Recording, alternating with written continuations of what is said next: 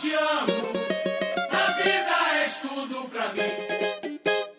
Salve, salve, família Viradouro, família do samba. Sejam muito bem-vindos.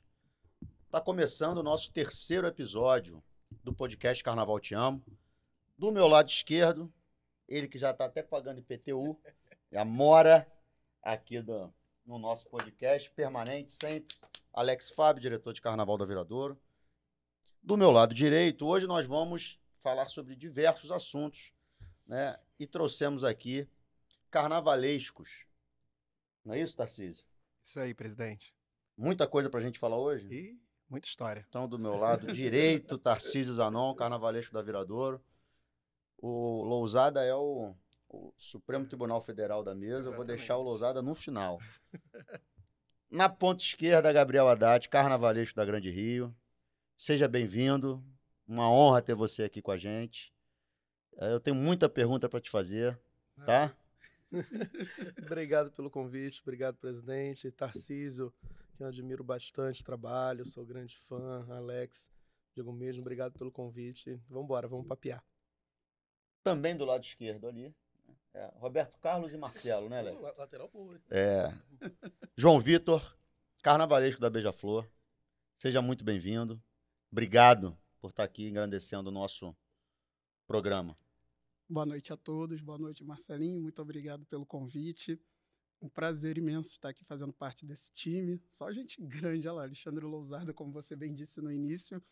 É, eu acho que todo mundo aqui já trabalhou com o Alexandre, então é uma honra estar dividindo esse espaço com ele, o espaço com você, presidente hoje da Unidos do Viradouro, Tarcísio, carnavalesco, meu amigo de muitos anos, Alex, Anique e Gabriel também. Muito obrigado. Maravilha. Anique, você me desculpa não te apresentar primeiro. Não é deselegância minha. é porque eu queria deixar esse lado aqui para depois. Anique Salmão, carnavalesco da Mangueira. Muito bem-vindo. Obrigado por estar aqui com a gente. É, você carrega hoje o peso de levar uma escola gigantesca para a Avenida e a gente tem muito que saber, muito que falar sobre o Carnaval da Mangueira para o ano que vem e também desse último Carnaval. Obrigado pela presença e nosso papo vai, vai ser maravilhoso, com certeza. Ah, obrigada pelo convite de estar aqui conversando, aqui participando com essas feras aqui do Carnaval. Aqui do meu lado, o meu grande mestre, Lousada. E vai ser muito bom. Acho que hoje sou a única sobrevivente, a única mulher carnavalesca, né? Nesse palco aqui sa- sagrado da avenida. E tem bastante história para contar, então acho que vai ser um papo bem legal, vai fluir bem, bem bacana aqui. Maravilha. E o Supremo Tribunal Federal da Mesa, não é isso?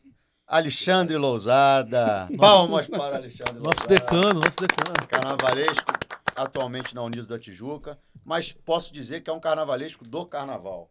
Né? Por mais que a, a expressão seja.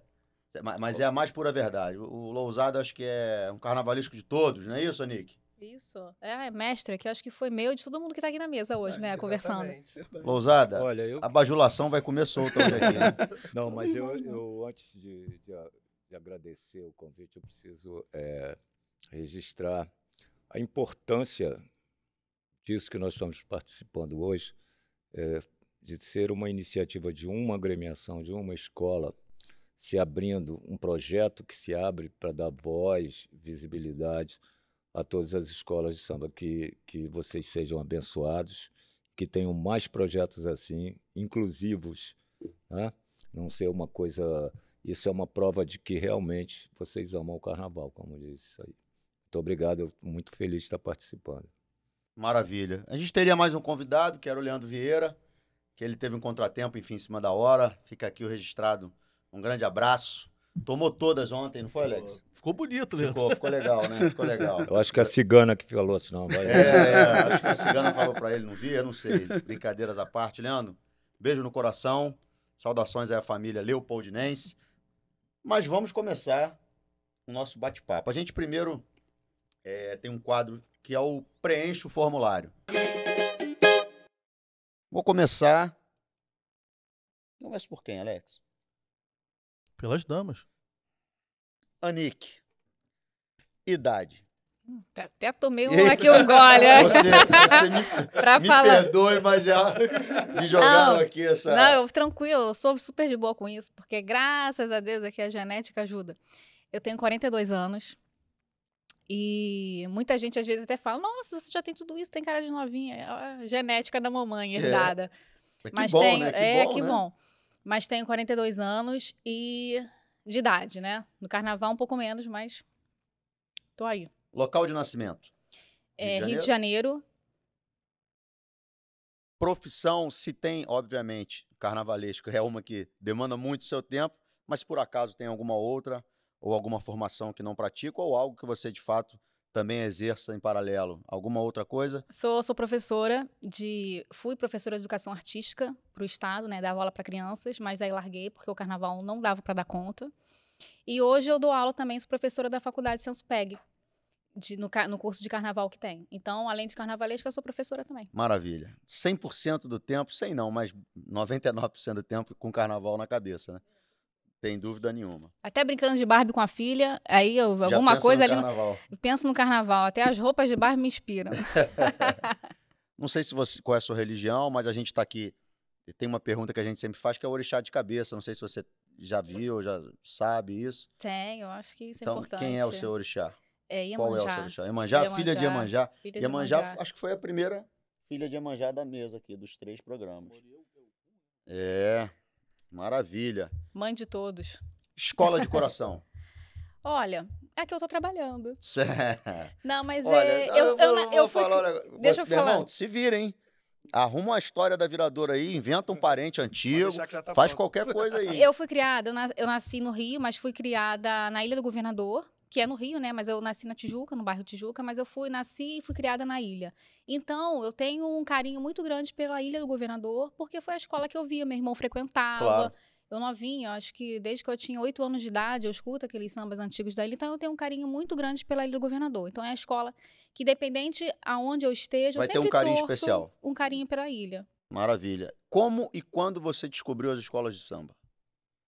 É, Você, lembra? Não, lembro, assim, descobri... o carnaval, bem novinha, né, isso da ilha, mas a escola de samba mesmo foi em 2002, na Porto da Pedra, que eu fazia faculdade de Belas Artes, no FRJ, então naquele ano teve um acordo entre a EBA e a Liga das Escolas de Samba, então eu fui uma das estagiárias que fui selecionada para ir para uma das 16 escolas, que naquela época eram 16 escolas no especial.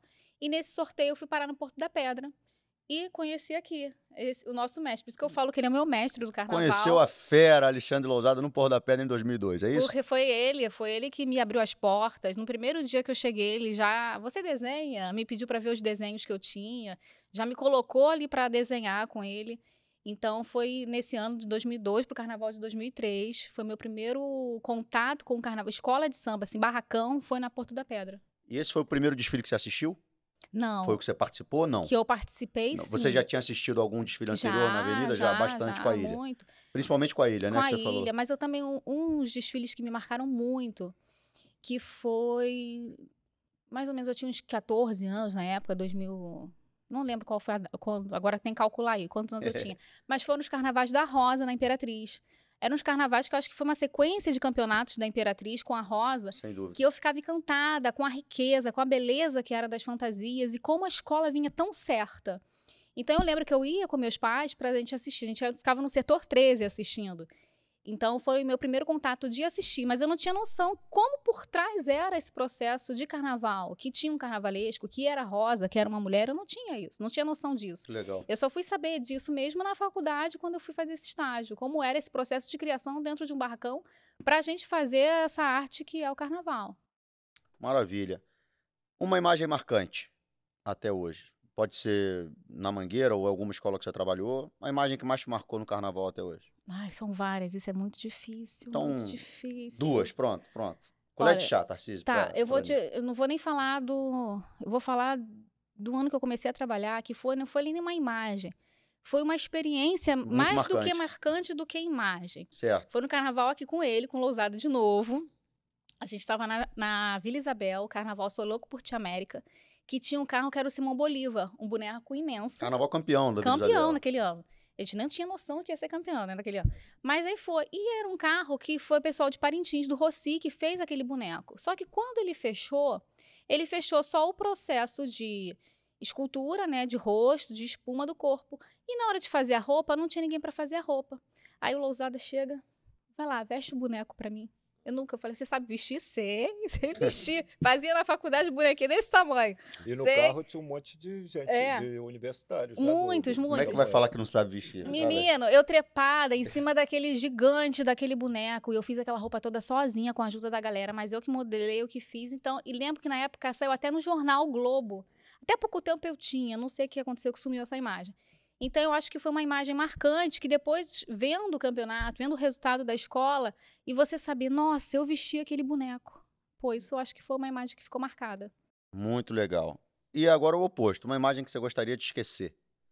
Ah, foi o ano da Tijuca, do carnaval da, da música americana, aquele desastre que teve. Qual ano? Foi. Me, me ajuda aí, gente. Qual, qual música foi o americana, aquele Ah, do desastre. Ah, que teve o foi acidente na avenida, realmente, né? 2017, né? É. 2017 que foi o acidente. Sem dúvida, uma imagem. E era um carro que minha família toda tava. Tava minha irmã, meu cunhado, as minhas amigas, minhas primas. Eu botei todo mundo naquele carro, que era um carro que a gente usava efeito É. de. E tava todo mundo lá e aconteceu aquilo. Se então, pudesse, a gente. volta atrás tempo, e né? volta o tempo.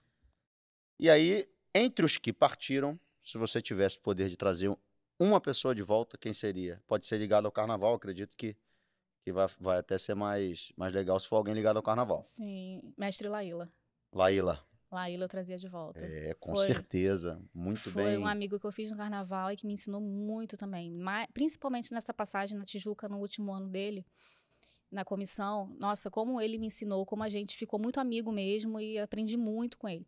Aprendi, assim, a ter a noção ampla do como é um trabalho de carnavalesco. Porque às vezes a gente, como carnavalesco, fica muito voltado à parte artística, de você estar criando desenho, você estar criando fantasia. E aquele por trás, que é um trabalho mais de direção de carnaval, a gente deixa por conta do diretor de carnaval. E ele me pegava no braço e falava: você tem que saber tudo. Você tem que estar por trás de tudo.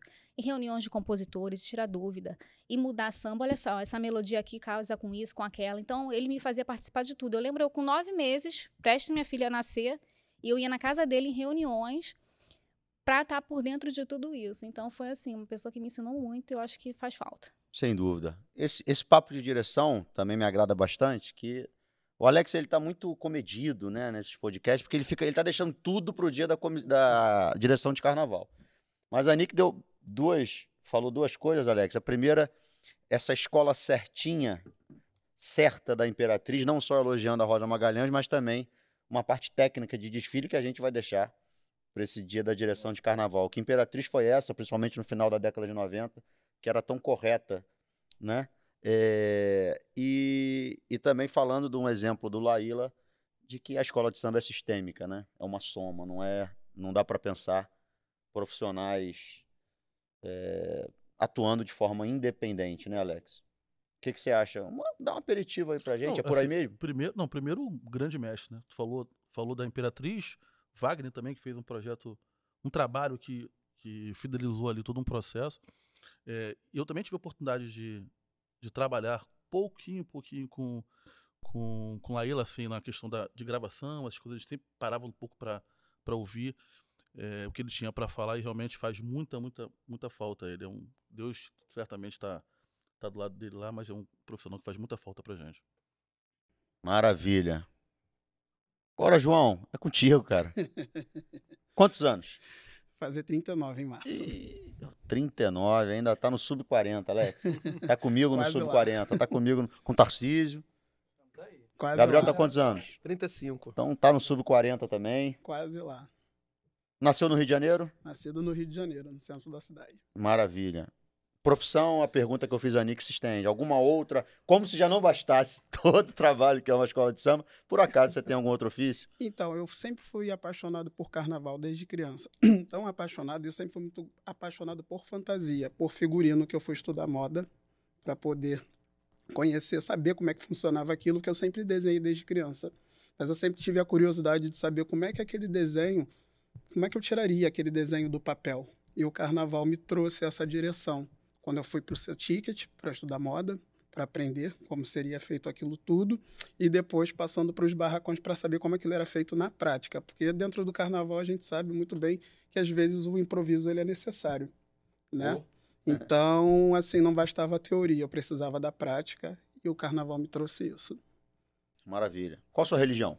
Sou espírita, sou Ah. candomblessista. Qual o seu orixá? Oxum, confirmado E, Vou fazer três anos de como diz o confirmado. com CRM, né? Não é... Foi de- Exatamente. confirmado. Exatamente. Maravilha. Em fevereiro de 2024 eu faço três anos, confirmado. Pô, que legal. Organ de Oxóssi, com muito orgulho. Né? E a minha vida mu- mudou muito a partir desse momento, a partir desse renascimento. Ah, que benção. Escola de coração. União da Ilha do Governador. Ih, Todo mundo me rapaz, pergunta. aí. Todo mundo me pergunta Salve, isso. Eu Ilha. tenho um carinho gigantesco pela União da Ilha, porque eu venho de uma época em que era muito difícil você conseguir uma vaga para desfilar numa escola de samba, né? Infelizmente, hoje em dia, a coisa está meio complicada para algumas escolas e antigamente você entrava numa lista de espera, né? Uma lista longa. E a União da Ilha, na época, era a única escola que tinha uma lista de espera ali, caso né, algum componente faltasse mais de três vezes e tal. E eu entrei, eu era o vigésimo segundo da lista para poder e ensaiava todas as quartas para poder conseguir uma fantasia na ala da comunidade. Eu consegui, então eu tirei 12 anos na ala da comunidade da União da Ilha e tenho esse carinho especial por ela, sofro muito.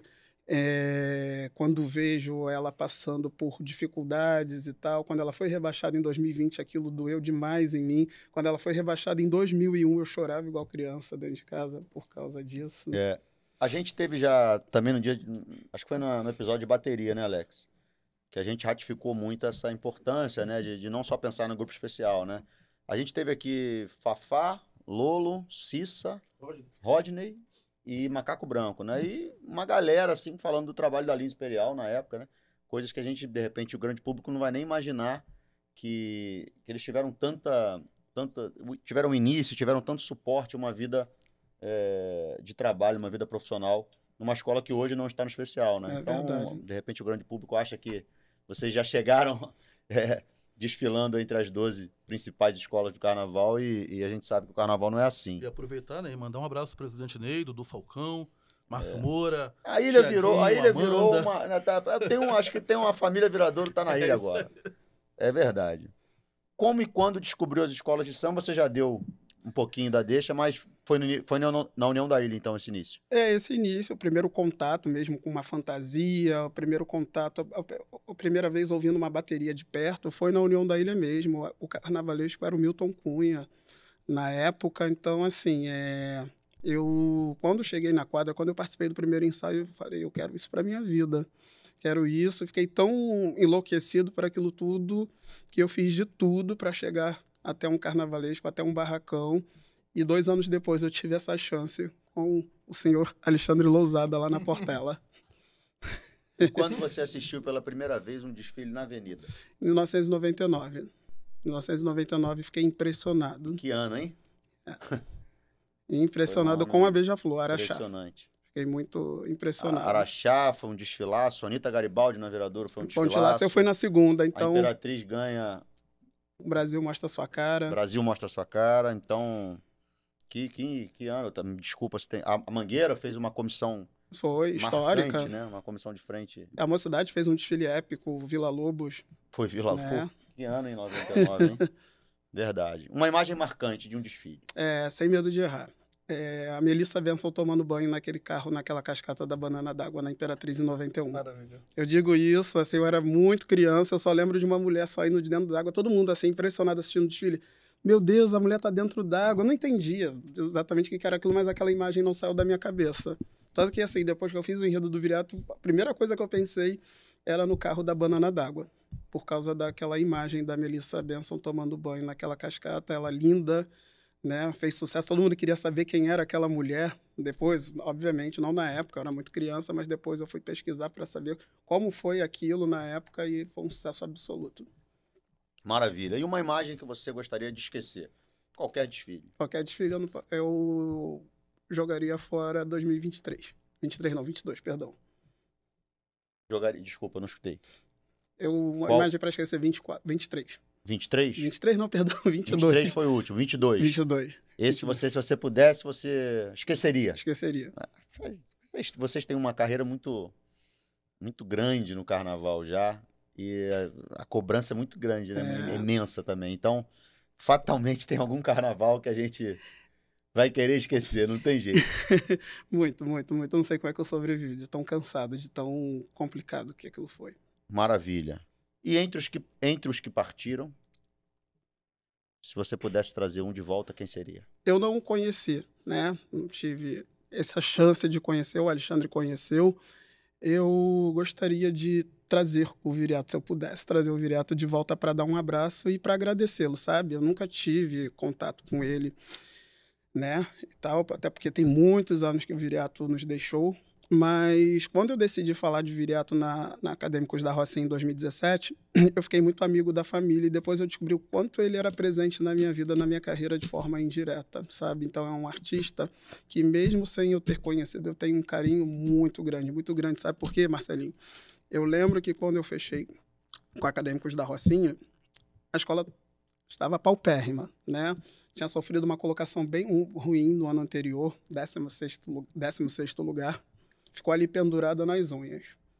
Aí eu assumi essa, essa, essa responsabilidade de assinar o Carnaval da Rocinha, sem saber o que aconteceria.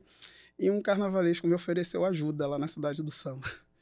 Aí eu fui todo bobo pro tal barracão, fiquei horas, tomei um chá de cadeira e anotei tudo que eu gostaria que ele me ajudasse, tudo que ele pudesse me dar, as peças que ele poderia me dar, me ceder para o carnaval. E ele olhou para minha cara e disse assim: Caramba, muito peito seu em fazer viriato na Rocinha. Aquilo veio para mim como uma facada.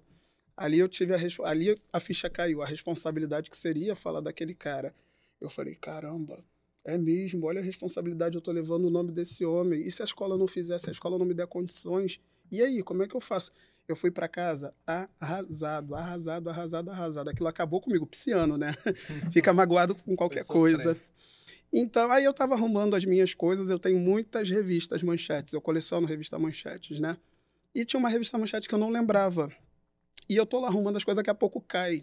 Caem aquelas revistas em cima de mim, eu seguro uma. Quando eu olho, é uma revista que tá ele sorrindo assim na capa. Eu falei, gente, eu tenho essa revista, essa revista há anos. E eu não sabia que era o Viriato na capa. Caramba. Mas com um sorrisão, um sorrisão acho que é revista Manchete de 86, uma coisa assim, com um sorrisão na cara. E assim, sabe quando vem uma voz no seu ouvido e diz assim, vai dar tudo certo? Nossa! Aí eu falei, é, vai dar tudo certo. E botei a, a revista lá na minha mesa e até hoje eu sigo trabalhando com essa revista do lado. Então, assim, foi, é um, foi um artista que eu não conheci, mas que eu gostaria muito de ter tido essa chance, sabe? Porque ele foi muito importante. A partir daquele carnaval também, minha vida, minha carreira mudou muito. Maravilha. Vou passar para o seu companheiro, amigo, Gabriel Haddad. E aí, quantos anos? Já, já falou? 35. 35 é. aninhos. Nasceu onde? Nasci em Niterói. É, Niterói. eu sabia que eu ia chegar ah. Niterói de alguma forma. Não tem jeito. Profissão, além do, do óbvio que a gente já falou tanto? Pois é, eu sou formado em Relações Internacionais. Legal. Que é uma loucura completa que eu fiz. Falei, não queria estudar muito, eu gosto muito da, da parte histórica, de estudar a geografia, de entender a, a história mesmo, de fato. E aí eu fui estudando, fui estudando e completei o curso. Falei, cara, cheguei ao final, peguei é. o diploma. Maravilha. Mas hoje não, não trabalho mais, hoje trabalho com figurino, com cenografia, show, peça, além do carnaval, lógico. Sim, sim, obviamente. Vamos lá, Orixá. Então, eu tem, sou... tem os búzios? Tem... Já, já jogaram os búzios? Já, um beijo pra mãe Luísa, que ah. cuida de mim há um tempão já. Também se...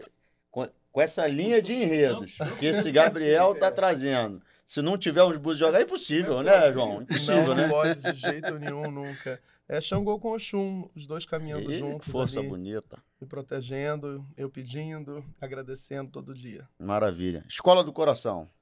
Olha, é, hoje é Grande Rio, impossível falar que não é. Tudo Verdade, que a gente uma identificação muito forte. Tudo que a gente conseguiu construir com a comunidade da escola, com o apoio que a gente tem da diretoria para apresentar os nossos enredos. Né? É impossível a gente não olhar aquela comunidade vibrando e a gente não torcer para aquilo que a gente construiu junto, né? Que acaba sendo uma construção coletiva. Então, hoje é Grande Rio, não tem jeito. Como e quando você descobriu as escolas de samba? A minha família, ela sempre foi muito presente nos desfiles das, das, escolas de samba. Meus pais iam na década de 80 na Sapucaí, quando era arquibancada metálica ainda, né? Ali no, no início dos desfiles na Sapucaí, quando não eram as, as estruturas de concreto. Então, é, eu sempre cresci nesse universo, ouvindo os sambas, entendendo. E em 96, falei até com o Alexandre hoje, É, 96 eu lembro muito do Samba da Caprichosos, do Chocolate, que meu avô colocou pra gente ouvir. E ele falou, é um enredo sobre chocolate, vocês vão gostar, criança. Né? E aí isso ficou na minha cabeça e a partir dali eu comecei a entender mais ou menos o que era é, escola de samba. E veio em 97, 98, eu já comecei a querer ver aquilo de perto. Né? Querer saber o que, que era aquilo, essa coisa que me fascinava. Né? Comecei a, a tentar transportar isso para esculturas, fazia alegoria com caixa de sapato, né? nada igual o Léo, Bora. Léo Bora fazia uns desfiles gigantescos. Eu já tentava fazer uma coisinha menor com caixa de sapato, bonequinhos, né? Tinha o Forte Apache, que, que eram uns, uns bonequinhos que a gente montava todos eles, Lego, os bonequinhos de Lego, e para transformar tudo em carnaval. Maravilha. E qual foi o seu. Eu, eu Alex, eu tô pensando aqui, onde foi o erro, né? Niteroiense. E não, não torce pela viradora, não teve uma história aí com a viradora. Não, tem- Houve, alguma, houve Não, algum tem. erro na história aí, tá? Eu não sei o que, houve. Tem uma Eu história. tenho a resposta. Ah, é? A Lousada tem a resposta. É que na década de 70 e 80, a Portela, em 70, né? Na década de 70, a Portela fazia um ensaio no Clube de Regatas de Caraí e conquistou Niterói inteiro. Então, Ah, ali foi a primeira escola que, que começou a se internacionalizar. A Portela foi a primeira a sair do Sim. seu reduto. E dali, até eu me tornei portelense. Meu pai, meu pai é Ah. portelense. Madrinha, a culpa é sua, hein, madrinha? Primeiro desfile que você assistiu na Avenida. Foi em 2000. 2000, eu perturbei meus pais. Falei, Descobrimento do Brasil. Foi.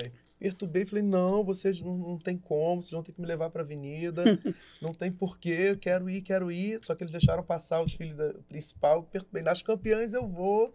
E aí compramos o desfile das campeãs. Então o primeiro desfile foi Tijuca, Tijuca 2000, né, é, Carnaval do Chico Espinosa. E dali eu falei, não, não, não tem como, eu, eu quero isso na minha vida.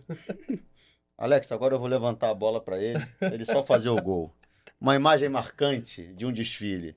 Ah, eu vou. Eu não ia falar essa, não, tô brincando. Vou, vou falar duas. Vou falar duas, foram duas que me marcaram muito. Uma foi em 2000, né, vendo o Joãozinho 30 na Viradouro. Não tem como, é, é impossível. Aquele abre-alas todo branco, uma coisa assim. Quando entrou ali, eu falei, caramba, o que, que é isso? E tinha um carrossel que eram animais, né? Tinha a girafa, tinha o elefante. Eu falei, pai, eu perguntei pro meu pai, pai, quem, quem que pensou nisso, em botar um carrossel de elefante, um carrossel com girafa? né? Quem que escolheu isso? Aí meu pai foi explicando que era o carnavalesco, que aí era o Joãozinho 30, e dali eu fui aprendendo eh, mais sobre carnaval. E a outra foi uma que me marcou muito, que foi na Cubango, quando a gente estava fazendo o enredo sobre Arthur Bispo do Rosário, e a nossa última alegoria era o manto do bispo.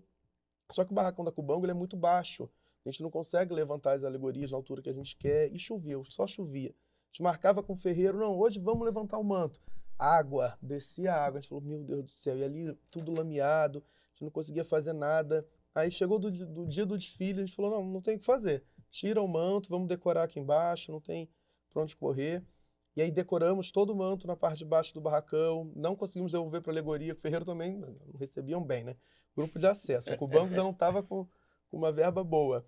Aí a gente falou, não, vamos, vamos testar durante o dia na avenida. Durante o dia na avenida, o tempo se armando, eu falei, pronto, vai chover, não tira o manto, vai dar problema. Aí o Léo, a gente não vai ver montado. Eu falei, Léo, é, é, o que, é o que tem. Não, não dá pra gente ser feliz o tempo todo.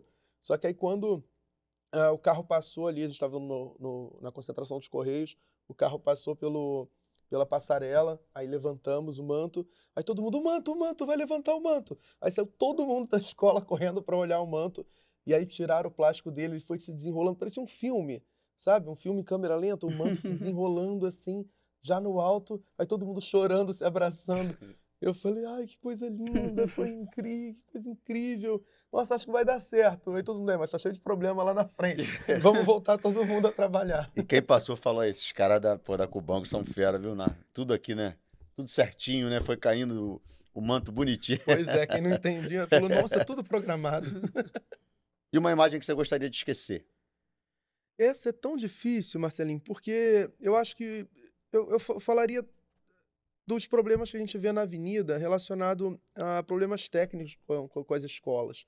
Porque, poxa, a gente vê dedicação de todos os carnavalescos, todo mundo trabalhando todo mundo ali empenhado. E, pô, a disputa é legal, a disputa eu acho a coisa mais gostosa numa escola de samba é você ver as escolas disputando na avenida. Né? E quando a gente vê, poxa, um problema técnico, ai, que saco. Porra, tá sacanagem. É, é Pontua triste um, com- pontua um. Ah, vários. Não- 2020, por exemplo, né? Pô, 2020 aí foi Vocês fizeram um grande do desfile. É, Mas ali e foi aí culpa de teve uma um, pessoa. um né? problema na, ali em frente à primeira cabine É, de ali, jogadores, ali né? foi um destaque e meio que fez um- uma É. rebelião, pegou mais quatro meninos, nós vamos de Carvalhão. É. E já tinham ensaiado tudo no barracão para subir de escada. Então, por causa de uma pessoa, então pode ser, pode ser 2020 ali. Não, não pela, pela, Não pela tragédia, jamais. é, é. Mas, mas o Insabor agradece, né, Tarcísio? Não por isso, com certeza que isso jamais. Eu acho que nenhum folião, ninguém que trabalha com carnaval, vive carnaval, vai torcer para algo Claro, dar errado em é. escola nenhuma. Isso é beira, Isso é para mim, isso chega a É. ser até doentio, né? Mas é Claro. uma é a minha opinião, né? Mas o fato é que aquele carnaval de 2020, a Grande Rio e a Viradouro, não só as duas, mas enfim, acho que as duas tiveram talvez mais destaque, Foi né? carnaval Após o carnaval, foi muito bonito, né? Até Samba- tava comentando com o Gabriel fora do ar que o samba até gosto até mais do que o samba do Exu, né? O, o Pedra Preta é, é um, é- foi incrível, né? Realmente foi incrível. Não, um samba muito bem construído, um samba lindo, que você vê todas as passagens do enredo pinceladas, não só nos seus setores, né? Mas o samba construído todo, tem do setor 5 do desfile tem na abertura. Então é tudo meio misturado ali, virou essa, essa coisa gostosa. Traz alguém de volta. Olha, eu não convivi também, como o João falou, mas Oswaldo Jardim, carnavalesco Oswaldo Jardim, autor de Guibalá agora, que vai retornar com a Vila Isabel, eu acho uma das mentes mais brilhantes, assim, do, do, do carnaval, mais doidas, né? Porque pouco tempo de, de produção de desfiles, então eu queria ver o Oswaldo trabalhando hoje, criando enredos, criando alegorias, fantasias, o que seria, né? Porque a gente já viu lá em 93 uma árvore toda de barro, sabe? Coreografia na árvore de barro, uma coisa de louco, né? Como seria o Oswaldo hoje tra- trabalhando junto com a gente? Então acho que seria, seria algo muito legal. Maravilha. Tarcísio, como você é o da casa, você vai ficar por último. Vou... Lousada vai passar à sua frente, pode ser? Pode, à vontade. Alexandre Lousada. Quantos aninhos, Alexandre Lousada? É, meia meia, Meia, meia. Nasceu. Niterói, Ah, eu sabia, Alex. Mais um ponto. Mais um ponto. Santa Rosa, no bairro do. Nasceu em Santa Rosa, para quem não sabe, Minha mãe, o na- bairro minha mãe de nasceu onde é Viradouro. Viradouro. veio na onde a Viradouro nasceu. Na... Então, Lousada, é- eu espero. será que eu vou ter esse, esse presente na minha vida? Acho difícil, né? Que ele já falou, mas 10% do coração Viradouro tá bom, Alex. 90% pode ser o, outra escola que eu não me incomodo, não. Alguma profissão, tirando o que já falamos, o óbvio, de carnaval? Olha, eu. Profissão nenhuma, né? Dá já, aula. já, já trabalhei com. é, Teatro, cinema, TV. eu meti. Que tanta coisa você já fez? Não, eu meti os peitos para ser um desenhista sem nunca ter cursado nenhuma faculdade, nenhum curso de desenho.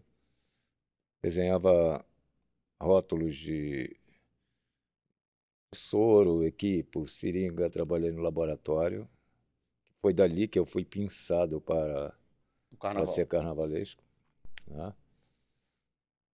Seria um técnico em contabilidade, eu sei fazer conta para gastar sempre mais do que eu devo. então, eu, é, eu não, eu sou carnavalesco, acho que desde que eu me entendo, porque eu me apaixonei pelo carnaval desde muito pequeno. Graças a Deus. Orixá de cabeça. Eu sou eclético, mas sou de Oxaguian com Oxum Apará. Hum, hoje, hoje mudou o cenário, né? Tivemos muito Oxóssi no primeiro dia, Ogum reinou o segundo episódio e hoje tá mais. É isso aí, muito legal. Mas o ouro predominou, Marcelinho. É, Dois o ouro, o ouro tá- ó. é Três, verdade, ó. é Três verdade. Oxuns aqui, ó. É, a Viradouro se dá muito bem com Oxum, não É temos o ouro, que né? reclamar. Curiosamente, O- né, a- o nome do Orixá está nos dois sambas que ganharam o carnaval em 97 né, e, e 2020. Então, relação incrível, não temos problema algum, muito pelo contrário. E escola de coração, Portela já falou, né? Ah, a Portela eu considero que, que foi assim um marco definitivo de, de desfile, mas não é para te agradar, mas como eu nasci em Niterói, eu acho que a primeira escola de samba que eu tomei conhecimento chamava-se Unidos do Viradouro. Maravilha. Quando era azul e rosa, como eu já te falei. É, é, a, a gente até fez uma camisa recentemente, é, homenageando a- as primeiras cores da escola, né? E tem tempo, hein? Tem É, tempo. Tá aqui. Cadê? Mostra aí, Alex. Vê se ela não tá aí.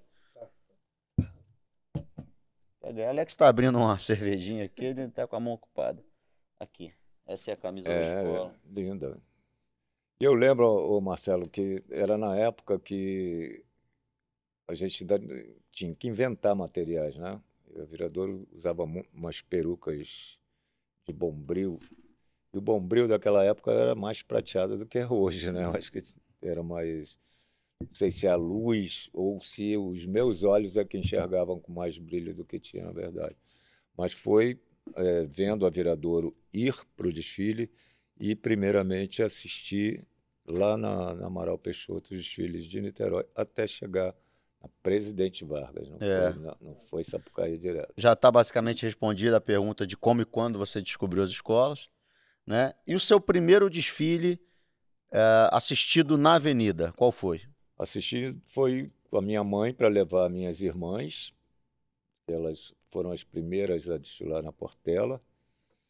E nós fomos para a concentração e dali você vê como é que era diferente, né? A gente comprou na hora ali o ingresso para uma arquibancada para assistir a Portela eh, na Avenida 73. Mas a Mangueira que foi campeã com Lendas do Abaeté. E ali para mim eu, eu- engraçado que eu me apaixonava era, era pelo cenário em si, não era eh, era o conjunto da decoração, da, da, da avenida, né? O, o clima, como as escolas são bonitas. Eu tenho essa coisa até hoje, de olhar a escola com a visão de, de pássaro, que é assim que eu consigo eh, visualizar do início ao fim do desfile, o que combina com o que, uma coisa sequência da outra. Muito legal. Tem nesses anos todos de Sapucaí alguma tem, tem uma imagem que é a mais marcante ou, ou é impossível? Ah, é impossível. Seria injusto. eh, Então cita pelo menos duas, três imagens que mais te Olha, marcaram nesses anos todos. Eu, eu fiquei até emocionado ali com o João Vitor falando do Viriato. O Viriato foi meu grande mestre, entendeu? Então, acho que a primeira vez que eu, que eu vi a Portela bonita foi com ele. Eu já desfilava com, com... Mas a primeira vez que... O cara era um mito. Veio, veio da Beija-Flor com os campeonatos do Joãozinho 30. É, e foi a primeira vez que eu convivi com um carnavalesco. Eu ia no barracão. Eu lembro de uma coisa que ele me falou que ele me ensinar, ele não ensinaria, mas deixaria eu olhar para aprender. E foi assim que eu, que eu aprendi. Mas ele era o mestre da elegância. Eu acho que isso eu tento trazer, sempre tentei trazer para o meu trabalho. Acho que todos que trabalharam, inclusive a própria professora Rosa, que trabalhou com ele, sabe desse, desse traço de, de elegância do, que o Viriato eh, colocava nas suas fantasias.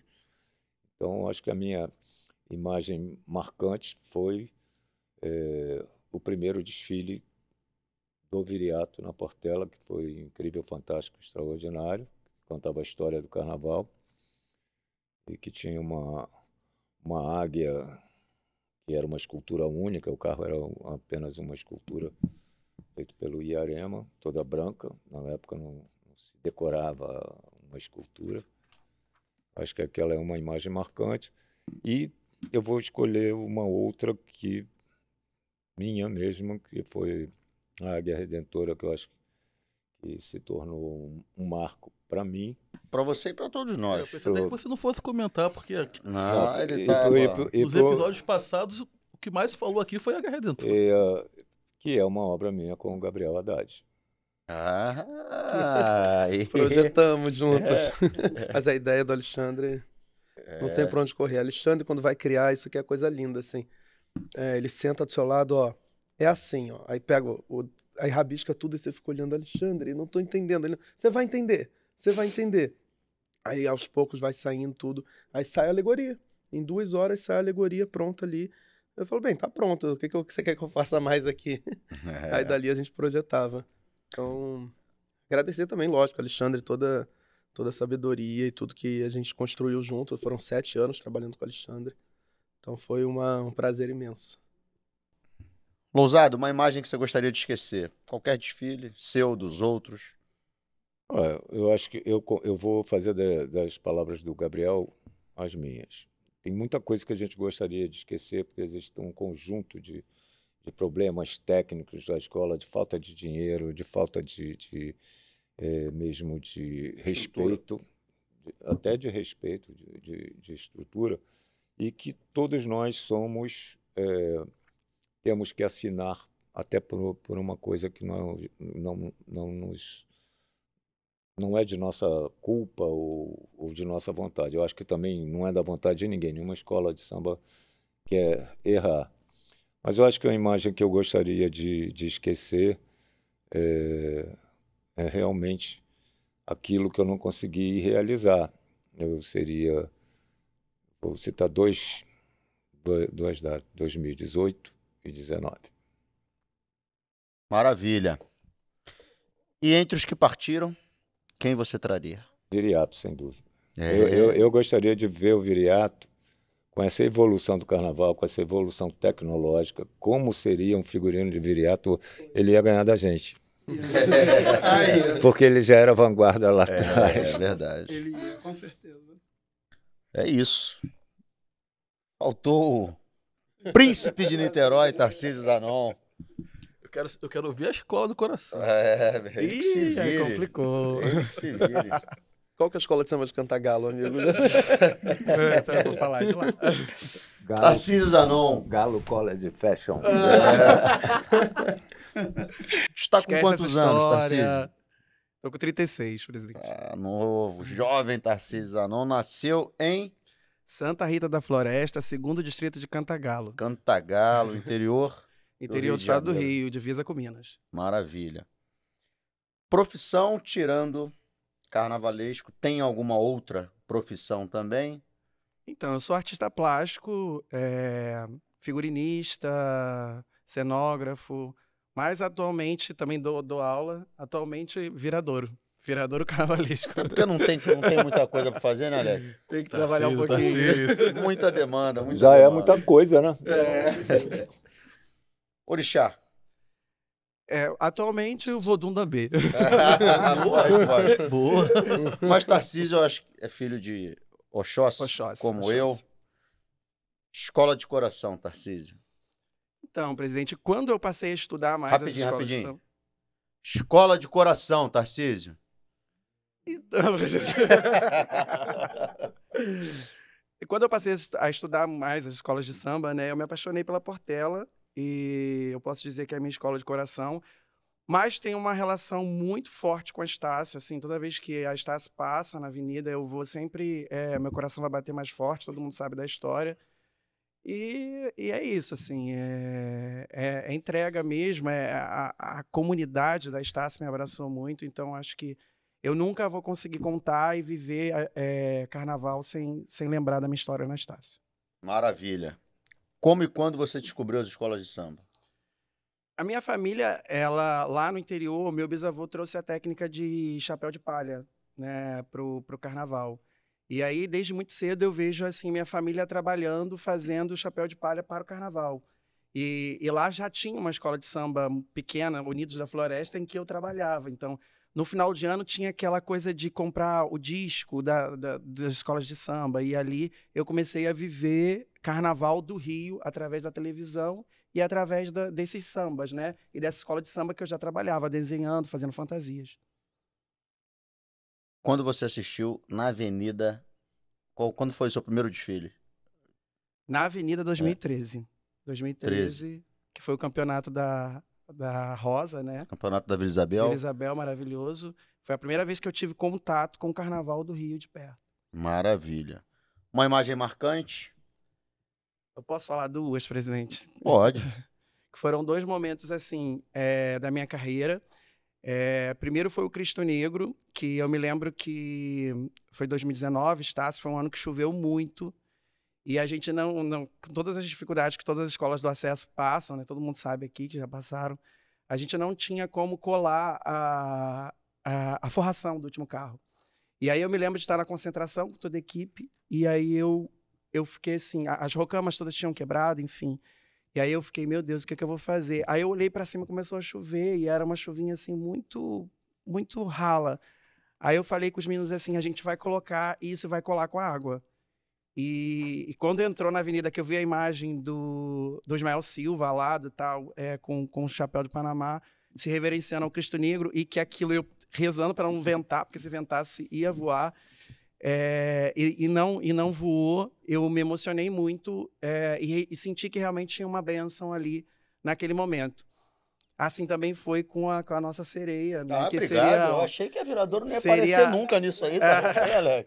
É. Seria um projeto que já estava assim na nossa cabeça, não iria à frente. Eu me lembro direitinho de estar com o projeto pronto assim do meu lado e todas as dificuldades que, que teria para levar aquele projeto adiante, porque não tínhamos ninguém no Rio de Janeiro que trabalhasse com, com essa tecnologia, né? Nunca no mundo se fez um, um aquário ambulante.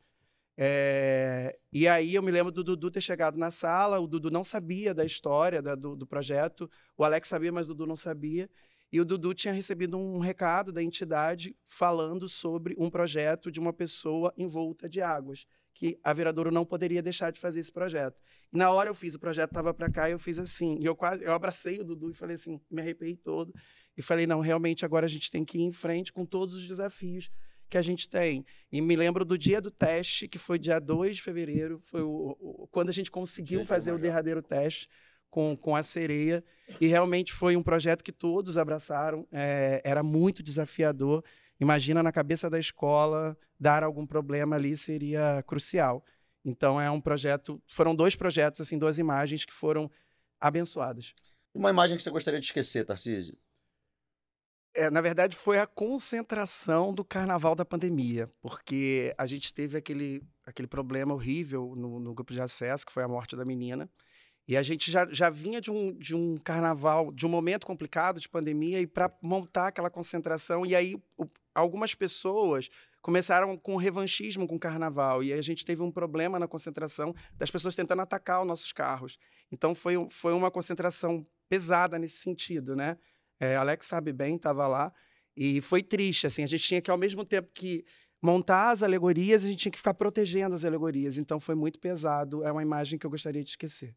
Tarcísio, entre os que partiram, se tivesse o poder de trazer uma pessoa de volta, quem seria? Bom, eu vou junto com meu amigo Gabriel, Oswaldo Jardim, não tem como. É, não consigo esquecer de como ele trabalhava com as cores, com os materiais, com, com aquele desfile Pedras Preciosas, que é uma coisa que está sempre na minha memória e que, que me fez também querer ser carnavalesco. Maravilha. Agora eu vou apresentar uma ilustríssima convidada que vai participar com a gente também desse podcast. Roda aí. Carnaval te amo, a vida és tudo pra mim. Oi, Marcelinho, Calil, todos os carnavalescos, que considero todos meus amigos. E infelizmente eu não pude ir, estou com uma dor nesse joelho infernal. Mas estou fazendo tratamento que daqui a pouco eu vou estar correndo a maratona. Carnaval te amo, a vida és tudo pra mim. Professora Rosa Magalhães vai participar dos nossos quadros, vai participar com a gente. Que honra tê-la aqui, que honra a senhora participar desse podcast aqui com a gente. Alguém quer falar alguma uma coisa sobre Rosa Magalhães? Alguma passagem Nossa, é especial? um, um novo podcast, né? Ah, é, né? Professora Lousada. Rosa. Alguma experiência que te marcou com, com ela? Eu comecei, nossa ala na Portela foi pelas mãos da Rosa Magalhães. Convivi com ela já como amigo, como, como profissional, viajamos juntos. Melhor companhia de viagem não existe. É, aprendi muito com ela, culturalmente. ela, ela é uma contadora de histórias, eu, eu sou também. E a gente brinca em cima da- dos nossos próprios erros, dos nossos micos que, que pagamos. A gente se dá muito bem. Eu tenho o sonho de fazer um enredo sobre ela, ela sabe disso. Eita! Está lançado. A Rosa, eu passei, eu ela lançou o livro dela, eu acho que foi o É o, esse último, Inventando Carnavais, Uhum. né? E, e aí quando a gente, quando eu fui pegar o autógrafo da Rosa, eu falei, Rosa, eu na Intendente Magalhães, eu sou carnavalesco, eu admiro muito você, você é maravilhosa. Ela, você é carnavalesco? Eu falei, sou, Rosa. Ela, de que grupo? Eu falei, sou da Intendente. Aí ela olhou pra minha cara, pegou a caneta e escreveu um beijo. Eu falei, ué, mas... Aí quando eu fui ler, para Gabriel, um herói na saga dos carnavais. Aí eu falei, maravilhosa. Isso me acendeu, assim, ela, ela- na expressão dela, né? Caraca, fazer carnaval na Intendente, só sendo um herói mesmo. É, de fato, os Isso me grupos, marcou muito. os grupos de baixo são, eh, eh, de certa forma, eh, funcionam como uma É faculdade, né, uma Alex? escola, é uma escola. É uma escola. Eu pude, eu, eu pude acompanhar assim, o trabalho do, do, do Gabriel durante muitos. Então, uns dois, três anos. Não. De Cubango, né? Dois anos? Cubango, dois anos Cubango. É, dois anos de Cubango. Ele fez protótipo lá no, no ateliê da, da, da família e pude acompanhar de perto, assim, o quanto é difícil, mas a, a, a mente, né, a mente de vocês, a mente criadora de vocês realmente é fantástica, é capaz de superar esses desafios, né? Ah, eu falo pra todo mundo, quem quer trabalhar com carnaval, aprender, é, assistência na cidade do samba, lógico, importantíssimo entender tudo, os caminhos, mas a universidade é, é o grupo de acesso, não tem pra onde correr. Né, onde está a maior concentração de escolas do Rio hoje, né, são mais de 60 escolas desfilando é, fora da Sapucaí, então é ali, você tem que ser marceneiro, você tem que ser comprador, você tem que entender de tecido, tem que entender de modelagem, tem que entender de adereço, tudo. É verdade. Senão não, não termina. Vou aproveitar e vou pedir para cada um fazer um, um breve resumo. É, Lousada, não sei se vai ser tão breve esse resumo, mas um breve resumo da, da carreira como carnavalesco. Começou aonde, Gabriel? Você já falou um pouco, mas só para a gente ir passando É, cronologicamente. Eu começo a trabalhar com carnaval em 2008, porque eu já desfilava ali em aulas de comunidade, Uhum. tá- desde 2002, desfilava na Viradouro, na Cubango, é, e ali fui caminhando, e 2008... né, Aonde? 2008 na Mangueira, com o Max. Max, é, eu começo a fazer a defesa dos, dos enredos do Max, aí de 2008 até 2013. De lá. Em 2013, eu conheço Alexandre, que me recebe na, na mocidade. Aí ele estava precisando de alguém para projetar as alegorias. E ali ele pergunta, né? É, você sabe fazer o projeto? Eu falei, não, projeto eu faço. E planta, você sabe fazer planta? Eu falei, com certeza. E eu não tinha a menor ideia de como fazer uma planta de carnaval, porque eu desenhava carnaval virtual. Carnaval virtual você não precisa usar planta. Né? E ali eu fui aprender, fui digitar na internet como fazer planta de alegoria. Não achei, lógico. e fui entendendo. E naquele mesmo ano, eh, o Eduardo Gonçalves, carnavalesco, eh, convida a gente para montar uma comissão de carnaval na Mocidade Unida de Santa Marta. A escola estava no último grupo da Intendente Magalhães, era grupo de avaliação, grupo D, não lembro agora qual era certo. E dali a gente monta uma comissão super legal, eu, Leonardo Bora, Eduardo Gonçalves, Fábio Fabato, Vinícius Natal, pesquisador hoje que está na Vila, é, Vitor Saraiva, e esse grupo todo, a gente foi construindo um, um carnaval incrível lá, não tinha dinheiro para nada realmente também, né? A gente ganhava 70 reais por mês, pagava só a passagem, e ali a gente fez a- o Santa Marta campeão, ganhamos no ano seguinte de novo, e aí em 2015 eu e Léo fomos convidados para assinar a Sossego, né? Sossego que era uma escola muito próxima de mim, que eu morava em São Francisco, Niterói, né? E a Sossego ali do Largo da Do Batalha. lado. É pertíssimo, pertíssimo. E a gente fez ali a Sossego 2015 e 2016 a gente foi campeão com a Sossego na, na Intendente Magalhães. E a Sossego vai para Sapucaí, a gente acaba saindo da escola.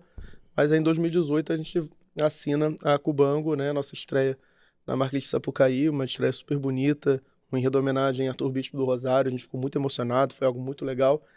E aí 18 e 19 a gente faz a Cubango, 2020. A aí já é a Cubango, de história mais fato, acabou recente na sendo- Grande Rio. Eu acho que ca- acabou sendo um divisor de águas, né, na sua vida, na sua e do Léo, né? Foi, pois até, é. até é, é interessante assim, né? A gente, eu acabei lendo algumas coisas essa semana, enfim. Aqui eu queria ter nessa mesa 50 cadeiras para chamar todo mundo aqui. Infelizmente a gente não dá e muita gente também às vezes tem compromissos, como eu falei do Leandro, como a Stephanie foi convidada e não pôde vir, o Igor Ricardo, e a gente vai montando aqui também organizando as escolas. Então, é, você tem um, um, um, um que trabalha com você, né? E que tem uma importância muito grande em todos esses processos, né? Conta um pouco sobre a Cubango, certo, Alex? Foi ali que, que a vida do Gabriel e do Léo virou a chave? Tô errado? Foi, não, tá certíssimo. Ali que a gente conseguiu, porque na verdade, eu e o Léo, a gente é uma, é uma parceria de, de trabalho. Eu não sei trabalhar sem o Léo, acho que o Léo também não sabe trabalhar sem mim. É uma maneira que a gente entendeu de como construir um desfile. Né? E outros trabalhos também, mas pensando em carnaval. E isso desde 2013, quando a gente faz Santa Marta, né? A gente vem junto nessa caminhada. Em 2018, na Cubango, a gente já tinha feito um contato com o Pelé, Pelé que era presidente em 2017, e ele falou: vem, vem para cá. Eu falei: Poxa, Pelé, impossível eu largar os trabalhos que eu tinha assumido, compromissos com o Alexandre, né, e outros trabalhos para pegar uma empreitada louca, né? Quando o Cid Carvalho deixa, deixa a escola. Eu falei: Não, caso você queira, no ano seguinte aí a gente vai. Aí a gente conversou no ano seguinte, só que acabou tendo eleição na escola. Uma outra chapa venceu, a gente conseguiu fazer o enredo que a gente queria já há muitos anos, que era Bispo do Rosário. Um enredo que a gente tinha um carinho muito grande, desde 2012 a gente já vinha desenvolvendo, e ali a gente falou, bem, uma Cubanco sem grana, sabe, com um monte de processo trabalhista, uma loucura. A escola priorizou também pagar as pessoas, isso foi muito legal, né, deixar todo mundo quitado, todo mundo que trabalhou que, com, com a quitação em dia, e isso foi incrível, e a gente falou, não, tá certo, a gente também não pode a gente brigar por uma coisa e na hora da prática ser outra. Então, a gente começou a desenvolver o desfile, a gente falou, não, vamos surtar. Vamos ter que fazer loucura, porque senão não vai dar certo. Então o pessoal no ateliê já chegava com, ah, não, aqui essa pedra. Eu falei, não, não tem pedra, porque não tem dinheiro para comprar pedra. Onde é que a gente vai botar pedra? Aí no dia seguinte estava lá as pedrinhas na roupa. Eu falei, não tem pedra, não tem como botar pedra. Eu ia te perguntar isso. É, é, o estilo, eu vou falar o estilo Cubango, né? A marca que vocês deram para Cubango durante dois anos. É, era por necessidade ou era algo que já, já vinha com vocês? Porque era diferente de, de tudo que a gente via. É, na verdade é uma mescla. Porque a gente tenta trabalhar, a gente tentou olhar para o trabalho de Bispo do Rosário, né? Que era um trabalho com papelão, linha, fio, é, nada comum ao universo do carnaval, assim, em uso em grande escala, e também fazer algo diferente. Né? Eu acho que isso a gente traz até hoje, na verdade. A gente tenta sempre, isso aqui tá bom, tá bom. Ah, mas não tá incrível, então não. Então aí descarta, redesenha. É um, é um projeto que está sempre vivo. Né? É um projeto que a gente tenta sempre alterar, mudar. Quando a gente não acha algo legal, a gente, não, vamos alterar sim. Vamos mudar, para que a gente consiga alcançar aquilo que a gente alcançou na Cubango, né? Que é justamente essa mescla. É, não, não, é, não é questão apenas financeira. Claro que ali era muito grave, mas é também uma questão de, de criação artística, né? Uma opção nossa de tentar fazer é, algo diferente ali naquele momento. E, e, e, quando vocês, vocês saem da Cubango, chegam a Grande Rio, né? Uhum. Uma escola que é, tem uma estrutura, né? a gente sabe que tem uma estrutura, teve alguns sucessos técnicos e tal, mas tinha uma, tem uma estrutura, e até financeira boa, para se botar o carnaval, e vocês apresentam esse estilo para uma escola que não estava acostumada a, a, a vestir essa ideia. Como é que foi essa chegada? Pois é, na verdade, quando a gente conversa com a diretoria da Grande Rio, nossos presidentes, todo mundo entendeu perfeitamente. A gente falou: olha só, é, aqui, esse, esse tipo de enredo, ele precisa de uma, um caminho estético diferenciado. A gente não consegue vir só com os materiais do carnaval. Vai fazer o abre-alas com retalhos, por exemplo, ou com macramê, que foi o abre-alas de 2020. Aí todo mundo, não, mas vai ficar muito fosco, não sei o que, mas tem iluminação, calma, vai dar certo, vai ficar bonito. Né? E aí tem uma história legal com o Perácio, que no ano de 2022 do Exu estava construindo a última alegoria, que era toda de lixo de carnaval, né, de carnavais antigos.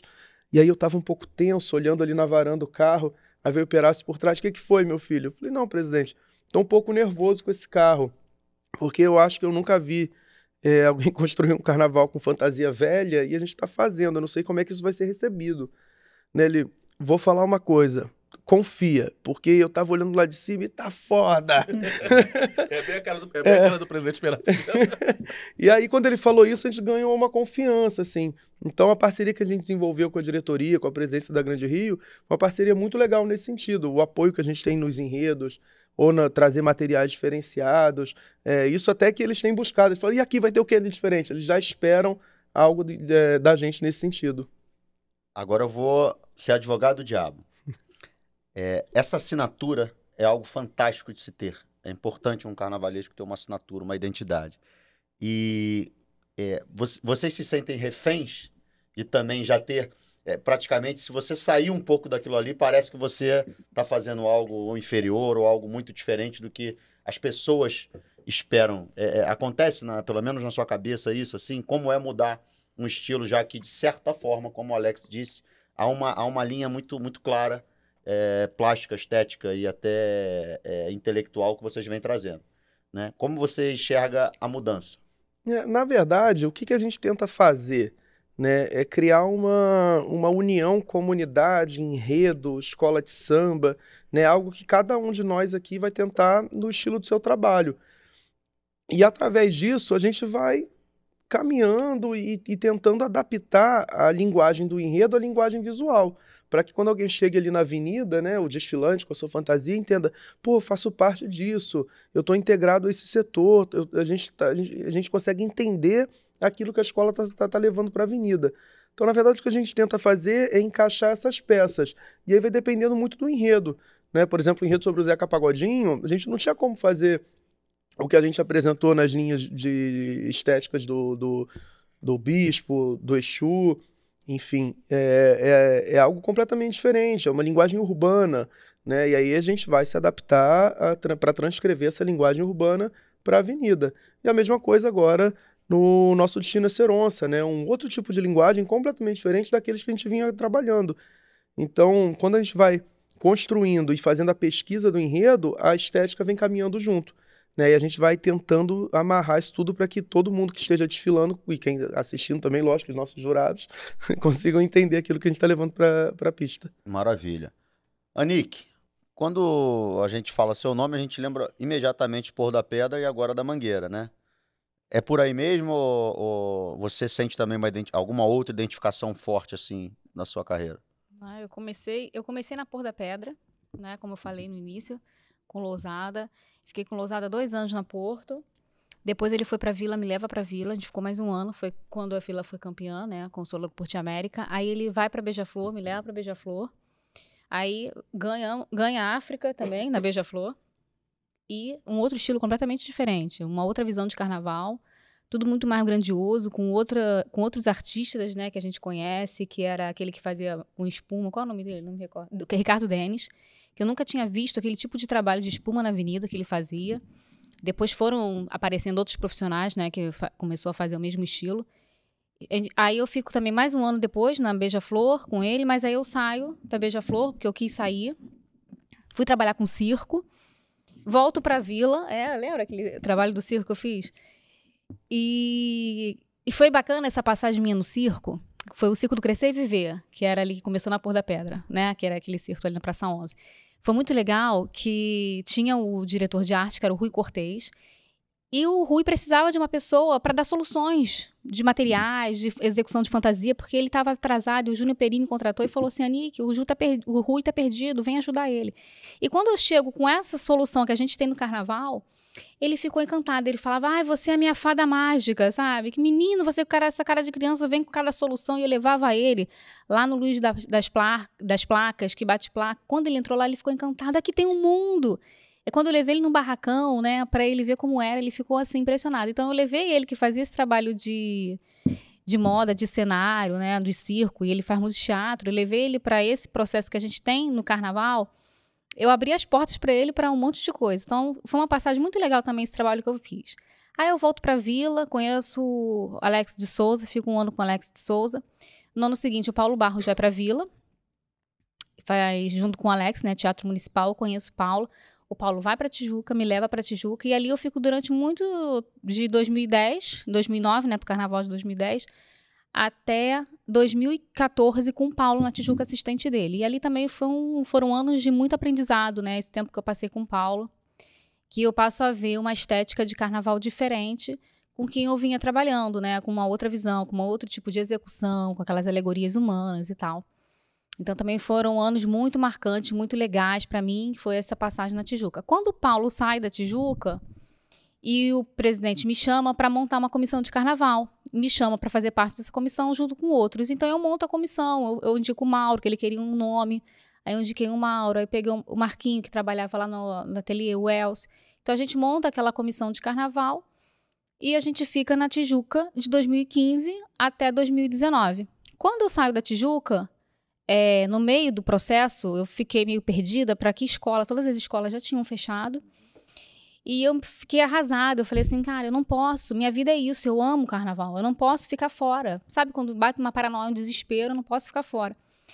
E graças a Deus que a gente faz amigos no carnaval, e graças a Deus eu fiz amigos mesmo, porque o Mauro foi um que ligou para Porto da Pedra, o Mauro estava em São Paulo, ligou para pro, pro diretor de carnaval e falou assim, cara, contrata a Nick. Aí o, o, o Pedro, que também era da Tijuca, ligou para lá, contrata a Nick. E eles me chamam para conversar e me contratam. Tava na época, não tinham fechado ainda com o carnavalesco anterior, e me contratam e eu vou fazer o carnaval da Porto. E também foi o primeiro ano que eu faço não, minto. Tem uma outra passagem que eu tive no acesso, em 2007, que esse aqui me coloca. Mas aí eu acho que é outro quadro da furada, né? que, aí a gente volta, que aí a gente volta lá. Mas esse ano na Porto foi legal porque foi o primeiro carnaval que eu assino sozinha. Até então eu tinha participado de comissão de carnaval. E na Porto da Pedra eu assino como carnavalesca sozinha. E foi um ano também que a escola não tinha dinheiro, estava toda ferrada, a gente não tinha dinheiro para nada. Tinha o tigre e não tinha como fazer um tigre. Então tinha uma cabeça de um tigre e o presidente virou e falou assim: o, que, o tigre é essa cabeça. Temos que aproveitar essa cabeça. Então você pirar, eu me inspirei muito nas coisas de rosa, que ela tinha aquelas pessoas que faziam o mar, né? A, a própria roupa formava o mar, então o tigre se banhando naquele mar.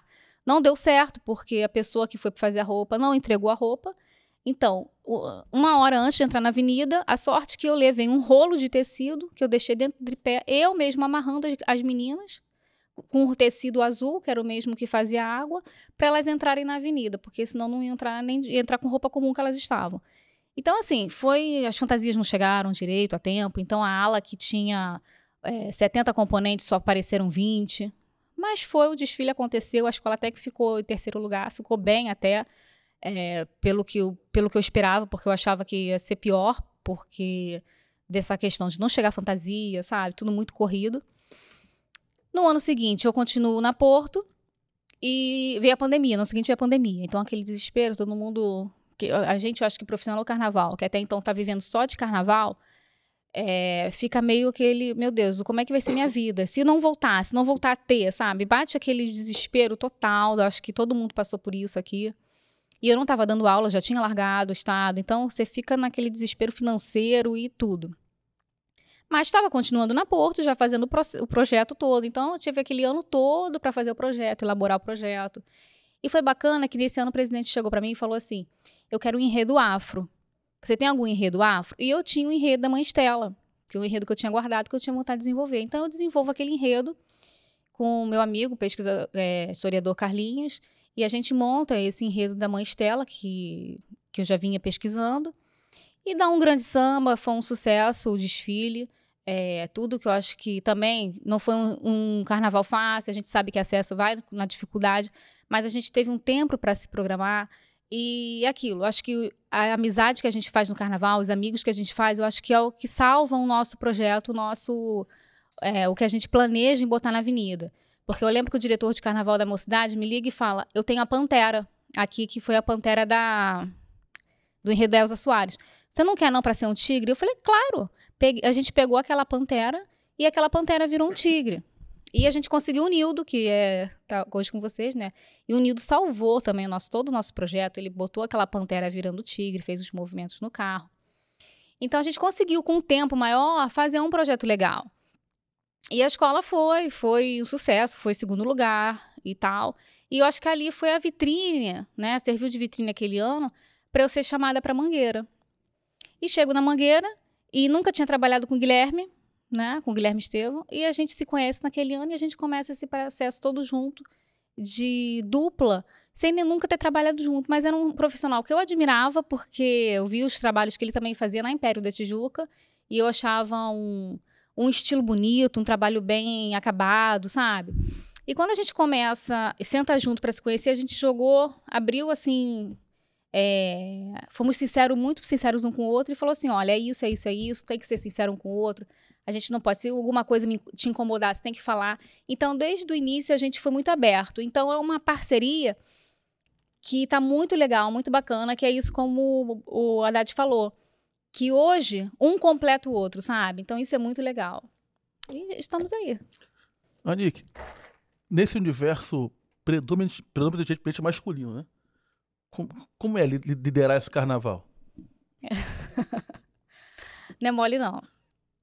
É porque as pessoas, Por mais que a gente ouça, ah, eu não, é, não tem problema, não tem preconceito nenhum. Eu acho que é do instinto da pessoa, eu acho que é do instinto, principalmente masculino, das pessoas que trabalham com o carnaval. Às vezes, respeitar muito mais um homem do que a mulher. Eu digo, ainda mais em relação à alegoria. Quando você tem todo aquele processo de alegoria que você lida com ferreiro, que você lida com marceneiro, que você tem um diretor de carnaval, que você tem um diretor de barracão que é homem, ele acreditar que você, mulher, você tem voz e você tem poder para dizer ali como é que vai executar aquele alegoria, às vezes eles não acreditam. Então, quando o homem chega e fala, é muito mais fácil.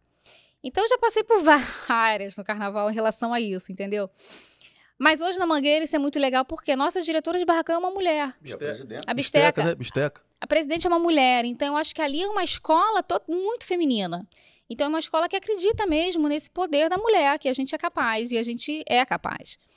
Então isso é muito bacana. Mas eu já passei por várias escolas que de desacreditar mesmo. E você ter que botar o pé firme e meter a cara e falar, vai acreditar assim no meu, no meu trabalho e ponto final. Ousada, você tem uma. Jujuba. É, eu tô, eu tô. É uma disputa franca. Eu e Alexandre Lousada na Jujuba. Né? O A Castanha eu acabei. Codorne Salamin tô ainda trabalhando. E a Jujuba, né? A gente tá também, né? Disputando aqui. É isso. Sua carreira é extensa, vitoriosa, né? É, Você consegue botar isso em, em- em tempo aqui pra gente, cronologia, mesmo que de uma forma rápida, para que a gente entenda os seus vínculos profissionais e afetivos durante o- o- esses anos todos? As escolas? É. Portela, União da Ilha, Cabuçu, Unidos de Cabuçu, Caprichosos Pilares, Grande Rio, Mangueira, eh, Beija-Flor, não estou indo na ordem, não. Viradouro, Cubango, Inocente Belfor Roxo, Estácio. Estácio. E as outras 20 que eu esqueci, por favor, não. É uma liesa ele. Não, vou- é mais mas fácil para mim, da- mesa, da- né? das, É, das possíveis, mesa. das mais famosas, assim, eu não fiz Imperatriz, é, Império Serrano. Quem subiu agora? Salgueiro, acho ali. É, Salgueiro. Tem umas que eu acho até que não... Estamos um pouco longe. São né? Paulo? Fala de São Paulo. Ah, vai, vai, Vila Maria, é, de Casa Verde, Camisa Verde e Branco. Maravilha. Eu vou te fazer uma pergunta sobre enredo, então. Vocês têm um. Serve para todos também, mas eu queria começar com você. É, você apresentou muitos trabalhos. Você tem esse tipo isso guardado? Você tem um, um- um- uma espécie de banco de dados de enredo? Ou de fato acaba um ano, que é o que eu acredito que seja como funciona? Acaba um ano e você vai pensar no próximo carnaval? Ou você já tem uma, uma lista de, de, de enredos aí? Não, você- outubro é meu Outubro? É, outubro eu já sei o que eu vou fazer no ano seguinte. Pelo, pelo, pelo menos o que eu pretendo. Eu acho que a cabeça de todos nós. eh, Eu acho que o carnaval eh, que a gente cria, ele está na nossa cabeça enquanto é gestado. Depois que a gente entrega para vocês, pra, é, é, é assim, você cria a distância do seu filho, na verdade. Né? Primeiro ele é só seu. E a gente fica com. A gente é, fértil e quer engravidar novamente um, um novo enredo. Então, isso acontece sempre quando já não tem mais o que fazer, não tem mais o que desenhar. É, eu, eu acho que isso é um, é uma característica daquela pessoa que é inconstante, e é bom ser inconstante no carnaval, porque senão você é, vira onça. Desculpa. É, a gente, eu, eu, eu sou inquieto, eu quero, eu quero mudar radicalmente tudo que eu fiz no ano anterior. A gente estava falando de estilo, e é muito importante isso que você colocou, porque esse, esse mosaico que foi construído pelo Léo Bora e o, e o Gabriel é fruto dessa visão do que é possível se fazer num grupo de acesso. É, num grupo de acesso, a gente não tem como, como ter 300 metros de um mesmo tecido para fazer uma, uma ala. Às vezes você tem eh, 50 metros, então vai dividir aqueles 50 por um detalhezinho e vai pegando com outra coisa, e isso é, é o que faz assim um carnavalesco ser vitorioso como foi, como Tarcísio quando trabalhou comigo, que ficava. Só tem acetato na estácia. Eu falei, É. ué, Viriato fez o mar todo de acetato. Faz, que de repente dá certo. Depois eu estava no camarote, falei, desgraçado. de acetato, entendeu? E você considera que você tem, é, dessa pergunta que eu tinha feito ao Gabriel, essa identidade, você acha que é, é possível você ver assim? Eu, particularmente, Sim. tenho, consigo Sim. muito claramente ver, mas assim, eu queria saber a sua opinião. Ou você foi um camaleão ao longo dos anos? Não, eu sou mais camaleão do que. é, mas eu imprimo uma marca que são eles que descobrem. Para mim, eu estou fazendo tudo Verdade. diferente, mas fica com a minha cara mesmo diferente. Se eu, se eu fizer um enredo é, futurista, se eu fizer um, um pop, ou um religioso, um afro, é, vai sair diferente de quem já fez aquilo, mas vai sair com a minha cara.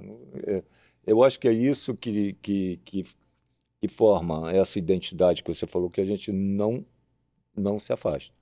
Entendeu? Agora, eu, como um, um artista já de, de muito tempo, eu fico observando o crescimento, porque, na verdade, eles, eles são é, expoentes, é, além de tudo, com sorte, né? Porque Sem eles ainda não estão totalmente criando essa- é, o que eu já tenho, o que outras pessoas tiveram. Eles estão num processo, o trabalho do Tarcísio hoje é completamente diferente do da pandemia. A gente vê a- as mudanças, o, que- o que ele vai alcançando, é esses perigosos. Alexandre deu uma entrevista, ele botou a gente, a- é, essas entrevistas que o Alexandre bota a gente, Anick, é, acho que foi pro Jornal Nacional. Não, foi, era fantástico, né, Guilherme? O Jornal Jornal Nacional Nacional. Mas só coisa boa, Do- né? é, não, só Ô, coisa, só coisa legal. Nacional. 2013, que era no meio da entrevista, ele, ele apresenta eu e o Léo e fala, eu estou criando cobras. Graças a Alexandre. Deus. Eu acho que essa é a maior, maior- eu acho que a maior contribuição para mim no, no, no carnaval não é o meu trabalho, é o que eu absorvi de talentos e que deixei esses talentos voarem e, e serem quem eles são hoje. Agora, sem falar em imagem marcante, falando mesmo no todo, no, no conjunto da obra que engloba o processo de criação, o, o ano de trabalho, algum desfile ele tem um lugar especial no seu coração? É, vou dizer que bom, hoje essa escola está em evidência hoje. Porto da Pedra é uma escola que, que me ensinou muito, mais do que muita grande escola que eu passei, Olha que legal. porque foi ali que eu descobri uma coisa que é uma característica da Viradouro de hoje, que é a gestão. Você com muito pouco, ah, eu conseguia fazer muito na, na, na Porto da Pedra. Então, é uma escola que eu trago no, no coração a reedição de, de festa profana. É, eu temia fazer, eu até confesso que eu gostaria de ter feito é, o amanhã, alguma coisa assim, mais mística e tal. É, mas a Porta da Pedra me ensinou. Eu acho que marcar mesmo para mim foi um. Está sendo a Tijuca que eu como todo, todas as escolas têm características, tem anos com problema e tal. A Tijuca está sendo um pouco desse, dessa tranquilidade, quer dizer, que a gente vive um pouco em paz, não ter tanta, tanto, tanta confusão, tanta coisa. eh, Você ter uma pessoa que está com vontade de, de se espelhar no que está, no que está acontecendo no Carnaval e e procurar melhorar o, o desempenho da sua, da sua escola. Estou vivendo esse momento na Tijuca e eu, a Porta da Pedra me dava essa, esse prazer de estar no barracão, o prazer de estar na quadra. É, é, isso aí não, não tem preço, porque já enfrentei muitos problemas. Eles, eles lembraram aí do, do Laíla, a importância do Laíla é muito grande. Eu acho que na, na carreira de quem trabalhou com ele, como eu, como de quem não trabalhou, de quem aprendeu vendo. Né? Ele tinha lá a sua, sua maneira de, de ser, mas se eu hoje entendo de alguma coisa além de ser Tá. carnavalês da arte, é com ele. Eu ia, com ele. eu ia te fazer essa pergunta. Unir duas cabeças é muito difícil, né? Sim. Para um trabalho artístico, para um trabalho técnico, né? tem que ter sintonia e tal. A gente, às vezes, cara fala, puxa a escola para lá, outro puxa a escola para lá. Se não tiver sintonia, vai embora. E eu te perguntar, qual o segredo para uma comissão de sucesso? Porque se tem alguém que pode falar, são vocês. Não, eu acho que a Nick tocou num, num assunto. Eu acho que primeiro tem que ser amigo antes de ser a dupla. É o caso, a vantagem do Léo e do Gabriel. É, não dá certo você, em linhas gerais, não dá certo você unir duas pessoas que nunca trabalharam. É muito difícil. Porque uma pessoa que tem mais tempo de, de, de trabalho, como eu, eu vou sair esquecer. Ah, não, tem, tem alguém do, do, eu, aí fica um trabalho policiado. Eu acho que desde que tenha uma conversa antes. Que bom que você teve essa conversa com, com o Guilherme. Não, e o Guilherme é um menino novo, só pra retificar, ele é um menino novo, assim, com pouca, digamos, experiência, mas tem uma experiência muito grande porque ele fez muito virtual. Mas é uma pessoa inteligentíssima, inteligentíssima, é um gênio, é um crânio, um poeta. Uhum. E assim, eu aprendo diariamente com ele. Por mais que eu tenha mais tempo de experiência, eu aprendo diariamente com ele. Ele me ensina todo dia.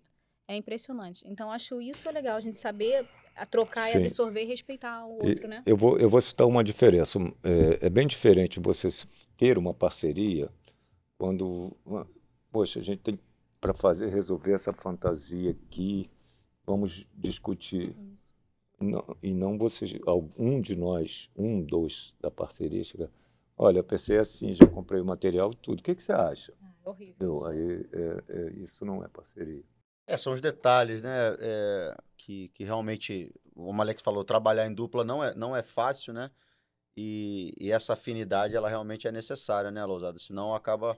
Mas aí, olha, tem um Alex Fábio É. que entra no meio da história, Exato. entendeu? Tinha o Laíla que entrava no meio da história, entendeu? Agora, quando tem um que quer jogar um, um pouquinho de Entendi. querosene e o fósforo, é horrível. Entendi. Entendeu? E, com, e com, com o Guilherme, né? Mesmo não tendo essa relação antes, talvez tenha sido é, é, mais arriscado, mas graças a Deus funcionou perfeitamente, Não, né? funcionou muito. Eu falo pra ele, um Teve uma dia. afinidade. Se a né? gente se separar, eu falo pra ele, se um dia a gente se separar, você vai ser meu projetista de alegoria, porque ele projeta perfeitamente. Você vai ser o, o que vai escrever minha sinopse, porque a sinopse que ele escreve a gente faz junto. Ele escreve muito melhor do que eu.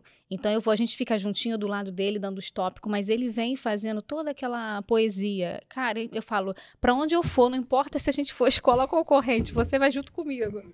É, isso é muito legal. A gente, a gente Mas só para completar, Claro, é, o que, que é uma, uma comissão de sucesso? É quando ela dá um resultado. Você vai olhar para o resultado de todas as escolas que já montaram comissão e ver o resultado. Então, tem sempre uma, pres uma presença marcante na, na, naquela comissão. A Beija-Flor deu certo, Tarcísio deu certo, Gabriel deu certo, espero que você dê certo também. Você está lá sozinho, né? Mas, é, e você agora com, com, com o Guilherme. Tem que ter essa. mostrar esse. quando você consegue al- alcançar o objetivo, aí você sabe, não, tem que ser assim. Se deu certo assim, a gente, a gente continua. Maravilha. João, fazer uma pergunta. Seja sincero. Eu acho que você vai, vai ser como você tem, tem demonstrado. Quando é divulgado o enredo de um, de um colega assim, tem, tem algum que bate aquela. Putz, por que, que eu não pensei nisso? Por que, que essa ideia não foi minha? Vou te dizer uma coisa. Se tem, qual é? Fala pra gente aí. O Qual enredo- enredo você gostaria de ter pensado? O enredo de Ah, esse vocês é do ano passado. eu responder. Rosa Maria Eu, Egipcia. ta- eu Não. ia responder a mesma coisa. Rosa Maria Egipsíaca, não o. Não há alegria. Não há tristeza Não há que tristeza que, que supere possa tanto- suportar tanta possa alegria. suportar tanta alegria. Eu falei, gente, que máximo. Que enredo incrível. Que enredo incrível. Que linha de carnaval sensacional. Aí o João Gustavo, eu trabalhava com o João na época, eu falei, João, olha esse enredo. Isso é fantástico. É E fantástico. foi responsável pela mudança do meu na Beija-Flor. Ah, é? É, você já. eh, Eu Alexandre, soube, isso não é lenda, Alexandre me- não? Isso me não é contou lenda, isso. Não? Ele não me é contou lenda, isso. Hã? Isso não é lenda, Não, não? não, Isso não. aconteceu. eu, contei, eu contei isso pro senhor, ele me falou isso aí. Ah, foi verdade, foi você. Eu achei que tinha sido. Não, eu falei pro senhor. Tem sinopse escrita e tudo. Marcelinho da Rosa é lindo, mas o, aquele, eu falei, meu Deus do céu, isso é carnaval na veia, tudo que a gente precisa agora nesse momento, porque tinha a ver, tava todo mundo muito sensibilizado ainda com as coisas que estavam acontecendo. Então, todo mundo queria o quê? Extravasar, comemorar, festejar. Então, quando vocês lançaram aquele enredo, eu falei, meu Deus! É, a gente até, Meu na verdade, né, nesse ano, João, como as reuniões presenciais eram, eram escassas, eram raras, Uhum. né? A gente fechou basicamente a, a, a ideia toda em reunião virtual. né? Nossa! E aí, quando a, a coisa eh, se solidificou, né, Darcy? Falou, cara, alguém vai pensar isso. A gente precisa anunciar, precisa ver, precisa andar, porque eh, a gente vai falar da retomada, né? Foi Então- uma semana antes. É. Eu vim- agora eu- tá explicado. tá Eu vim pra a corrida. travado, de coluna, de desespero. Marcelinho, pelo amor de Deus, a gente tem que lançar, tem que lançar. Foi tudo feito às pressas. Tanto que quando no ensaio técnico vocês entram com aquele telão, com as pessoas, com as personalidades do carnaval tirando a máscara, a Luana, nossa amiga em comum, a Luana começou a chorar. Aí a Luana começou a chorar, meu Deus, isso é muito lindo. Eu falei, essa mulher tá passando mal aqui, de tão especial que era o enredo, o samba e o ensaio, que foi incrível. E aí aparecia a Rosa tirando a máscara, a Selminha Sorriso tirando a máscara, aquilo foi muito especial. Muito. Olha, o meu foi o, o de vocês, da Rosa Maria Egípcia, que eu tinha acabado de ler o livro Tituba, que é uma história bem parecida. Já leu esse livro? E eu, Eu eu ouço muito podcast do História Preta. E tem um episódio que fala sobre Rosa Tem um Maria. episódio, sim. Quando eu li o livro Tituba e, e ouvi, eu falei assim, John, tinha um enredo. Aí vocês lançam, ah, o meu enredo, não acredito. O, o Alexandre falou pra mim, tava numa, numa resenha com ele. Inclusive, tem que voltar aquela resenha da, da praia, né? Aí ele falou, cara, um setor. Era um setor, né? Um setor meu era o enredo de vocês. Eu falei, santa sorte de lançar logo. E a, e a gente que. Mas era, era exatamente, o final era exatamente o A enredo da vereadora. Eu e Alex, que a gente é um pouco entrão na. Né, Tarcísio? A gente quer participar, quer saber de tudo. Eu, às vezes, estou de férias, eu estou em algum lugar, estou lendo algum livro, alguma coisa, vi alguma coisa, e eu, eu não tenho essa. Meu HD de enredos não é igual ao de vocês, né? Que de fato pensa alguma coisa e já sabe se aquilo foi ou não. A gente sabe basicamente 60%, 70% do que a gente viu. E às vezes eu fico tendo ideia, pô, achei que tive a ideia maior. Tarcísio, estou lendo um livro chamado um livro do Robson Pinheiro, que no final, cara, é um encontro do- dos orixás e a coisa mais linda. Se chamar o Ander. Então, Foi feito. é, recentemente, falei, tá bom. Aí depois eu comprei um livro no aeroporto, né? E Sim. falei, cara, tá aqui, ó, tem 500 pessoas aqui pra gente ver. Isso aqui é fantástico. Então, mas é fantástico mesmo. Tanto é fantástico que isso, Já- daí já tem foi dois anos atrás em São Paulo. Aí eu falei, então desisto. Um ganchinho nós aqui. temos o mesmo enredo, nós temos o mesmo enredo, e eu, eu e Gabriel também temos o mesmo. Ah, é? Né? Não que Nossa, primeira. é, a gente tem um compromisso de quem puder faz primeiro. Ah, vamos fazer uma comissão então. pô. A comissão todo mundo junto. Algum aí serve para todo mundo agora. Tarcísio, daqui a pouco eu vou, vou conversar bastante com você. É, algum enredo que. Eu começo por você. Algum enredo que você não faria de jeito nenhum? Esquece que eu tô aqui. Hitler não faria de jeito nenhum. Não, não, isso é óbvio. Mas assim, é, ser mais específico. Enredo patrocinado incomoda vocês? Ou não incomoda? Para mim, Ou não. depende do- da proposta É que uma, vai ser é uma boa pergunta pro João Vitor. Depende, depende da, depende da proposta. Não me incomoda. Assim, obviamente, com respeito a todas as escolas, eu acho que um iogurte é um enredo complicado. No meu caso, quando surgiu a possibilidade de falar de Maceió, eu já sabia disso desde o dia que eu cheguei. é, Eu, tive- nem, eu quando perguntei, nem lembrava de, de Maceió agora, eu estava lembrando para trás. Mas, de fato, você tem ali uma, um leque de opções para trabalhar, né? Exatamente. grandes ferramentas. eu tive o acesso à história do Raj, do Raj Gonguila, eu perguntei, eu falei com a administração da escola, com o presidente, com o Gabriel, eu falei, olha, tem essa linha aqui, atende. Aí eles, não, pode trabalhar com liberdade em cima dessa história. Eu falei, até porque os tempos são outros, então a gente não pode pensar que a gente vai levar para a avenida um enredo sobre uma cidade, como se fazia 10 anos atrás, que era aquele clichê. Como a cidade foi fundada, os indígenas, os colonizadores, pererê, pão duro, até o progresso da cidade. Era sempre assim, né? Você pegar o CD das escolas de samba de 1999, eram 14 escolas. É um tipo até um CD que eu gosto bastante. Acho que das 14 escolas, pelo menos nove escolas ali homenageavam uma cidade ou um estado. Praticamente todas as escolas. Então, todas elas tinham o mesmo início, meio e fim. É. Só que os tempos mudaram, o julgamento hoje é outro, as- né, o julgamento está muito mais criterioso.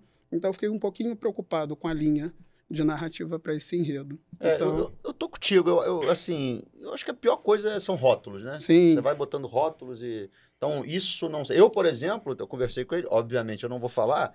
Eu te- Eu tenho, a gente já conversou, eu tenho um enredo CEP, que eu acho que vai ser a coisa mais linda do mundo se a Sim. gente fizer. E tá, assim, eu falei, cara, eu não tô nem aí se o lugar vai ajudar, não vai ajudar, assim, né? na- mas eu, eu tenho tanta segurança, assim, uma vez eu conversei com ele, que eu acho, acho bonito, acho que pode da, da liga, tem, tem todos os, os, os requisitos para que seja um grande enredo de carnaval. né? Então, eu acho que a pior coisa do mundo é rótulo, né? Você tem uma, por exemplo, em 2024, você tem uma proposta amarrada, bem definida, e você vai para a pista, que aí é o, é o trabalho de cada um, de cada É escola, para disputar o, o, né? o, o carnaval. É, A, a Gabriel, é prova, por aí? a, pro- a- a prova, o Alexandre foi campeão com o enredo que no pré-carnaval ele foi, apanhou de Qual deles? Foi. Marrocos. Marrocos. Apanhou de lá, Esse- cara. Esse é um que eu tava falando sobre. Eu, na verdade, eu tava assistindo. A vereadora tava no acesso. Não tava? 18, 17? 17. 17. A vereadora tava no acesso. E eu assisti do HC da Liesa ali. Eu falei, cara, a mocidade ganhou o carnaval. É, não só me marcou a questão do Aladim, que foi realmente, acho que para todo mundo foi uma comissão, uma das comissões mais marcantes aí que já teve na Avenida, como a abertura da escola, que eu achei, tá falando sobre identidade, né? Eu achei muito a sua cara aquela abertura. Ali eu vi, eu vi realmente é, um trabalho assim, eu falei, cara, a mocidade vai, vai vir nas cabeças, né? É, o samba era muito bonito, né? A história era muito bem contada. Era da Altair Veloso, eu acho, o samba. Sim. Ah, É, é isso que você que você está falando. Às vezes você amarra de uma forma, o rasconguilha é, é, é o, Personagem. o caminho, O que, caminho. que você escolhe, como foi Macapaba, quer dizer, até as pessoas descobrirem que era Macapá, os próprios macapaenses não. Ah, mas de onde você tirou isso? Que tinha uma estrela, brilha Mairi e tal. Carnaval vai pegar. Me mostraram lá um fragmento, isso aqui possivelmente seria um relógio fenício, um relógio de sol. Para mim já era uma verdade que os fenícios estiveram lá, Uhum. entendeu? Então, e- e isso da maneira como você coloca, eu não tenho medo nenhum, nenhum de, de CEP. Eu acho até que é um, é um pré-conceito de, de, de muita Uhum. gente antes da, da coisa ah, ir para a avenida.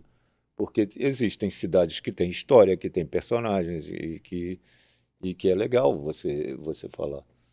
É mais, é, é, é, eu acho até mais viável que muito enredo aí que é forçado, que, a- que, não, que não existe, que não dá, dá caldo. Eu, eu só sou contra enredos de, que tenha que vestir gente de gente.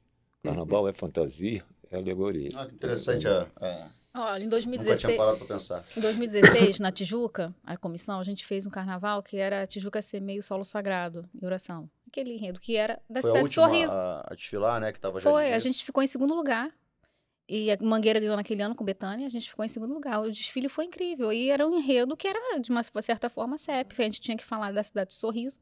Só que a gente não ficou preso em falar da, na falar da cidade. Então, aquela, a gente fez aquela questão toda do semear, do dono da terra, do agricultor. E teve, colocou a cidade de Sorriso no, no momento certo. E perdemos. Foi, eu acho que não sei nem se foi um décimo que a gente ficou atrás. 16. É, Pra Maria 2016. A gente perdeu pra Maria Bethânia naquele ano. Ficamos em segundo lugar. E foi um enredo CEP. E é muito engraçado essa história do enredo CEP. Quando eu sento com o presidente da Beija-Flor para falar sobre o enredo, Almir, Almir fez, fez aniversário. Desculpa, Fez João. aniversário, fez aniversário recentemente, meu amigo, Foi. meu irmão. Beijo no seu coração. E eu disse para ele o seguinte, eu falei, olha, isso aqui eu já eu tô entendendo muito mais agora que eu tive uma excelente professora. Acabei de trabalhar com a Rosa, acabamos de fazer um enredo CEP entre aspas, que de CEP não tinha absolutamente nada, falando do mogangueiro da cara preta.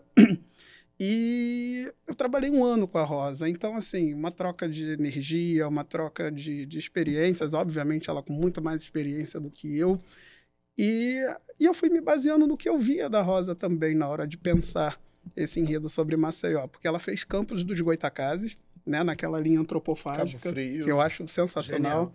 Ela fez Cabo Frio através da, do, do Pau Brasil. O, Ceará, com mais vale o Jeg que me carregue, né? E ela traz a figura do Jeg como personagem principal do enredo e tantos outros que ela fez também. Então eu acho isso que é, isso é carnaval da, na forma mais genuína, sabe? Então eu levei essa proposta, levei esse pensamento, esse caminho e a escola abraçou. João, É, acho que, acho, João, o, o interessante é o patrocínio não ser diretivo. Né? Você tem que falar da tampinha da, da cerveja, mas tem que fazer isso, tem que fazer aquilo, tem que fazer aquilo outro. É dar liberdade para pesquisa, né? Ah, seu enredo, o, o tema é esse, ou passeia por isso. E aí você tem a liberdade de pesquisar, trazer histórias, buscar outras coisas, aí é outro assunto. É porque tem, tem uma enorme diferença numa boa história, ou vamos trazer para biografias, né? Um, grandes artistas ou grandes cantores. Você, esse ano, tem a oportunidade, de fato, uma grande artista e uma grande história a ser contada. Eu conheço um pouco da história da Alcione, mas poder, às vezes a gente tem grandes pessoas muito marcantes da música, por exemplo, mas que quando você vai carnavalizar, aquilo simplesmente não funciona, né? Não é tão simples. É o que, você... eu, tô, é o que eu falei, de, de vestir gente de gente. É porque às, às, vezes é, não, não vai para pelo lado lúdico. Por exemplo, Chico Buarque. Cada música dele tem personagem, tem um tema, tem cenário, você já imagina tudo isso. Tem, tem compo, é, compositores que são assim, a vida de, de Betânia é um livro, é uma história, entendeu? Agora, tem enredos que ficam é, muito limitados, limitados para É, isso. É, hoje, de fato, é, é, existe a busca por os enredos de identidade cultural, né? Acho que é um- Uhum. existe essa, essa busca. E aí eu até faço uma, uma pergunta a vocês. É, é, já tivemos aqui no primeiro episódio, mas qual o papel que os enredistas têm feito na- na- na- nessa parceria que vocês têm lançado em enredos? Qual o, pa- o papel que o enredista tem para vocês? Quem começa? Não, a gente vê, é, bem, pelo, pelo menos. Tarcísio eu- Então vai. e aí? Bom, eu, eu acredito que essa relação do enredista com o carnavalesco, ela é uma relação muito de pesquisa também, né? É, é claro que a gente precisa traduzir visualmente tudo que vai passar. É, o enredo, ele se consolida de fato quando ele passa na avenida. Então, a- as imagens, elas estão na nossa cabeça enquanto artista, enquanto carnavalesco. É, então, quando o, o, o enredista, o pesquisador, ele se coloca nesse lugar de diálogo, nesse lugar de tentar achar justificativas nesse caminho, é, é um caminho que possivelmente sempre dá certo, né? Sempre tem essa, essa propensão ao, ao sucesso.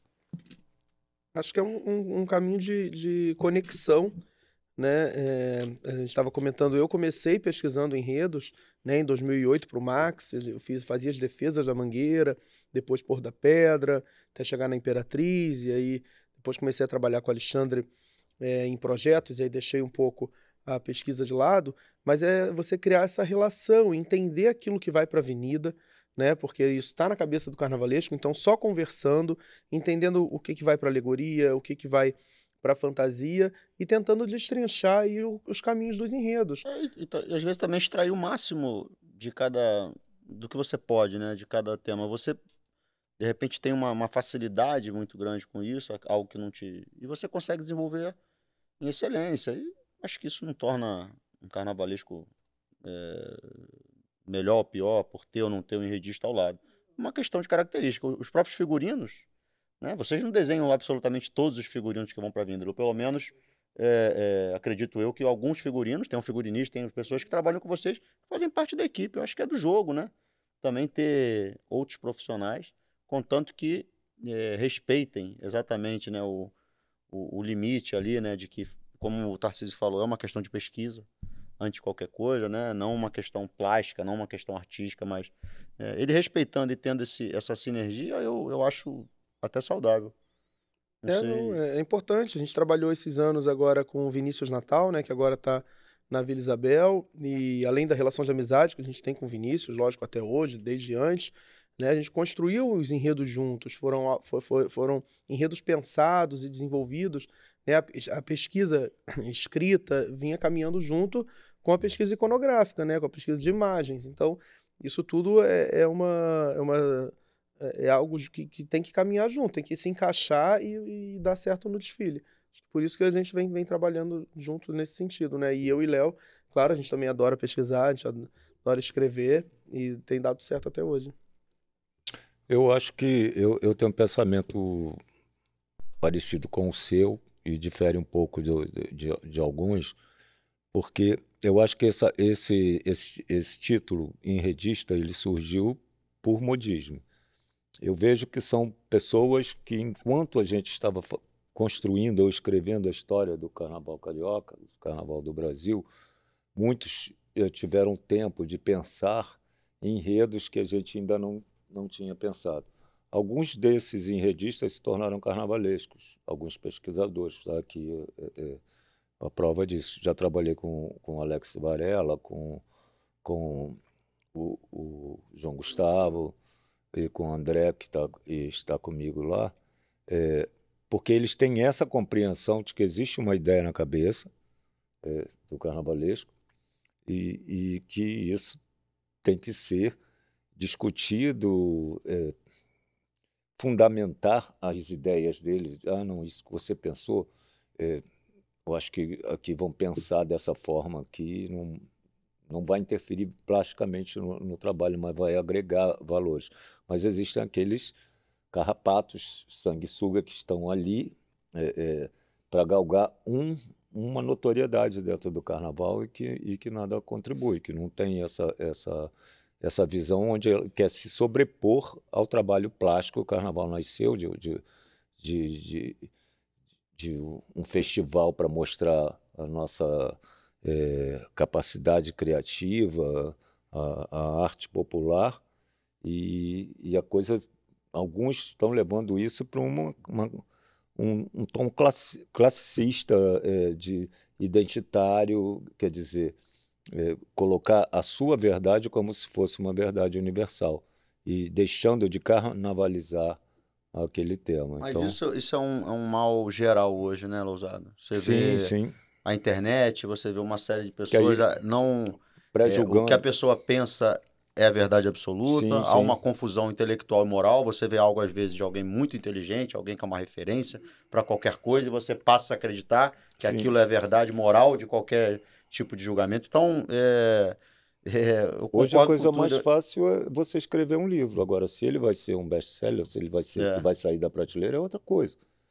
Tem pessoas profissionais aí, pessoas que se candidatam a serem redista, que vem, te elogia, que é, é fã do seu trabalho, que sempre teve o sonho de trabalhar com você, e você não pode contratar, porque às vezes você já contratou outra pessoa, aí o seu enredo passa a ser o pior. Entendeu? Eu sofri isso esse ano. Então, um Exatamente. recado. Marcelinho, aquilo que você Entendeu? a gente falava do enredo CEP, hoje tem uma galera na internet que elas querem ditar o que é certo e o Exato. que não é certo para você falar. Então você às vezes Exato. tem um enredo maravilhoso na sua cabeça que você às vezes fica receoso de soltar. Mas, João, Tipo, há um- como é que as pessoas É. vão aceitar? Assim, um- porque você tem que pensar se as pessoas vão há aceitar. um impulso de julgar. né? É. Eu preciso julgar, eu preciso avaliar. Eu acho muito legal ah, qualquer tipo de, de, de crítica, positiva, Sim. negativa. Né? É, é muito importante também haver um apuro do que está sendo Claro. falado. Vou ler, vou ler e vou falar, ficou uma merda. Mas Sim. eu li, entendi e acho que tá uma merda. Aí eu acho que é válido, né? Mas às vezes estão falando que às vezes o negócio não serve sem ao menos ter um tempo, uma, uma, um, um carinho de, de, de averiguar. Não, e A escola nem foi para a avenida ainda. É, já Tem tá uma- fadada. Carnaval, o resultado é na avenida. Não, já vimos é, escola o sendo Não, é rebaixada. você nem desenvolveu o tema, ele não viu fantasia, não viu Uhum. alegoria, não sabe como aquilo está sendo mostrado e já julga. Eu acho que o carnaval precisa de apoio. Eu acho que isso é um alerta também para vários sites que surge, cada dia surge um, e, e que faz essas lives com debates, onde a pessoa é o dono do, do- da verdade ali, que julga. Ah, esse aqui não presta, esse aqui não, não presta, entendeu? Que ele Tem um repórter Eu- que queria um tipo de enredo na Beija-Flor esse ano, para o carnaval do ano que vem. E ele nunca mais falou comigo depois que o enredo foi lançado, porque não era o que ele queria. Sim, um, um me pediu emprego. Nunca mais falou mas eu comigo. printei a tela o dia que eu tiver Nunca frente mais. a frente, eu Nunca mais falou Meu comigo. enredo não Porque não, é era o que ele queria para Beija-Flor. Eu não te contratei para ser o...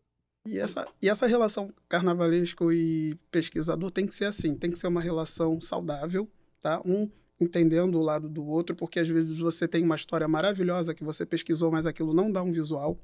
Isso eu aprendi com a Rosa também, conversando muito com ela. E até uma vez eu batendo um papo com o Renato Lage, ele me disse isso também. Ele, olha, a narrativa é maravilhosa, mas você tem que pensar no visual sempre também, porque afinal Uhum. de contas, você tem que pensar no pagante. A pessoa que está sentada lá naquele cimento, ela quer ver uma coisa bonita. Ela quer ter um visual. Então não adianta você querer emocionar no papel Uhum. e na prática, na plástica, você não trazer nada de interessante, a nada verdade. que não, nada que enche Mas- os olhos. É, mas aí vale uma reflexão também, né? Essa demonização de alguns cargos que existe. Uhum. Muito passa. por Mas olha só, o João Gustavo, É. que, que é o Ah, pesquisador da, maravilhoso. vira, da viradora, Aham. eu abri mão de um enredo na Beija-Flor para fazer uma proposta dele. É, E a parceria dele foi maravilhosa comigo, exato. entendeu? Não, mas ele, ele tinha o, pe- o- o pensamento e queria que eu materializasse aquilo. E tudo eu- era, era mostra- e foi um, É. um trabalho delicioso de fazer, que foi empretecer o pensamento. É, é lindo. E às vezes você vê, você viveu uma experiência, ouviu algo de perto que deu errado e você também acaba fazendo um pacote, né? Claro. E, e eu também queria até ver com vocês qual o papel da gestão nisso, porque é, eu acho que certas coisas elas têm que estar muito claras e muito bem definidas, né? O papel da pesquisa ele é complementar ao de vocês, Uhum. caso ele exista, né? É, não pode ser é, envaidecido Sim, de sim. ser dono de algo, até porque quem a escola que ela, é- ela tem, ela é detentora daquele caminho e vocês, obviamente, com uma importância absurda, gigante, de serem os mentores intelectuais do- dos projetos, né? Mas eu acho também que quando isso, né, Tarcísio, pode falar até da tua experiência com o João, quando a coisa é muito bem encaixada é, é, e tudo acho que funciona muito claramente, né? A coisa fica mais fácil. Sim, a, a relação com o João é, ela é perfeita nesse sentido, porque eu sempre coloco para ele as imagens que estão na minha cabeça, né? A gente pesquisa junto é, o enredo. É, no meu caso, é, como todos sabem aqui na escola, eu tenho uma forma de criar muito intuitiva, então eu vou seguindo meu feeling, o que eu acho que vai dar certo para aquele ano. E aí o Gustavo, é, quando eu falo a imagem para ele, quando ele vê materializado, ele fala: não, realmente a gente está pelo caminho certo e realmente a- eu consegui traduzir em palavras o que você estava pensando em visual. Então eu acho que essa sinergia que precisa existir entre o pesquisador, o enredista e o carnavalesco. Quando isso acontece, é um caminho de sucesso. Eu, eu trabalho hoje com o André Luiz Júnior, ele já foi jogador alguns anos de, de, de enredo. Então, eu já, já, já tomei, o, já perdi décimos com ele, mas ele é uma pessoa também que age como, como o João Gustavo. É, é, eu vou colocando para ele, ele vai defendendo, às vezes ele pede assim, acrescenta mais isso assim, assim, assim.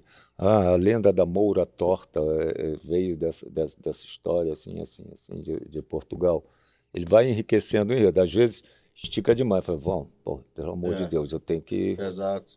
Eu estou respeitando até mesmo a questão de corpo. Eu, eu saio criando um setor. Ele falou: Ale, aqui eu vou precisar trabalhar com uma cronologia. Então, aqui eu estou falando do tapete de arraiolo, do, do galo de Barcelos, dos doces, são coisas meio que artesanatos. Mas um foi criar, começou a ser desenvolvido no ano tal, aí vai, porque a gente hoje, é, é, o que, a, o que a, a gestão também colabora, a gente tem que observar como nós so- somos julgados. Mas eu, eu acho que, que o dia que nós conseguimos realmente é, colocar na cabeça de, de quem coordena o julgamento de- das escolas de que é o nosso trabalho que está sendo julgado, não o gosto que o, que o julgador gostaria que, que eu pensasse, do jeito que ele, que ele gostaria que eu pensasse. Isso não está sendo respeitado. É aquela questão que você já ouviu várias vezes em plenária da Liga de comparar enredo do guarda-chuva, disso. Pode ser um grande enredo, dependendo da forma como, como é desenvolvido, mas você tem que respeitar, seja, ah, eu não gosto muito dessa ideia, mas eu vou ver se o cara desenvolver, des- desenvolveu bem, entendeu? Então isso já tem que partir lá do- desse curso, entre aspas, para jogador, de que eh, eles estão julgando um, um- um trabalho artístico, uma proposta que está sendo en- entregue a eles. A gente, eh, eles julgarem dentro daque- do- dos, dos critérios se foi bem ou mal desenvolvido plasticamente, se é bonito, se não foi, entendeu? E não tão- às vezes não é assim. É essa separação da concepção e execução, né? Exato. Aí os enredistas É. eh, criam uma grife. Se É você verdade. não tem um enredista, você está fraco. É, aí- aí é onde não É, pode. exato, isso não é o que pode. não pode de fato acontecer. É o modismo, né? Sempre É. tem que ter julgado o que está ali, o que está escrito, né? o trabalho de Exato. fato. Caso você faça sozinho de uma forma maravilhosa, assim, o seu É. 10 tem que vir, né? É Sim. porque o enredista hoje, a gente é aquilo, o nome é enredista, mas na verdade é pesquisador. Pesquisador, historiador, é a pessoa que está ali para dar um suporte para pesquisa, Colabora. colaborar para dar um suporte para a pesquisa do carnavalesco, porque o enredo é do carnavalesco, é, a forma de desenvolvimento do desfile é do carnavalesco, O pesquisador está ali para, de repente, te guiar. Pô, isso aqui é essa data. Você quer seguir um esquema cronológico? Essa aqui aconteceu antes disso. É dar um suporte mais de pesquisa Uma equipe, aprofundada. né? É uma equipe. Porque o carnavalesco hoje não faz esse trabalho sozinho, isso é mentira. É uma falar, criação coletiva. É mentira. É, é em conjunto. Então, essa parceria que, que, que foi falado aqui, que você, quando você tem uma parceria bacana com o seu pesquisador, que isso flui de uma maneira legal, isso vai dar certo. E isso é importante, até porque às vezes a gente, como carnavalesco, a gente é aquele negócio, você está apaixonado pela sua obra, é seu filho, que você acha o mais lindo do mundo, e às vezes tem uma falha que você às vezes não está enxergando, por mais que você volte. Uhum. E vo- porque eu sou muito crítica com as minhas coisas, eu fico voltando, lendo isso aqui tá errado, isso aqui não. Mas às vezes você que tá ali é, compenetrada com aquele processo, você às vezes não enxerga uma falha. É, foi o caso da. A gente perdeu um, um ponto décimo, sei lá quantos foi, no, no enredo da Tijuca, que é aquele que eu falei que a gente ficou em segundo lugar, é, do solo sagrado, porque num setor o jurado tiro falou que faltou a ala da água, que a gente tinha um setor que falava dos elementos, tinha o ar, tinha a terra, é, tinha a flora, a fauna, uma coisa assim, e no, e no carro a gente representava a água. Ele falou que faltou o, o elemento água em ala, e a gente só tinha colocado em carro. Aí todo mundo na época, ah, que sacanagem, a água estava no carro, isso foi sacanagem do jurado. Eu falei assim, não, o jurado tá certo. Eu dei, eu acho que meu, na minha visão, depois você estudando e avaliando, o jurado tá certo. Por que, que a gente deu tanta importância aos outros elementos e a água não, que também é tão importante quanto? A água também tinha que ser uma ala. Porque no carro a gente meio que juntava todos os elementos. Então, por que, que a água ficou só perdida? Ela tinha que estar em ala também, a água. Então, e na época, um enredista que estava ali, o pesquis... enredista não, pesquisador para te dar um suporte, às vezes é uma pessoa legal para chegar e criticar, ó, tá faltando isso aqui.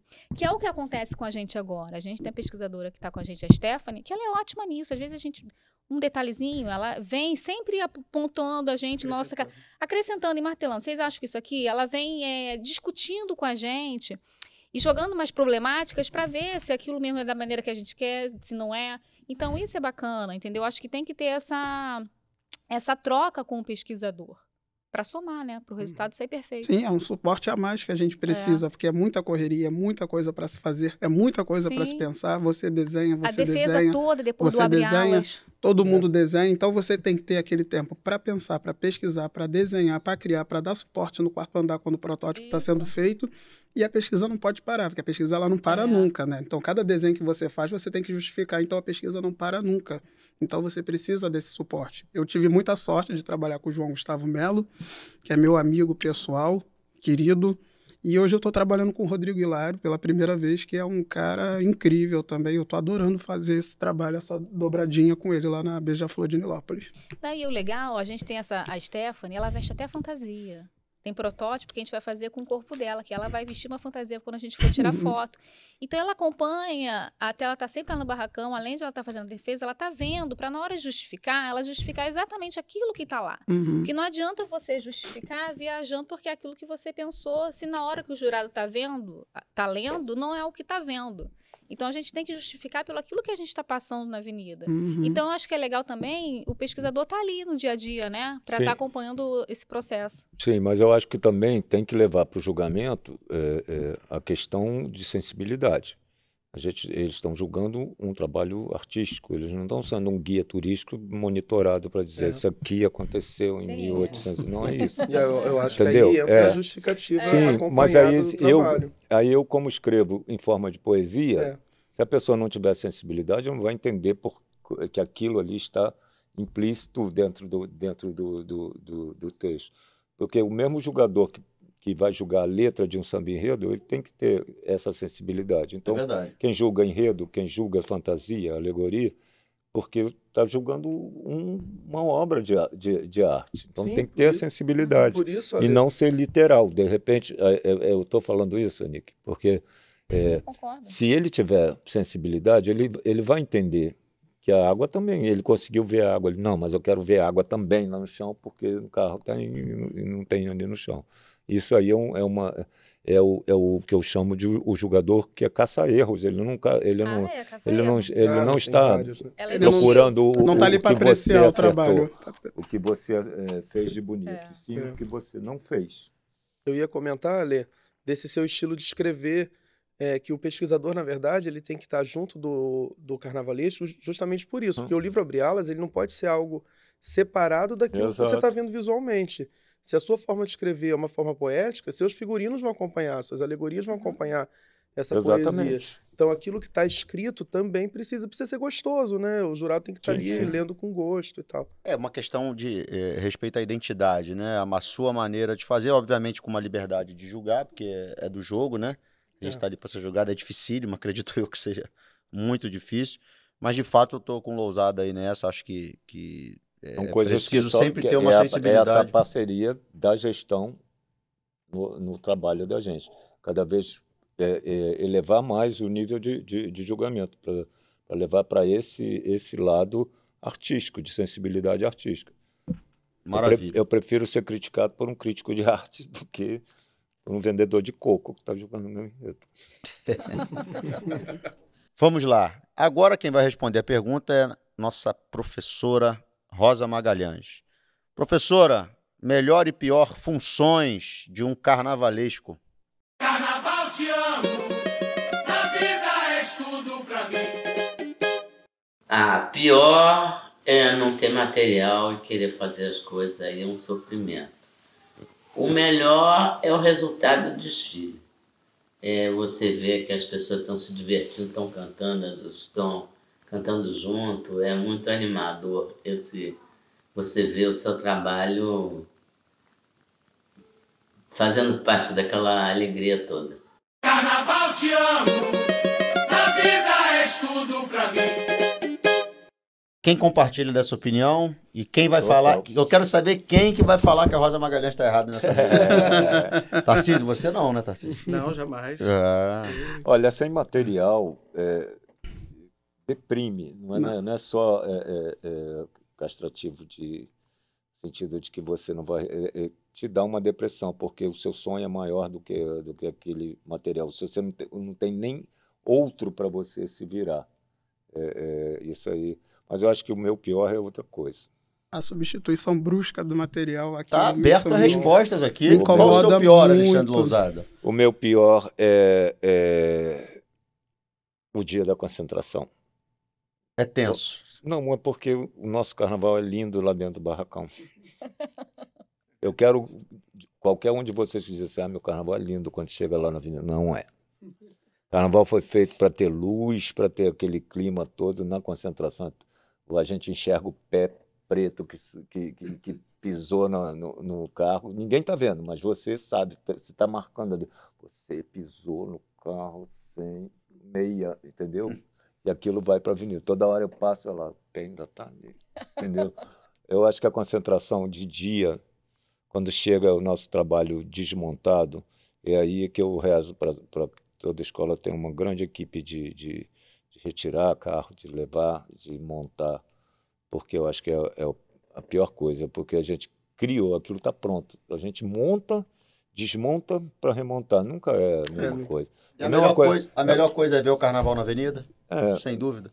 porque não que a gente faça uma- um trabalho de segunda, mas é, carro às vezes é igual um móvel do Casa Bahia. Você desmontou uma vez para montar.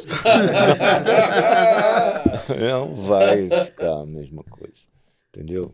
O que, que você perguntou? Desculpa, presidente. É um dia tenso, mas eu acho que é um dia gostoso. Não, né? Eu não acho gostoso, adoro não. concentração.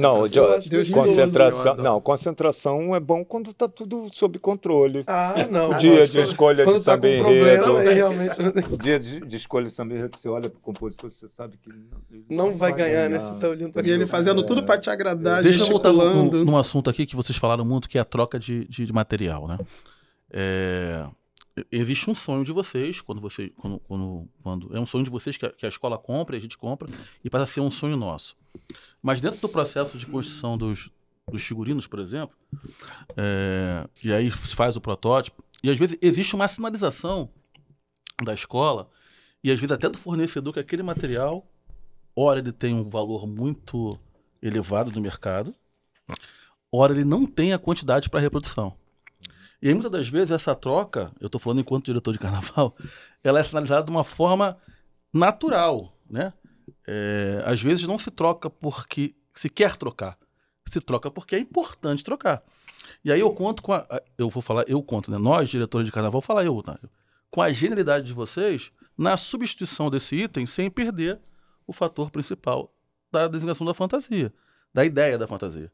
Então, assim, é, Eu acho que essa troca que você, essa- busca que vocês têm no início do processo, ela vai diminuir esse trauma, vou falar assim, no final do processo. Eu, eu concordo com você, lógico. É, mas aqui nessa mesa você não vai encontrar ninguém, porque todos nós já trabalhamos juntos. E eu acho que pode acontecer de um fornecedor também que te, te diz assim, não, pode levar que ter e depois não tem. Ainda diz na tua cara que Depois não disse tem. você que não tinha. Sim. Agora, nenhum desses aqui eu atesto porque eu trabalhei com, com eles. Nenhum de nós aqui é, é alheio a- ao valor que uma fantasia tem que ficar. A gente tem plena noção Claro. disso, entendeu? É, sou- já falei ali, ali fora, sou de um tempo que uma fantasia custava um salário mínimo. Hoje, uma escola que tem que tenha o, o recurso proveniente da Liesa consegue alguma coisa com ensaio, alguma coisa a mais, se você colocar na balança, vai dar essa, esse valor não muda. Quem inventou os, os- economistas que inventaram o salário mínimo na cabeça deles e as, as escolas de samba, desde que eu era componente, a gente pagava um salário mínimo por escola de samba, por uma fantasia de escola de samba. Hoje a gente luta para ficar abaixo um pouco disso, porque uma fantasia pela outra, às vezes uma fica abaixo de mil e tudo, mas quem quer disputar um carnaval e se, e se chegar ao nível, ou com muita criatividade, que a criatividade às vezes não é barata, é um ledo engano que você fazer, fazer um carnaval todo rústico, é mais caro do que você bordar um carnaval inteiro. Palha é mais caro do que... Aí, Gabriel. Palha é mais caro, entendeu?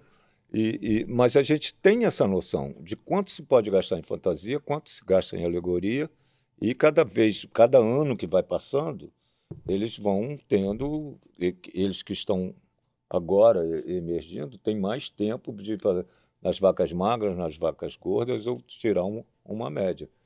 E, agora, Porque o que a Rosa falou ali, que nenhum de nós planeja um carnaval impossível de ser feito. É, e agora existe também a gestão que não viabiliza nem o, o, o- feijão com arroz bem feito, Nem o, nem o, nem o básico, né? nem o básico. Eu acho que essa- a, a relação com o fornecedor hoje, Alexandre, e você é, foi uma das pessoas que nos apresentou São Paulo, né? Uhum. Além, além de ser padrinho de várias, né, de todos, enfim, você nos apresentou São Paulo como São Paulo como opção de compra, não isso, como isso. O carnaval. Alexandre foi, foi um dos primeiros, se não o primeiro, a ir para São Paulo. E, de certa forma, a gente co- conseguiu, e vem conseguindo até Sim, hoje, sim. né? Des- descobrir cada vez descobrir mais cada vez mais, co- em condições melhores de, de- de valor, enfim. Tarcísio, quando você propõe a escola, propõe o enredo, e a escola dá ok para você, os carros e as roupas já estão na cabeça? Ou a partir dali que você vai pensar nisso? Eu não acredito que 80%. Quando você vai com um enredo que você quer fazer, que você tem tesão naquilo ali, é, é impossível você já não ter a- a- a- pelo menos aí 80% da escola na cabeça. Acho que durante o processo também algumas coisas vão acrescentando, né? Como a gente falou agora do pesquisador, uma coisa que acrescenta muito Samba também- enredo. os sambas. Eu acho que, assim, é, eu aproveito muito do samba, inclusive de samba, das parcerias até que, que não conseguem é, é, ganhar, né? Eu acho que são sempre muito, muito proveitosos, assim, essa troca com o compositor, com o poeta, né? Ele sempre acrescenta muito, pelo menos para mim, é assim, no meu projeto. E o, todo o laboratório que a gente faz durante é, o processo de protótipo, eu gosto muito de usar o protótipo como um laboratório para que, pra que aquilo vá para a alegoria também. Aquela mesma materialidade, né? Eu costumo utilizar na alegoria. Então, eu acho que é um momento embrionário muito legal para que a criação se desenvolva de forma plena. Por aí, João. É por aí. Quando você, quando você consegue enflacar o enredo seu, é tudo mais fácil, né? Você pensa, você já tem aquela sua ideia na cabeça, você trabalha melhor. Não que uma outra pro- proposta seja diferente, mas quando você tem a oportunidade de emplacar o enredo seu, ou pelo menos um enredo que te agrada, tudo flui muito melhor, sabe? E o meu pensamento em relação à criação é muito parecido com o do Tarcísio, de querer curtir bastante o protótipo, de querer entender melhor o que está sendo usado ali para derramar aquilo na alegoria. Isso te facilita em vários aspectos. E um desses aspectos é a finalização de uma alegoria. É, há uns dois, três anos a gente vem sofrendo com, uma escassez terrível de Uhum. material de carnaval no mercado, não é verdade? Então você às vezes faz uma lista de material para alegoria e outra para fantasia. Mas quando você consegue resolver muito bem a fantasia e você tem essa ligação da fantasia com a alegoria, fantasia às vezes sempre, sempre sobra alguma coisa, então aquilo ali acaba te suprindo. Então você não passa aquele sufoco de ter que ficar esperando o tecido tal que você imaginou para alegoria tal, só aquele tecido é capaz de resolver aquele seu problema. Mas se você tem uma fantasia ali naquele setor, conversando diretamente com a alegoria, tudo fica mais fácil. Maravilha. Chegou a hora, até demorou hoje, né, Alex? O quê? Nosso quadro. Os quadros? Que merda que eu fiz. Gabriel Haddad. Não vem. Quem olha pra você, pro Léo, lembra do Exu, lembra de Tatalão de Irá, lembra do bispo na Cubango, mas não tem noção de algo terrível que você possa ter feito. Que merda você já fez na sua carreira, Gabriel? Olha, eu fiz, na verdade, foi, eu vou, falar, vou contar algo pessoal, meu e do Léo. Que eu fiz uma merda com o Léo gigantesca. E envolve mocidade, quando o Alexandre estava trabalhando lá. 2016, a gente terminando o desfile, uma correria no barracão, sobrou uma fantasia de uma alegoria. Aí eu, inocentemente, ele falei, Alexandre, tá sobrando uma. Ele falou, ah, chama o Léo.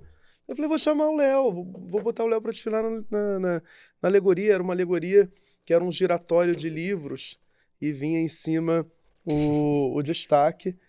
E aí o Léo, ai, não quero, não quero. Eu falei, vamos, Leonardo, vamos curtir, vai desfilar. Ele em cima de alegoria, eu não vou, já fui, foi horrível. Eu falei, não, mas vai ser legal. Agora é no especial, agora é outra estrutura, vai ser maneiro. Aí a, a alegria do Léo, né? Tá bom, vou.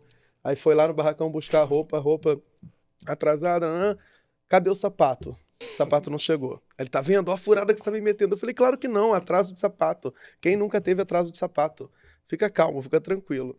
Aí chegou metade prata, bota. Metade bota prata, metade bota ouro. Aí, aí ele, meu Deus, agora qual que eu vou pegar? Eu falei, Leonardo, é qualquer uma, vai estar todo mundo no carro, beleza. Pegou a bota, fomos pra concentração.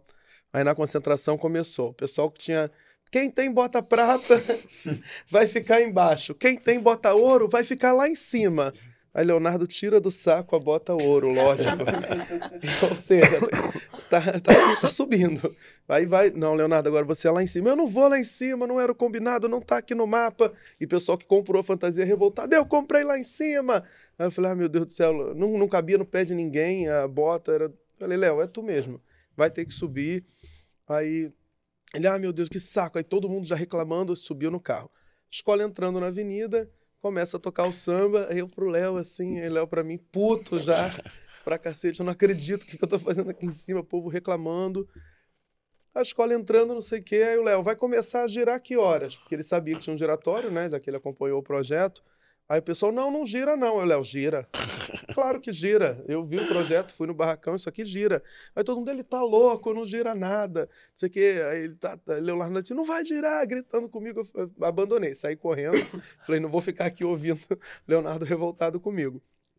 Indo, quando o carro engatou ali na, na curva, o destaque começou a subir, travou. E o destaque travou bem na altura das costas dos últimos destaques que tá, do- das composições que estavam com a bota ouro, inclusive Leonardo Bora. A- o destaque travou ali, falou não trava mais. Aí tentaram abaixar, subir de novo, tava dando algum problema que travou ali e o troço começou a girar. E começou a girar e o, o queijo do destaque colou nas- na, na fantasia, nas costas da fantasia do Léo e começou a levar. to- Eram quatro, as quatro pessoas estavam sendo meio que empurradas pelo, pelo destaque. O Léo falou que me xingava lá de cima. Eu falei que eu não queria vir. Eu falei, é culpa sua e do Alexandre. E aí ele, todo mundo, tira o costeiro, tira o costeiro. Aí tiraram o costeiro. Aí quando tiraram o costeiro, parou de rodar. E quando parou de rodar, Leonardo Bora termina virado para as costas da Sapucaí. E ele desfila o, desfile inteiro da escola de, de costas e me xingando do início ao fim. Então foi uma. E ficou sem falar comigo uma semana. Eu não vou falar com você por causa desse desfile. Senhor Alexandre Lousada, tem defesa? Essa... Não, Quer- eu- não? eu- que merda que eu fiz foi no mesmo ano, na mesma escola. Foi uma pequena. Ah, foi uma aquilo deu tudo. Então, já que você jogou a bola, vamos para Alexandre Lousada. Numa carreira gigante, muito vitoriosa. Não, nesse ano aconteceu tudo. Não, mas Não, obviamente com esses anos todos, Tarcísio. E se quiser falar mais de uma história também, pode ficar à vontade. Que merda você já fez naquela Sapucaí, Alexandre? Fizeram comigo, né? É, Entendeu? pagou o pato. Nesse ano mesmo, né? Eu tinha a a- o, Rogério todo empolgado lá, pegando a mocidade, Paulo Barros lá na, na Portela, aquela disputa de quem tinha um boneco maior, tinha Gulliver lá, tinha coisa aqui. E nós fizemos o mesmo navio com a mesma pessoa, que é o famoso de hidráulica lá da, da coisa. Só que o meu navio já chegou, a arquibancada explodiu, né? Foi, tá- tava muito bom. Pá. Foi o resto da avenida, assim, destaque voltou. aqui, as composições todas encostadas, segurando. Mesma, mesma coisa, não foi o carro Não dele, mas foi, foi o outro carro do carro. Foi outro carro, mesma Chegou coisa. todo mundo tomando remédio pra coluna. Nossa. Mas olha, eu acho que a grande merda que eu fiz, fiz pra mim mesmo. Tá aqui na mesa, aqui, ó. Ganhar, só falta Nick e o João aí. Tô ferrado. Criou um monte de cobrinha. João, Rapaz, então, eu tenho duas pra falar. Tenho várias, na verdade. Caraca, a gente vai escrever um livro. Teve mestre Materê que passou aqui, eu você não- A merda que eu fiz, a primeira que eu quero falar, assim, ela não é muito boa, ela não foi, ela não foi engraçada, né? Mas a gente amadurece muito, a gente vem evoluindo a cada ano que, a cada ano que passa.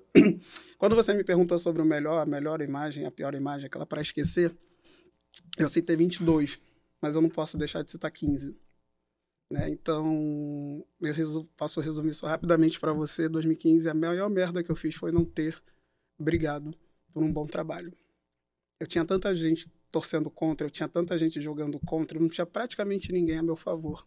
E eu fiquei meio que sozinho naquela história e eu não berrei. Eu não falei, eu não tomei uma atitude. Eu acho que naquela minha situação, eu não sei se vocês fariam o mesmo, se fariam diferente. No caso, você tá falando de é, viradouro. Isso. E aquilo me fez muito mal. Fez muito mal porque era uma tragédia anunciada mesmo. Por isso que eu não citei no, no- na pior imagem, Uhum. porque citei 22, depois eu justifico o porquê. Porque era uma tragédia anunciada. Começou errado, o processo foi errado e terminou de maneira de forma deplorável. E eu não pude gritar, e eu não gritei, eu não fiz nada. Não é gritar, não é protestar, não é não entendi. imprensa. é claro. É brigar por aquilo ali, é brigar pelo melhor, entende? Então, assim, eu fui. é, ninguém me ouvia. Gabriel é testemunha, me É. viu, foi lá me dar um help numa época. Mas, João, você sabia que hoje, é, concordo com você, a gente estava até conversando, né? É, eu acho que as pessoas. Eu, eu sei que, eu precisava falar sobre isso. claro, a grande maioria das pessoas não tem essa noção, mas eu acho que pelo menos é cada vez maior. Hoje você já consegue saber quando é a escola Não, não. que não fornece. Não, a Labia foi 16. Foi o Luiz Carlos da Vila. Isso. Quando é a escola que não fornece ferramenta e quando é o trabalho do profissional. Sim. Eu não sei se é porque eu, tô, eu sou, sou parte do jogo e percebo isso, mas eu, eu, pelo que eu converso, né, Alex? Pelo que a gente vem conversando, as pessoas já têm essa ciência, né? De que eh, você está falando especificamente do ano de 2015 na Viradouro, não foi minha gestão, mas eh, eu sei, né? E, e claramente ali podia estar o Joãozinho, Fernando Pinto, todo mundo Não reencarnado, que a coisa não ia. Não daria Não ia jeito. funcionar. Eu acho que o carnaval, Marcelinho, para dar certo, você sabe muito melhor do que eu, isso porque você é um excelente administrador, como o Fábio estava falando ali fora. Às vezes o dinheiro não é tudo, mas a organização e a sinceridade, isso faz toda a diferença. Eu já trabalhei em escolas que me prometeram 10 milhões para gastar e outras escolas que disseram para mim, eu tenho X. E eu me dei muito melhor com essas escolas que me disseram que tinham menos dinheiro, menos recurso. Por quê? Quando eu cheguei, vou dar um exemplo. Quando eu cheguei na Roça, o presidente disse para mim que ele tinha um milhão e meio para gastar.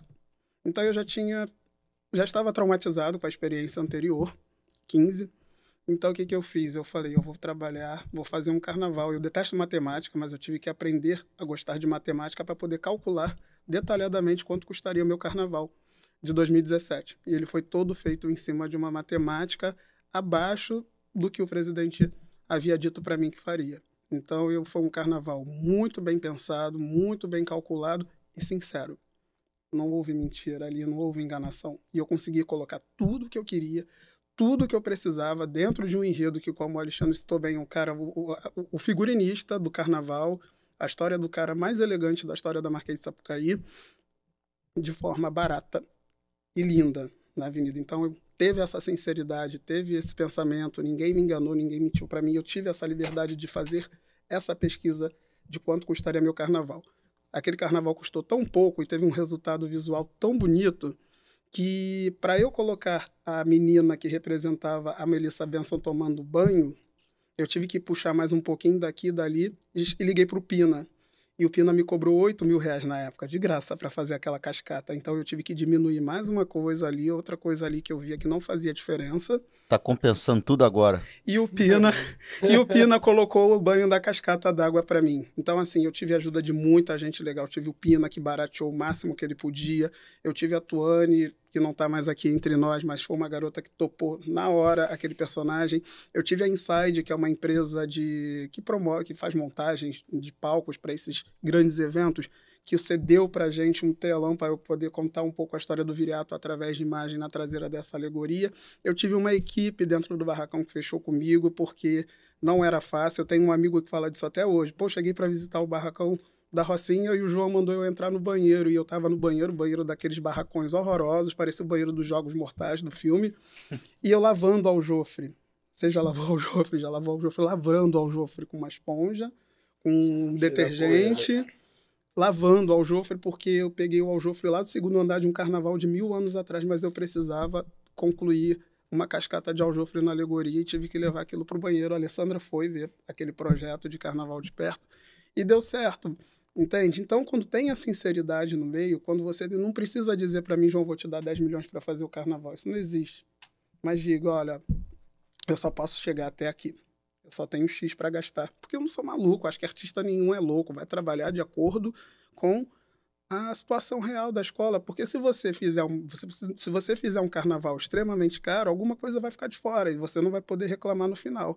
Agora, quando você não tem um direcionamento sobre isso, é muito complicado. É muito difícil. Anique, é por aí? Previsibilidade é tão importante quanto dinheiro, é isso? Sim, eu acho. Eu sou extremamente organizada tá, no meu trabalho. Eu tenho que ser. Minha vida hoje, depois que eu fui mãe, se eu não me organizasse, eu não ia conseguir Imagina. dar conta. Porque com a criança você tem que ter tudo esquematizado, programado para você conseguir fazer tudo. Então, eu sou muito organizada em relação a essas coisas. Então, eu também prefiro, assim, a sinceridade. Eu tenho X para você trabalhar. Então, a gente calcula em cima daquilo. Do que eu te prometer 10, mil, 10 milhões, te prometer uma fortuna e depois não tem nada. Sim, sim. E depois não é nem a troca de material, é simplesmente não ter. É a, a roupa nem chegar na avenida, não ter sapato. Rosa passou por isso na vila. Né? Eu pensei até que ela fosse falar dessa situação, que não, a baiana foi sem roupa. Então, acho que isso é o pior. Mas agora, a desgraça minha, não. A, a, que a, merda, merda você fez, Esse aqui me meteu numa merda. Esse ah, não, não é possível. Ó, Mas olha, tá caindo antes- tudo antes na conta do Ele- Lousada. É, antes de- dela contar a merda que eu meti ela e outras pessoas, é, tem uma engraçada da Portela. Eu não era carnavalesco, não, estava na avenida. Eu, minha irmã, a amiga dela, eles são fanáticos, né? Você conhece? A pata da águia cai. Essa daqui. A gente estava perto do recuo de bateria. O que, que a gente faz? Aí eu, Regina, você é veterinária, vai lá. e Vai resolver. nós, te- nós juro, Alex, nós tinha um pino, a gente encaixava, a coisa caía. Nós tentamos um esparadrapo, fita crepe, tudo, faz um curativo ali na águia e ela foi. Mas aí, voltando à merda que eu fiz, esse aqui me meteu numa furada. Mas é aquilo, acho que tudo é aprendizado, né? A gente passa por várias situações que no- na hora a gente se arrepende. Por que, que eu aceitei isso? Por que, que eu topei isso? Mas eu acho que tudo é um aprendizado. Depois a gente. Uhum. Hoje a gente ri, tem, que- tem que passar por Mas isso. não é a escola, foi uma gestão. Foi, né? é, mas é, É. foi a gestão. 2007, o, o carnavalesco da Cubango larga a escola lá e já tinha um enredo. Horroroso, por sinal. Aí, Sinceridade total. total. Paracambi, daqui pra ali, sei lá o quê, né? na Paracambi. É uma De coisa fio assim. fio de fio a fio real. na real. Daqui pra ali, Paracambi. Para lá, para ali. Aí o para- Alexandre chega pra Terra mim. dominada pelos mesmo. Aí o Alexandre chega pra mim, pra mim, pra Bruna, pro Carlinhos. Vocês três vão assumir aí desenha tudo, depois eu só dou, a, eu vou dizer se tá bom, se não tá, faz esse negócio que ele na Beija-Flor não tinha tempo. Barracão precário. Era aquele presidente lá, não vou nem falar nome, tem horror a ele. A mulher dele que tomava conta ateliê. mudava tudo, não deixava a gente fazer. A gente entrava no barracão, já era quase expulso. Quem são esses três aqui? Eles queriam lousada, e lousada não ia. Aí uma, uma, desgraça total. O escultor que tinha era tá bom, mas cheirava, fumava, não aparecia lá, vivia drogado, sabe? O desespero, a gente ia catar o homem pra botar ele no barracão. Aquele ambiente agradável. Mas, né? É, horrível, horrível. Mas a intenção Aí, era melhor. Eles imagina, tinham, imagina, imagina. Eles imagina. tinham mais chance de ganhar alguma coisa do que eu. Aí o pior, ele, aí teve um dia que aqui chega e falou assim: vocês vão ter que ir em Paracambi. Gente, que terra terrível para conhecer, para ver a tal fábrica que existiu, para ver, aí fizeram uma festa pra gente. Mas, gente, mas foi uma. A van quebrou na ida, né? na volta, eu não sei nem como é que a gente chegou. Uma coisa horrível, horrível, horrível. Foi assim, desgraça total aquele dia pra gente ir a Paracambia, aquele enredo. Ah, não gosto nem de lembrar. Tentamos organizar, chamamos a Suzy Brasil, né? Que faz coisa caricata, a Suzy, as outras transformistas. Vamos, vocês vão montar um o trem, o trem de Paracambi. Tinha que ter o trem, né? Falava sobre isso. Aí a Lousada gostou da ideia do projetinho, que ela, cada uma vinha num vagão e montava, elas iam andando. Chegou na hora, o telefone. Nem lembro, foi me ligaram, sei lá. Ó, não sei o que, que aconteceu, alguma coisa deu na escola, alguma coisa. Não me lembro agora, não me recordo. Mas aconteceu alguma coisa que destrataram elas, não sei o que aconteceu. Ninguém vai aparecer, ninguém vai no desfile. Então, Anique, a gente, ninguém vai. Aí a Suzy tentando chegar a tempo, porque desfilou numa outra escola, a conclusão, não teve trem. Eu fiquei com tanta vergonha. eu fiquei lá na curva. Eu não vou desfilar, eu não aceito. Aí só quando anuncio o nome dos carnavalescos, Lousada com equipe, quando anuncio o nosso nome, gente, que vergonha. Sabe que você queria se esconder? Então acho que a merda foi isso. Mas foi aquilo esse... foi um pedido da escola que eu estava uhum. para ajudar o presidente, mas só que não. 2007 a Cubão sabe o que é mais louco? Em 2008 ela faz Mercedes Batista. Sabe o que é mais um enredo louco? que eu gostaria muito de ter visto Eu desfilei é. nesse ano para Paracambi. Estou na última ala de Tava no setor 5. Mas, 2000... até que saiu até, né? Até saiu, que saiu uma, o trem que não foi. Mas... 2009 a Cubango sobe com a Foché. É, isso aí. Na chegada de Marcelão é. e Marcelinho na Cubango. Desfilei também. Desfilou? Subimos do B pro A. Mas o, o, o Ó, já do... ganhei do B pro A o A é especial. É, é, já ganhei os três grupos, ó. Mas segue o líder. Olha só. Quando perdeu. Mas o, o, que o João falou é, é importante, assim, é, verbalizar, porque infelizmente o carnaval tem, às vezes, dá uns rótulos. Nas, é, na nossa chegada em 2016, né? Final de 16. É, é, a gente acaba ouvindo várias histórias, sabe? Mas depois, quando a coisa vai peneirando, a gente entende o que, é o que o, o Alexandre fala, que a gestão ela assume alguns compromissos. Sim. Né? Então, assim, a gestão naquele momento é, foi, acabou sendo responsável né, é, pelo insucesso. A gente, quando chegou lá, vai peneirando as coisas para fazer um carnaval em 68 dias. dias. É, e depois a gente entendeu quais eram os, os, os os grandes responsáveis pelo, pelos insucessos, entendeu? É. E tá aí, você tá aí hoje numa escola gigante. Eu dizia isso, eu falava assim, trabalhos. gente, eu ainda não tive, assim, tipo, muita gente falava, cada um contava uma história, as pessoas falavam demais, né? E eu falava, gente, eu tô seguindo. Se eu for isso tudo que tá todo mundo dizendo por aí, eu não, não trabalho mais. E eu fui seguindo, e fui seguindo, e não parei, e fui seguindo. E fui seguindo. E, e, então, assim, deixa eu fazer uma pergunta, presidente, rapidinho. Nesse seguir, como é que é um homem preto numa escola preta? Rapaz, você se sente em casa, né? Você se sente em casa, você se sente ainda mais respeitado, tá? Porque, na verdade, eu tive. Eu, é, na Paraíso do Tuiuti, né? Eu me sentia em casa também. Na verdade, assim, eu tenho um carinho muito grande pelas escolas que eu trabalhei. O Tuiuti era isso, é como diz o, dizia o, o grito de guerra do puxador pegada de africano, né? Hoje a Beija-Flor de Nilópolis me recebe maravilhosamente bem, da forma que eu sou. No início da carreira isso foi um pouquinho complicado. Quando eu comecei na Viradouro como carnavalesco, ainda era bastante complicada essa relação, porque não era normal, não era comum, você não tinha um carnavalesco preto no fronte de uma escola, principalmente numa escola do tamanho da Viradouro, que mesmo no grupo de acesso era a Viradouro, era a escola mais temida, com dinheiro ou sem dinheiro. Então, isso não existia praticamente. Tinha o Wagner Gonçalves apenas e eu Então, era muito difícil, às vezes, para alguns repórteres associarem a imagem do, do, do homem preto como artista. Grande João. Que merda que eu fiz? Nenhuma. Ah, não. Tarcísio, não, Tarcísio. Posso falar mais uma merda? É, Marcelinho, você, verdade, João. Marcelinho. Seu, seu relato é tão importante, tão bonito, que a gente até fica bastante concentrado aqui na, na escuta. Mas, é, de fato, você tinha. Você, você disse que tinha mais de uma merda. É, essa é a mais Você- engraçada. Foi na Cubango ano passado, que eu chego na Cubango também assim um pouco contrariado, porque eu fiquei muito traumatizado com a, com a minha demissão de, da outra escola, entendeu? Foi um, processo muito complicado que até hoje às vezes eu não entendo, mas tinha que ser. E eu como uma pessoa religiosa que sou, sabe, um cara de muita fé, eu queria largar tudo, eu queria parar tudo e disseram para mim, não para, não larga. Não para, não larga. Você tem que entender que às vezes os, o os bons momentos para algumas pessoas, esses momentos chegam mais cedo e para outras demoram um pouco mais. Então tenha paciência e tenha fé. O seu momento vai chegar, eu, mas quando vai chegar?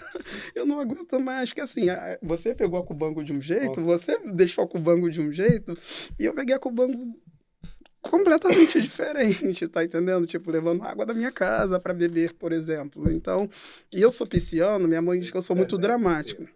Minha mãe, minha mãe disse que eu sou muito dra... minha mãe sempre disse que eu sou muito dramático. É que eu- ah, o João é muito dramático, ele exagera, ele aumenta tudo. E teve um dia que ela foi me fazer uma visita no barracão para entender se era aquilo tudo que estava acontecendo. Eu falava, mãe, eu não tô aguentando mais. E quando ela entrou no barracão, eu nunca vi. Minha mãe é a pessoa mais animada que tem na Terra, que existe na face da Terra. Quando ela entrou no barracão, ela olhou. Eu nunca vi minha mãe chorar assim na minha frente. Ela olhou para frente, ela olhou para a direita, para a esquerda, ela botou a mão na cabeça, botou a mão na cintura, vou ali fora. E começou a chorar, chorar, chorar. Não acredito que estão fazendo isso com meu filho, que ele está passando por isso de novo. E ele nem queria, porque eu não queria. Eu, eu, eu resisti muito a esse convite de trabalhar na Cubango, porque eu estava muito mal, entendeu? Eu fiquei muito triste com a história da São Clemente, então eu não queria mais fazer carnaval. Então, graças ao adiamento do, do, do, do- carnaval, assim, eu acabei aceitando que eu falei, eu preciso trabalhar, eu preciso pagar contas, eu preciso fazer alguma coisa. E aceitei. Mas já com aquele sentimento de que alguma coisa ruim podia acontecer, sabe? Então eu aceitei. É, eu fechei com a presidente, a Patrícia, falei, não, tô contigo, vou te ajudar no que eu puder. E foi um carnaval muito, muito, muito, muito difícil, muito complicado. Eu falei, bom, agora a minha carreira acabou. Conseguiram acabar com a minha carreira de vez. Até surgiu a oportunidade de retornar ao grupo especial pela Parásito do Tuiuti, com a Rosa Magalhães, que depois um dia eu conto para vocês, é minha amiga, é o amor da minha vida. Então, quando você apresentou aquele primeiro vídeo dela aqui, eu já estava quase chorando aqui, emocionado com essa parceria. E a merda que eu fiz engraçada foi esse desfile da Cubanca. Eu botei a minha amiga, a Luana, ela é figurinista, ela trabalha com a Isa, o Tarcísio conhece, esse Tarcísio é apaixonado por ela, ela faz os figurinos da Isa. Então a Luana abriu mão de trabalhar num show, numa apresentação da Isa, porque a Isa desfilaria na Imperatriz no dia seguinte. Então, então, peraí, peraí. Então você tem uma amiga que trabalhava, era figurinista de uma das maiores cantoras do Sim, país hoje. E ela sim. falou, João, vou largar a Isa Sim, pra poder encarar esse eu desafio vou da dar um Cubango com truque. você, por aí. O Tarcísio conhece ela. É. E tadinha da Luana, eu fiz a Doida, Luana. aquariana. Fiz a Luana para fazer a roupa da Magé Bassanda Xavier. A Luana viria do- em cima de uma saia, uma saia, uma saia gigante. Só que não deu tempo da Luana ir ao barracão para poder experimentar e tudo mais, mas estava tudo certo. A talha funcionava, pavor de talha. A talha funcionava tudo direitinho. Na concentração, Luana chega. Não, tu vai subir no carro. Depois do. quando estiver chegando no viaduto, tu entra debaixo da saia. Luana entra, coitada. A talha quebrou. Eu não vi o carro entrar. Só ficou o cucuruco da saia, só ficou a saia. Aí eu no desfile, ai, amiga, obrigado por ter vindo, obrigada. Aí ela me mostrou o vídeo, ela fazendo várias lives dentro da saia sentada, ela cantando, só com o de doutor. Eu falei, você não desfilou? Ela desfilei aqui sentadinha, fazendo vários stories, falando, ó, gente, tô trancada dentro do carro da Cubango, mas tudo pelo meu amigo, deixei de trabalhar, que Deus nos abençoe, que Chica Xavier abençoe a escola, mas vai ficar difícil aí, porque eu tô trancada dentro do carro e ninguém me viu. Uma situação tão doida que você ri, né? Você não tem muito o que fazer. Não tem o que fazer, a talha, a talha quebrou. A menina ficou dentro, eu não vi esse momento. Aí daqui a pouco da dispersão ela mostrando aqui os stories dela, que eu fiz várias lives, várias lives dentro do carro. E o pessoal tá adorando me ver trancada dentro do carro. Vou contar uma do ano do, do Campeonato da Viradouro 2020. Primeiro ano nosso aqui. 2020? É, eu e Marcos, né? A gente entrou na escola tal. A gente, o, o famoso abre alas da Oxum, a gente queria dar uns efeitos diferentes de água. E aí eu falei com o Alex assim: ah, Alex, pariu. diretor, Já sei. vou comprar um balão, assim, um balão transparente, que é pra gente colocar assim no abre alas para dar um efeito de, de, de água, né? Uns balões, acho que. Alex olhou assim para mim e falou assim: é, compra pra gente testar aqui no barracão, para ver como é que vai ficar. Aí compramos o balão, botamos lá, ficou uma semana o balão lá no barracão, e aí fomos ver o preço, né? O balão em si não custa nada, mas o gás hélio, preço aqui. Ah, quantos balões? Eu não lembro, acho que na época eram uns 50, 60 balões. Aí, aí o Alex, tem certeza? Eu falei, não, temos, você vai ficar bonito. Você não viu o diretor? Eu disse, Olha lá que bonito que tá o balão, uma semana lá. O diretor, é, tá legal, não sei o quê. Aí, tipo, só tinha como colocar os balões na concentração. Aí chegamos na concentração, combinamos tudo com a menina do balão. A menina do balão chegou com os balões. Só que os balões não eram transparentes, eles eram leitosos e já estavam todos cheios. Parecia camisinha, sabe? Cheia. Eu fiquei, caraca, e agora? Aí virei para Marco, caraca, e agora? Eu falei, não, vai, vai ter que botar. A gente gastou um dinheirão com gás hélio, eles vão, eles vão matar a gente se a gente não colocar esses balões. Depois tem a minha versão disso tudo. né? aí, aí tudo bem, foi, aí chamou o Leandro, na época que, que decorava o carro, falei, vamos distribuir os balões. Aí fomos botando, parecia um monte de camisinha assim no carro. Aí saímos, fomos tomar banho, né, já para voltar pro desfile. Cheguei lá, cadê os balões? Aí eu olhei pro Leandro, o Leandro falou assim, ó, Marcelinho mandou cortar todos, todos os balões. Aí eu pensei assim, na hora, não, ficou melhor. Mas eu não podia cortar, porque já tinha o gás todo ali. E foi, me, me, me contaram que foi uma cena linda, os balões subindo, Ah, foi- parecia foi cortado efeito. mesmo. Eu vou contar, vou contar a história agora pra você, do meu amigo Tarcísio Zanon. Bom artista que é como vocês, ele acredita, ele men- mentalizou uma coisa e nada vai tirar da cabeça. Aí, Normal. presta atenção, o carro é aquático, presidente. A gente tem o pé de passagem, tem o abre-alas dourado e vai fazer uma coisa aquática. O que, que eu vou fazer? Eu vou simular bolhas que vão dar ideia do. Caralho, tá caralho. Tarcísio. Como vamos fazer isso? São bolas transparentes que são iguais à bolha, refletem, furta cor. E eu Furta falei, cor. porra, Tarcísio, aí, incrível, Tarcísio. Orçamento. Pô, Tarcísio? Não, Alex. E o Alex tentando mediar. falei, Alex. Aí ele, no livro Abre Alas, presidente, está as fantasias com o balão na mão. Eu falei, bom, então isso está fora de questão, tem que ter. Daqui a pouco eu não sei quantos mil foi. Eu falei, Tarcísio, chega, você tem isso tudo aqui, você bota na roupa e você bota o que der do carro que tá, queria 400, 500, eu falei, não, não, tá. Cara, tava horrível, não sei se vocês viram, mas tava muito feio, você lembra, Tarcísio? É, ficou parecendo E aí eu camisinha, cheguei na tava, concentração, tava falei, leitoso, para falei, você enche a cara, camisinha. Isso não parece bolha de nada, bolha de nada. E o carro, um escândalo, lindo. Falei, isso não tá conversando, cara. Olha que loucura, o balão voando assim com o vento, ó. Ai. Então não parece bolha, não parece nada. Aí tinha alguém decorando, eu não lembro quem era. Era o Leandro. Leandro, eu falei, desce aqui, Leandro. O que que tu achou? Presidente, ou Tarcísio, presta atenção. Eu que estou perguntando, o que que você achou? É, não, não deu, né, o... Perfeito. O que imaginar? Corta tudo. Passou tesoura no negócio, voou tudo. Ficou lindo, né? Tá feito. Não, não. A escola soltando balão para entrar na avenida. Esta é a verdadeira história dos E balões. pior a ala. O tinha uma ala que que, virou tinha. A ala do mar tinha um balão. setor um, a né? roupa parecia um bate-bola, né? Aí eles. Eu acho que o componente entendeu que aquilo era um bate-bola e era um balão de gás hélio. Aí o componente começou a destilar. Ah, mãe, sabor, a mãe. Já, pá! Eu falei, meu Deus, eles estão estourando a bola. e eu fiquei, meu Deus, aí foi, foi essa a história do balão. É até um ponto interessante da, da gente falar aquela conversa que a gente estava tendo lá fora de efeito dia, que existe, né? Um espetáculo que ele não tem um ensaio completo nunca, né? A gente tem os carros e as fantasias, tem a comunidade ensaiando, tem a parte musical ensaiando, mas a gente só junta no dia. Isso tudo junto, só no dia. Então, obviamente, que o efeito do dia, a- a- o conjunto, ele, ele vai existir sempre. Mas você deu um exemplo de um desfile arrebatador. Foi o desfile de 2022 da Grande Rio.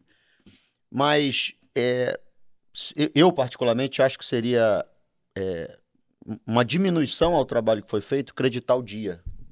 Porque na hora. Não, na hora aconteceu também. Né? Mas você tinha uma parte de enredo maravilhoso, o enredo era maravilhoso. Né? A, a maneira com que vocês desenvolveram foi nova, foi diferente. Mesmo em 2020 já tendo é, alguns traços Um da- da- dessa, dessa maneira, mas foi diferente. É, a desmistificação do Exu.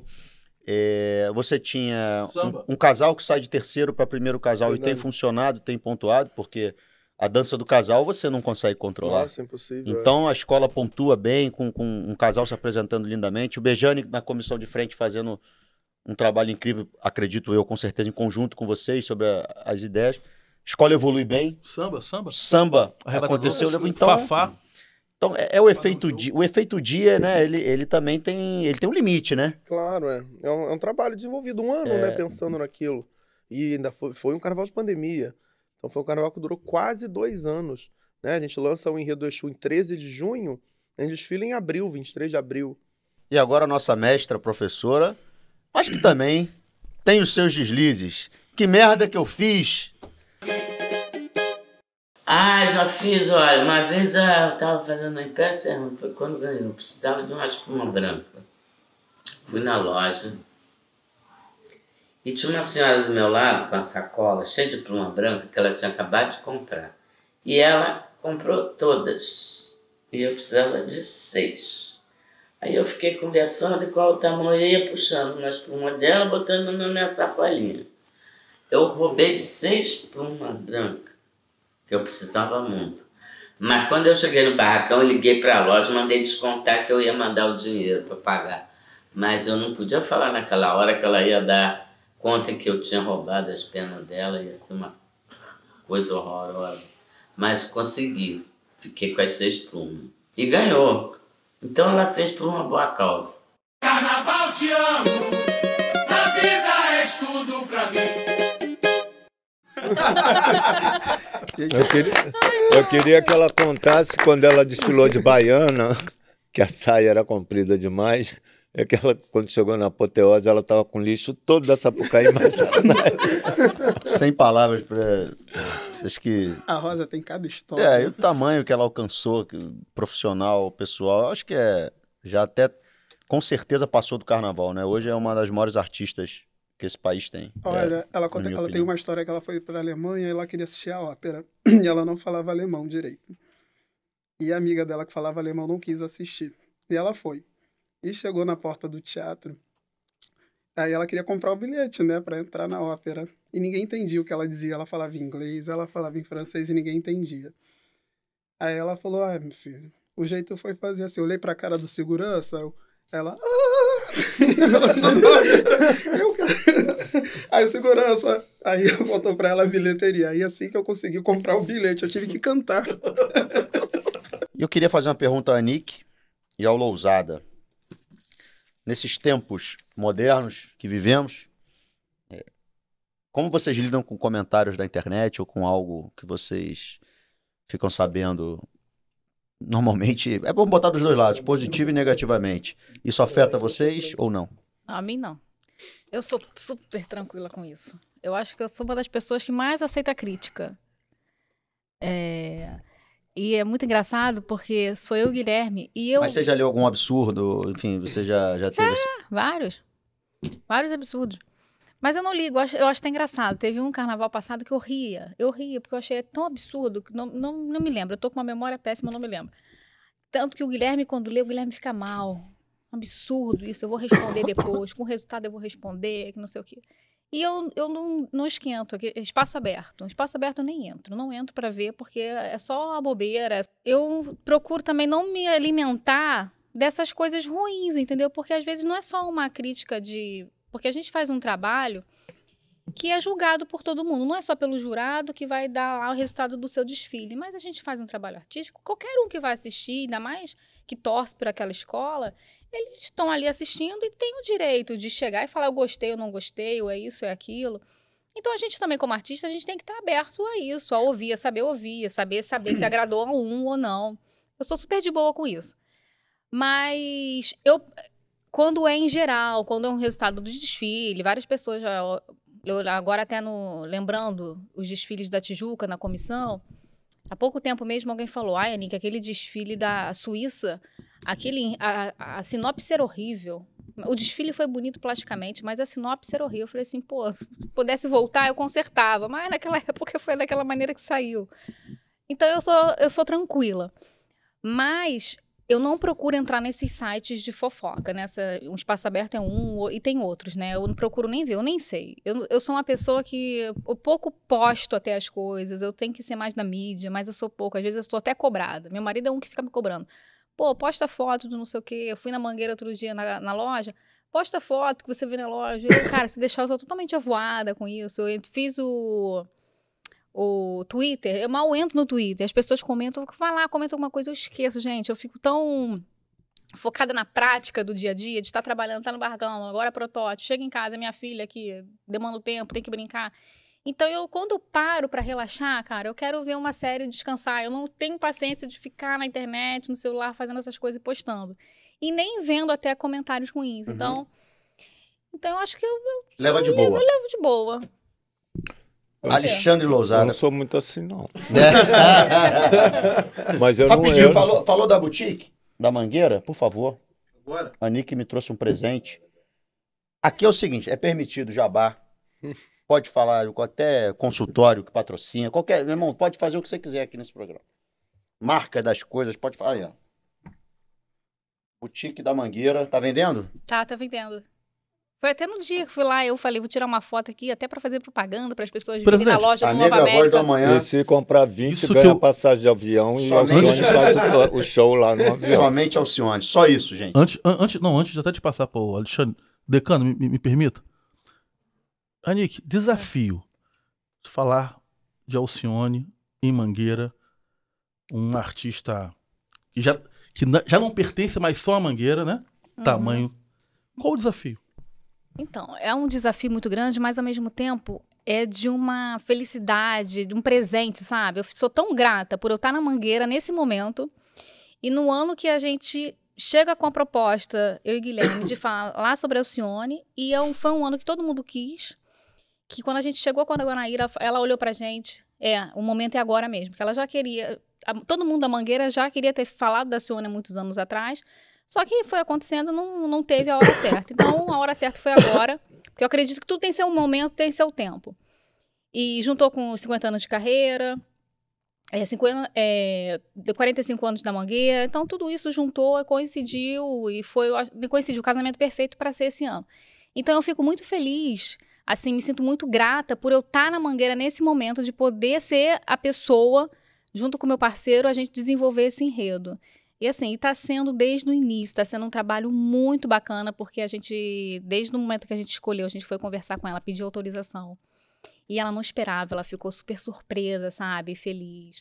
E a conversa que a gente tem com as irmãs, é, com o Carlos, o produtor dela. Então, é, é bom, é muito bom a gente poder homenagear uma pessoa que está aqui em vida viva para poder passar para a gente aquilo que é importante. Porque a gente, quando conhece um artista, sem conhecer e, e poder conversar e estar tá ali conversando, trocando as ideias, às vezes você tem uma visão daquele artista, ou pelas músicas que você gosta, por alguma coisa importante, tanto a passagem dela na mangueira.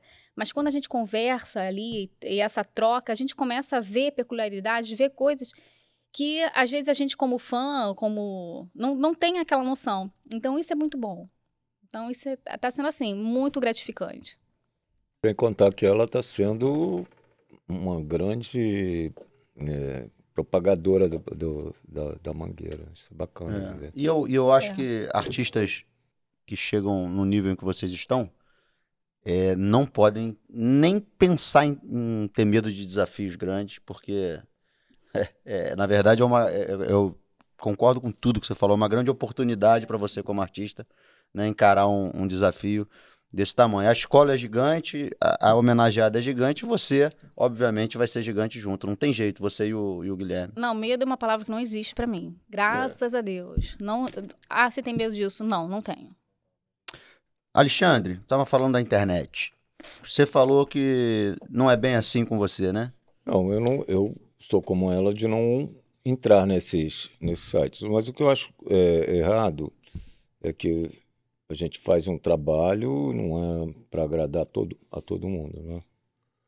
Mas esses fakes, esses perfis fakes que não se identificam, querem te Esse criticar, é isso aqui é o problema. Esse é o problema. Isso. Crítica a gente vai receber sempre. Eu sou de boa com isso. Agora, aquele que se esconde por trás de um, de um, de um perfil fake, é isso aí que, que não é legal. Quer dizer, ao mesmo tempo que a gente não dá crédito, a gente sabe que é alguém que não quer se mostrar, alguém que está do, do, do, do seu lado. Tem até torcedor, né, que quer torcer Sim. contra, quer defender. Não, mas olha só, mas quando o tempo vai passando, você, pelo texto, você sabe quem está ali Ah, atrás, tá. entendeu? São esses, é, a diferença entre enredistas e carrapatos. Presidente, e posso fazer uma pergunta aqui que foge um pouco do, Você é o cara, irmão. do Fala tema? Não, cara, sim, eu sou amigo do cara. É, nada tem a ver com o quadro, né? Que merda que eu fiz, nada tem a ver, até porque o artista que estava lá era gigante, a dupla é gigante. Eu, nós temos o- uma raiz, um berço em comum, Tarcísio, enfim. Descobri até que Gabriel, enfim, todo mundo aqui é, é meio, meio, meio portela, né? Então, assim, qual é a sensação de ouvir, e eu ouvi, você deve ter ouvido também, que você deveria ser o carnavalesco do centenário? Olha, é, de, de- de primeira, né? É, é uma lisonja, mas é, eu sentia que não era o momento. Eu fui convidado para Pra fazer. para fazer, mas não pude sair. No ano seguinte aconteceu de novo, você é testemunha disso. Eu não sei se eu sou tão portela hoje quanto eu era naquele tempo. É, existe uma dualidade. Você hoje trabalha na Viradouro. É, foi a escola que eu também, que eu tenho pessoas que me amam, mas eu sofri muito lá também. Então, na hora de você pensar numa volta, tem que pesar essas duas coisas. A minha saída da Portela de, em 2015 não foi uma coisa graciosa. O, Gabriel que estava comigo sabe disso. É, existiram ameaças antes e tal. De boa, eu acho que é um santo que não faz milagre eu, na, na, na Portela, pelo, pelo menos por enquanto. Tá bom. Pessoal, estamos na época de disputa de samba. Né? É, como vocês se comportam nesse. Eu, ainda vou- eu quero falar muito sobre 2024. Quero que cada um, obviamente, a gente está aqui para falar do processo, mas o, o que importa é o que vamos apresentar no próximo carnaval. 2024. Mas, e essa pergunta também já está até é, encaixando nisso, né? Ah, como vocês se comportam nesse período? Qual o nível de participação que vocês têm na escolha do samba? É, e aproveito para perguntar se vocês já incluíram no desfile, obviamente, algo que vocês não tinham pensado, mas que o compositor é, felizmente trouxe de proposta. Gabriel, tá doido para falar, Gabriel? Fala. Gabriel. Eu, não, eu adoro o samba, né? Fui compositor por... Não. Fui, Sério? fui. Di- Minha carreira durou um ano. Disputei aonde? No Cubango. Ah, esse coração Ele é cubano, Gabriel. né? É, Cubango, né, é verde e branco. eu disputei no Cubango 2010 2011. Né? Um, um fui, fui, fui, fui pra final, no ano da emoção. E. A emoção está no ar. A emoção está no ar. Fui, Jaime Cesário. Exatamente. Fiz a final e com o Milton Cunha fiquei nono, acho que foi nono, alguma coisa assim lá pra trás. Mas aí uma curta carreira. uma mini. Mas eu sou um apaixonado por samba enredo também. Acho que todos nós aqui, né? Impossível não ser. É, então a gente valoriza muito o processo de composição com os compositores, acompanhar, porque é uma coisa é, linda ver uma disputa ampla ali entre os compositores, sem problema de enredo nas letras, né? Isso vale os tira-dúvidas que a gente faz dentro do barracão, as conversas que a gente tem. Então, quanto mais a gente conseguir valorizar o processo de produção do samba, a gente consegue uma safra bonita, né? Eu acho que é isso que a gente quer, uma disputa limpa, uma disputa na quadra mesmo, que a comunidade ali consiga ajudar a gente a escolher o melhor samba dentro da, da proposta do, do, do desfile. E às vezes acontece isso, né? De um, de um compositor trazer uma proposta de letra, algo que não estava incluído diretamente no desfile, mas que a gente passava e que a gente consiga colocar também na, na construção. João, e aí? Essa época você fica, não, tô descansando, tô em casa, não, Não, tô fazendo não. nada, tô só desenhando, cumprindo. Eu Não. participo. Participa? Eu Gosta? participo. Todas as quintas eu vou para Nilópolis para acompanhar. Gosto muito desse processo. E eu tenho um princípio: ou eu canto todos ou eu não canto nenhum. Eu não tenho aquela empolgação do meu samba favorito e eu fico muito atento a um, a um gesto, entendeu? A, aquela, aquela fisionomia um pouco mais animada com um samba tal do que com o outro. Então eu fico muito atento. Não pode ir no banheiro. Eu fico É, pois é, atento. né, eles vigiam eu fico tudo. absurdamente Não, e, não- e, João, não adianta não cantar. Atento. fala, ah lá, o danado aprendeu Libras. Eu canto todo. eu canto, sabe quando eu era carnavalesco da Unidos de Padre Miguel, o locutor da quadra falava isso. Nosso carnavalesco tá cantando todos os sambas, porque tinha uma parceria, que eu lembro foi no ano do Eldorado Submerso, eles fizeram uma cobra lá de espuma, cobra horrorosa. E o cara, tipo assim, ele ficava, o compositor pra mim, olhava pra minha cara, tá vendo? Tipo assim, olha o que eu tô investindo aqui. Todas as apresentações desse samba. Tá ruim, ele tá amigo. vendo aqui, cada alegoria que ele pressão. levava, tá vendo? Aí eu falei, caramba, eu tenho que cantar todos os sambas. Então, realmente, eu levava o CD na época que a gente recebia o CD e aprendia todos os sambas. Assim, obviamente, o Beija-Flor recebeu 22 sambas. Agora temos 10. Então, assim, eu não aprendi os 22 sambas, né? Então, vamos deixar para os 10 para poder cantar pelo menos um pouquinho de cada um. Mas assim, é, eu queria que você falasse se você também já incluiu alguma coisa que você assistiu. Já, Mas é, vou tentar ser mais específico. Qual a autonomia de vocês em decisão? Os presidentes ou as diretorias, elas chamam para saber é, e decidem só por causa da opinião de vocês, pela, pelo enredo e pelo caminho? Obviamente que não.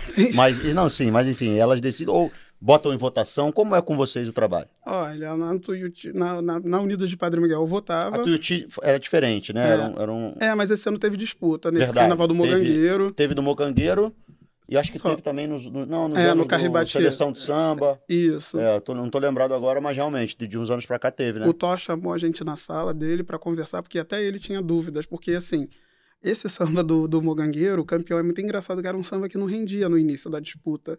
Então, eu prestava atenção num outro samba, numa outra parceria, tinha gente prestando atenção num outro samba. Então, assim, era um, foi uma disputa que dividia muito a gente, porque cada É. semana um samba reagia de uma forma. E a voz do cantor também. E a voz do ele cantor. provavelmente levou o Wander, ele viu E tanto que deu certo. esse samba, quando ele se apresentou na semifinal, ele cresceu de forma vertiginosa, porque às vezes ele não animava, ele não empolgava, a letra dele era muito correta, a Rosa gostava, gostou dele logo de cara.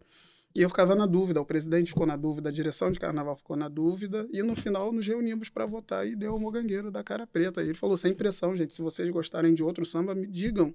O outro samba, a Rosa foi embora mais cedo, mas ela deixou o voto dela comigo. Eu falei, não, a Rosa também quer esse. Na Unidos de Padre Miguel eu votava, mas nenhum dos sambas que eu gostava venceu. e na Miradouro eu nunca votei.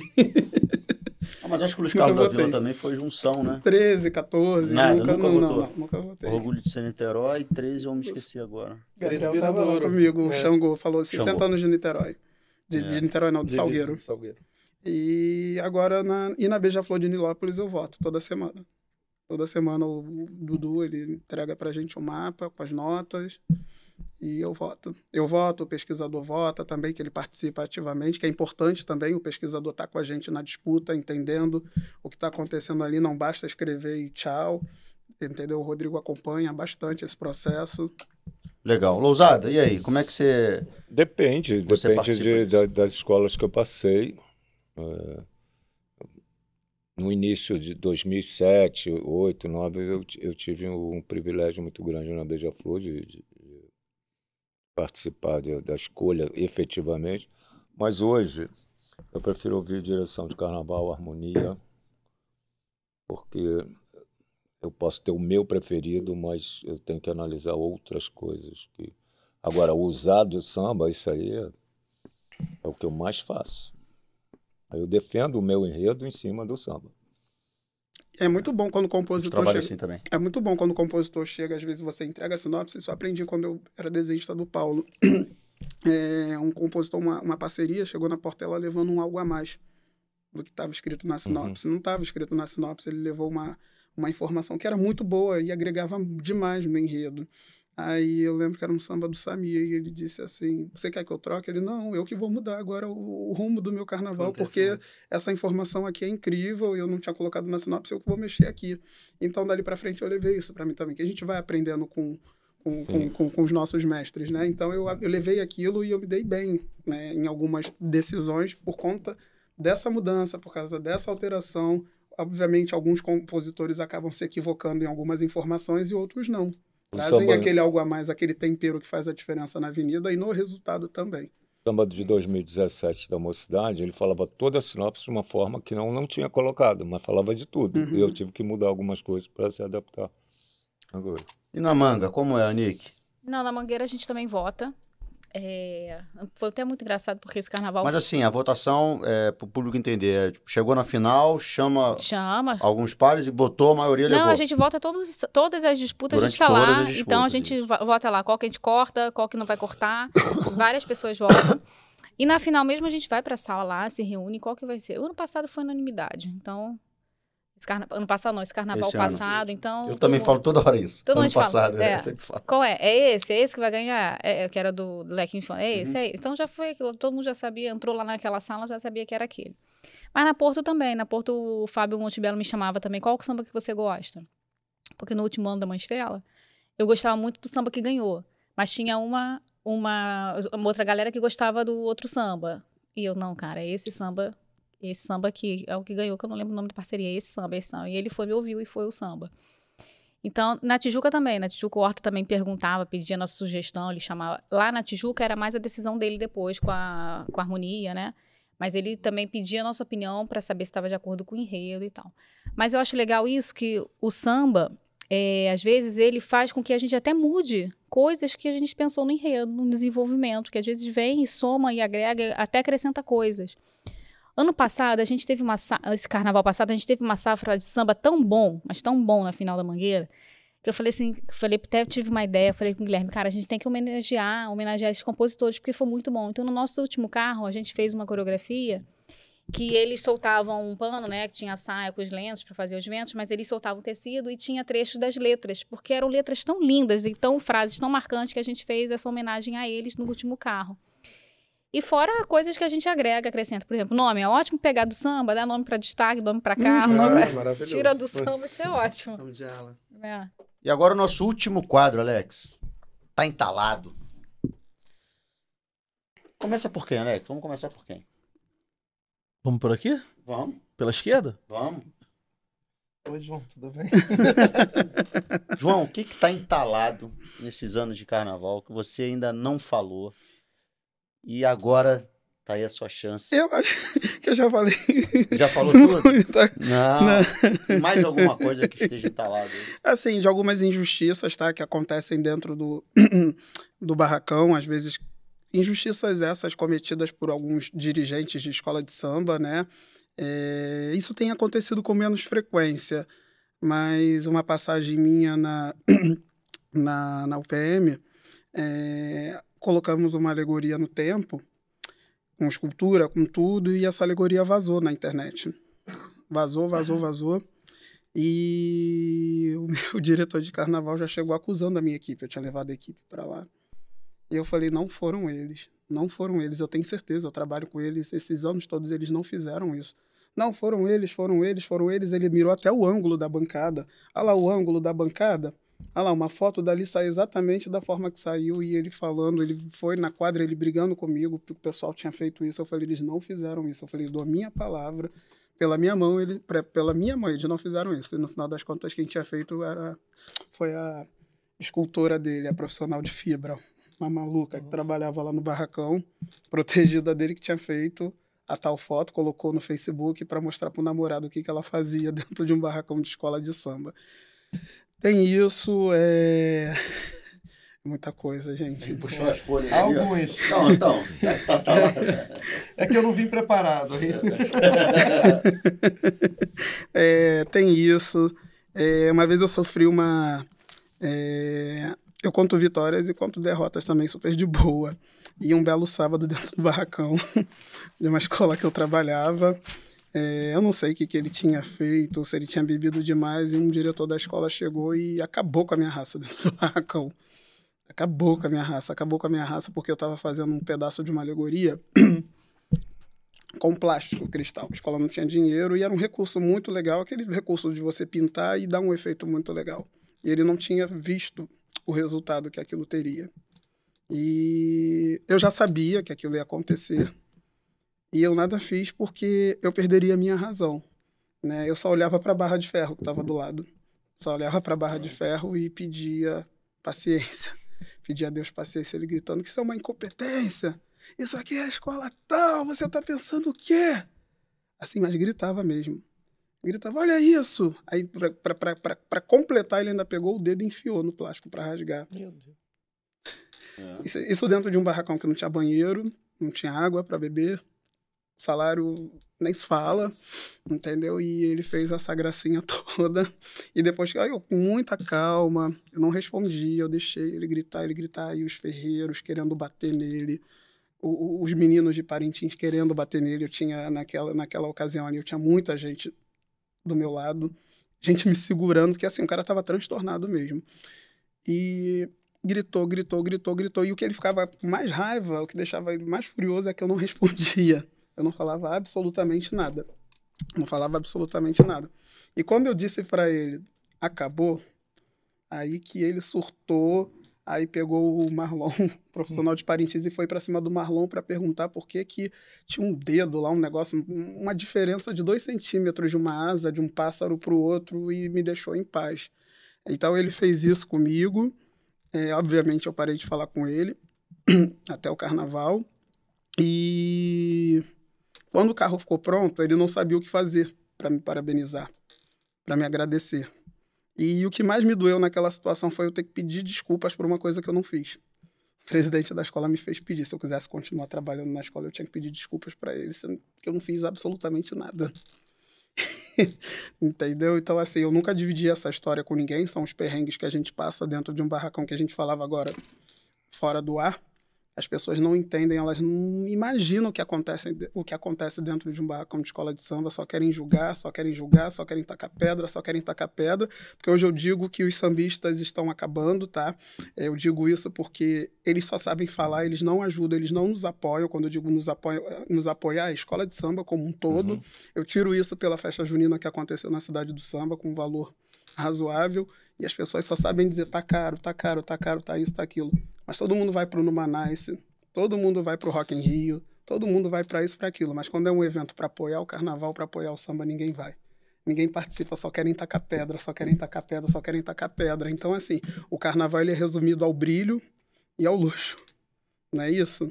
Então, são essas coisas que as pessoas não têm a menor ideia do que se passa dentro de um barracão de escola de samba e eu precisava dividir isso porque as pessoas acham que é tudo muito lindo, tudo maravilhoso e você é sempre o errado na história, quando na verdade você está passando coisas ali que até o coisa ruim duvida. Então eu precisava desabafar. Tá falado. Falado. muito bem falado. Perfeito. Eu acho que isso que ele, ele fala, se, se as escolas como um todo apoiassem, não teriam tantas escolas inadimplentes. E... Sim porque na hora, quem quer saber que você não teve um mínimo recurso, que você não recebeu nenhum salário durante oito meses, é, e que você às vezes tinha para a comida do barracão era algo que tinha um vencimento já de seis meses. As, as pessoas não tomam conhecimento disso, que você está esperando seu salário, vai e recebe um envelope com 300 reais. Isso aí, na, na, hora, as torcidas, os sambistas não nos apoiam. Isso aí é uma coisa que fica entalada. Fora isso, são injustiças normais de carnaval, mas quando você já foi campeão, você sabe que, que nem sempre vai ser assim. Mas isso que ele falou é muito importante. Anik, tem alguma coisa aí que está entalado, que você precisa falar? Tem, não, já falei até. Eu acho que eu já falei numa, numa live, eu já falei, pô, eu ia falar de novo. Antes de eu ser contratada pela Porto, eu estava sondando outras escolas do acesso. E uma das escolas, que na época era Rocinha, não me lembro qual era o presidente, não é o mesmo que está agora, não. Ele falou: ah, não, não vou contratá-la não, porque ela é mulher. E hum. nisso depois o Marquinho foi para lá e o Marquinho me falou. Ah, o presidente falou que não te contratou porque você era mulher. Então, assim, são coisas que ficam entaladas, que injustiças que a gente vê que ainda existe muito no carnaval, pelo fato de ser negro, pelo fato de ser mulher, as pessoas não acreditam. E as pessoas jogam até é, isso contra você. Então, acho que isso é importante a gente falar, para a gente acabar com isso, né? É, eu sou mulher, eu sou mãe, mas o meu trabalho não é menor do que o dele, do que o dele, do que o de ninguém. Né? Eu sou uma artista do carnaval, eu, eu faço isso desde nova, estudei para isso, continuo estudando. Então, não é porque eu sou mulher, porque eu tenho um filho, que o meu trabalho é menor do que quem não tenha. A dedicação que eles têm é a mesma que eu tenho. Né? É, eu costuro, eu modelo, eu trepo em carro, eu uso cola quente, eu, eu entendo de ferragem, eu sei o qual é, tubo que tem que ser usado para cada coisa. Então, qual é a diferença do meu trabalho, de repente, para ele? De repente, ele vai ter mais força para puxar uma barra de ferro do que eu. Mas isso, a gente acaba não fazendo no barracão, a gente tem lá quem faz. Uma das coisas que eu fico entalada é hoje eu ser a única mulher carnavalesca numa escola de samba do grupo especial. E eu acho que do acesso também. A gente tem a Rosa aí, que eu sou fã, que está aqui participando com a gente. Mas cadê essas outras mulheres? Cadê essas outras meninas, entendeu? Que estudam, que fez belas artes, ou que não fez, ou que de repente começa fazendo carnaval virtual, fazendo qualquer outra coisa. Que tem medo, que não tem espaço, não tem abertura para estar tá numa escola de samba, porque é vista como um local masculino. Quando não tem que ter isso. Não tem que ser um espaço que a pessoa tem que ser branca, tem que ser negro, tem que ser mulher, que tem que ser homem. Eu acho que é um espaço geral para um artista, Isso. independente de como seja a nossa característica, seja ela física, é, é, sexo, sexual. sexual. Com certeza. Então acho que isso tem que estar tá lá. E eu acho que é importante eu falar isso como mulher, essas experiências que eu vivi. Com certeza. Importante você falar. O Haddad, acho que ele está fazendo uma ah. consulta ali ao Bora. Estava mesmo. Tenho uma ideia, mas não sei se posso. Não, Leonardo não, Bora estava desenhando uma fantasia, me mandou para ver o, o rascunho e eu aqui conversando com ele. É. É que ele vai mostrar no ar agora essa fantasia. É, eu, não, o outro, cada um mostra um carro, né? O outro. É, é, é o outro. É. Tarcísio é o último. Vamos lá. Ai, são alguns entalos tá, que a gente que tem, que tá, né? Ah, Muita alguns... coisa. Então, solta o som. Não, tô brincando, mas tem alguns que a gente fica assim nervo nervosos no, no, momento, né? Um foi, olha, Mocidade Unida do Santa Marta, 2014. A gente já tinha ganho o Carnaval de 2013. Saímos do último grupo, passamos pro penúltimo grupo. E a escola sem grana nenhuma, nenhuma, nada, nada, nada, nada. Uma coisa assim, a gente tentando fazer carnaval, tentando. Chegou dia 19 de janeiro, seria a data para apresentar os protótipos. Eita. Terminar os protótipos, 19 de janeiro, véspera de feriado. E aí a diretoria assim, não, vocês têm que entregar. Eu falei, entregar o quê? Vocês não dão nada pra gente, não tem nada. Ai, mas tá um ano difícil, vê o que vocês conseguem. Eu, eu preciso de dinheiro. Dinheiro, gente. Precisa de, nesse momento agora, se não tiver, não tem nada. Aí marcamos com o presidente, presidente foi lá, deu 100 reais pra gente. Falei, 100 reais? A gente não vai fazer isso mesmo, sabe? Tudo atrasado, tem que apresentar o protótipo. Falei, não, vamos fazer um viradão, então. Tentar combinar no, no ateliê do, do Anderson. Uh, o Anderson foi um guerreiro ali naquele ano, porque, olha, foi pesado. Compramos tudo, fomos pro Saara com 100 reais na mão. A gente lá sem grana pra nada, 100 reais que que vai, um, um, um, membro vai e faz, compra tudo em feltro. Eu falei, meu Deus, a gente já não tinha nada, gastamos 100 reais, a diretoria toda duvidando da gente, eu puto, falei, eles vão se... Eles vão ver agora o que, que vai ser esse protótipo, que vai ser incrível. Fomos, fizemos um viradão lá, trabalhando, trabalhando, tinha uma tartaruga que ficava beliscando o pé de todo mundo. Eu falei, ai, cara, não dá pra prender essa tartaruga. Porque ela desaparecia, ela vinha, pá, pegava o pé de alguém, pá, pegava. Eu falei, gente, eu cheio de sono aqui trabalhando. Aí a gente falou, aí tinha uma burrinha, tinha que fazer uma burrinha. Aí eu falei, e olha que a tartaruga, que eu moro perto da Dona Marta, tô me ficando imaginando como é que a tartaruga desceu pra Não, pior de tudo, o ateliê era na Pavuna. Meu Deus. Era longíssimo do, do, do Santa Marta. E aí a tartaruga lá perturbando a gente a noite toda. E aí eu tive a brilhante ideia também de pegar Color Jet. Eu falei, vamos resolver com Color Jet. Comecei, chá, tudo na minha cara. Depois eu quase desmaiei. Falei, não, tô acreditando. Mas eles vão ver, porque a gente vai mostrar agora, vai sair protótipo. E todos mandando mensagem, é melhor cancelar a festa. Eu falei, não, não vai cancelar nada não. Vocês não deram um real direito para esse protótipo. Agora vocês vão ter fantasia. Aí Eu trabalhamos. pensei que você ia pintar tartaruga. Sai daqui. Ele falou, resolvi o problema com o colar. E bota na fantasia. A Com placa, movimento, né? hein? Com movimento. Bom, Vamos- é, pois é. Ô, Luísa Mel, é mentira. Aí, tá, viramos a noite, tinha uma burrinha, fazer uma burrinha, decorar ela toda. Falei, gente, cancela essa burrinha. Pelo amor de Deus, ninguém aguenta mais. Aí fui dormir, tartaruga beliscando perto também de quem deitava. Aí acordei no dia seguinte, fizeram a burrinha. Falei, pô, então vai ser incrível, já que tem a burrinha. E caminhão? Ué, ninguém viu caminhão? Não, a escola também não mandou caminhão. Falei, não, Ah, peraí. Vou ligar pra quem? Seu marciano interplanetário Ah, sempre. seu Marziano que trabalha na cidade do samba com caminhão, ele falou: Olha, eu tô com um caminhão aqui que não é muito bom. Falei, por quê? Ele tem buracos. Eu falei, não, manda esse, é o que a gente tem. Buracos não, ventilação pra roupa não ter Gente, a gente teve A que cola não amarrar, derreter. amarrar as roupas no teto, porque o caminhão era todo furado por baixo. Aí eu falei, não tô acreditando nisso, olha que eu... E eu com ódio, muito ódio. O caminhão não pegava. Falei, meu Senhor. Deus, aí ele, aí ele ó, Que você tem que empurrar. Eu Falei, pô, seu Marciano, a gente tá virado aqui, não dá. Não, tem que empurrar. Aí tem a foto disso, a gente empurrando o caminhão pro caminhão pegar. Aí pegou, a gente correu pro Santa Marta, fomos, chegamos lá.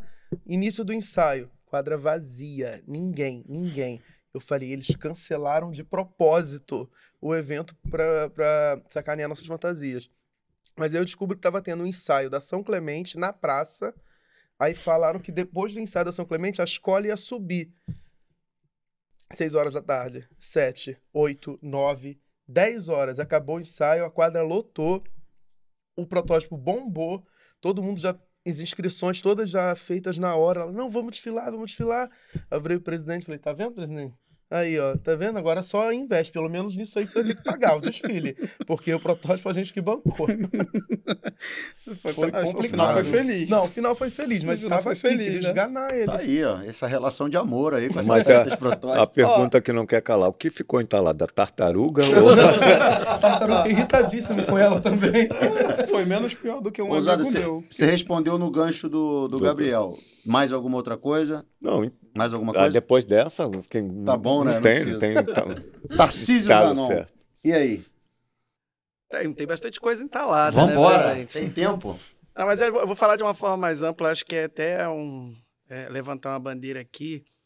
Está entalado a não feitura da Cidade do Samba 2. Eu acho que todo mundo aqui que veio do acesso sabe das condições totalmente insalubres, é, das não condições de trabalho. É claro que a Cidade do Samba também, a cada dia, a gente está melhorando tal. Mas é, eu, eu já cheguei a quase não morrer dentro de um barracão do acesso por conta de, de falta de condições mesmo de trabalho. Chover no barracão, estourar um fio no meu pé e eu não morri porque eu tinha um tênis. Mas muitos dos profissionais que estavam ali não tinham nenhum tênis. E, e a sorte que fui eu. O meu tênis ficou preto, eu não morri e eu tô aqui para contar essa história. Então eu acho que é, é, é, é algo que é de extrema importância esse cuidado com os profissionais do carnaval, que tem tanta dificuldade ali no grupo de acesso para levar a, a escola para a avenida, né? Nossa, Tarcísio, no barracão lá da Intendente Magalhães, você me lembrou de uma história com o Léo. E o Léo tem pavor de rato. Pavor, pavor. Agora. Pavor, apavorado. E a gente tava ouvindo um barulhinho, assim, de trabalhando no carro de madrugada. Aí eu vi que eles estavam ali um pouco tensos, os ratos. Tinham alguns, assim. Os ratos. Estavam, eles estavam com, nervosos. fa- confabulando com a tartaruga. É, né? Vamos fazer o Sempre quê com agora? De repente eles começaram uma briga. Uma briga. E o Léo correu tanto que ele pulou em cima do carro e ficou meio que com as pernas assim, tentando subir na alegoria. Eu falei, meu Deus, olha onde a gente tá trabalhando nessa briga de ratazana. O barracão da Cubango tinha tanto rato, tanto rato, eu tenho pavor de rato, mas tanto. Eu lembro que um dia a Conlurb foi lá recolher o lixo, eu contei 18 ratazanas saltando. Eu tinha tanto pavor que eu tive que. Assim, eu falei, não tem o que fazer, eu tive que fazer amizade com os ratos. Porque assim, eu falei, ou eu trabalho, ou eu fico em casa. Porque era muito rato dentro daquele barracão. Muito, muito, muito. E quando chovia, chovia mais dentro do que Nossa, fora né? Porque tinha uma estrutura mais por falta de manutenção. Ficou a situação ficou bem complicada, então assim, eu chamava o Uber às vezes para ir para casa, não conseguia, então tinha que andar a Avenida Brasil alagada. E? E eu gritava assim sozinho mesmo, eu conto muito isso. Eu, Eu não aguento mais essa vida. Aí que eu tomava banho de água de, carro que passava. Eu não aguento mais, sozinho no meio da Avenida Brasil. Parecia um doido andando na Doido. Brasil gritando. Quanto mais eu reclamava, mais água jogavam em cima de mim. Mas até pegando um gancho, né, Tarcísio? É, pelo menos agora a gente tem um prefeito que consegue enxergar isso com carinho, né? E se Deus quiser, esse projeto vai sair do papel aí. É bom pro carnaval, né? Alex, alguma. Ah, eu vou, fazer, eu vou chamar um, um, um vídeo da, da professora para saber como tá a cabeça dela longe de barracão de escola de samba. Há tantos anos ela não está, né? Com seu. Ela é longe das escolas de samba, de um barracão de escola de samba. Professor, e aí?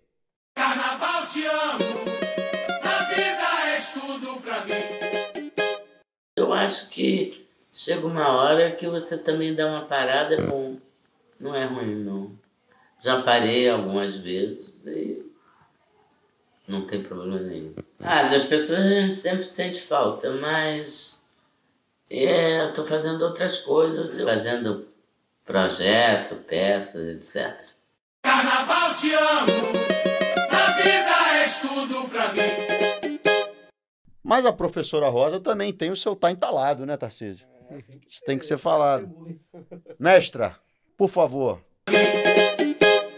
Eu acho o seguinte, as pessoas falam mal da cidade do samba,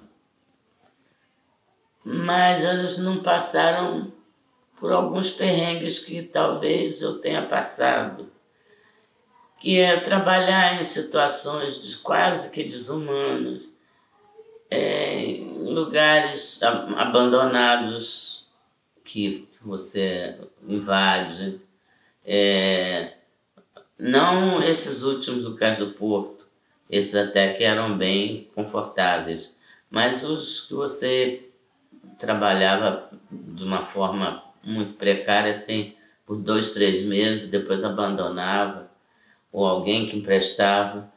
A, a Conlurbis sempre foi de uma grande generosidade, sempre acolheu os carnavalescos que trabalhavam lá. Eu mesma trabalhei na Conlurbis.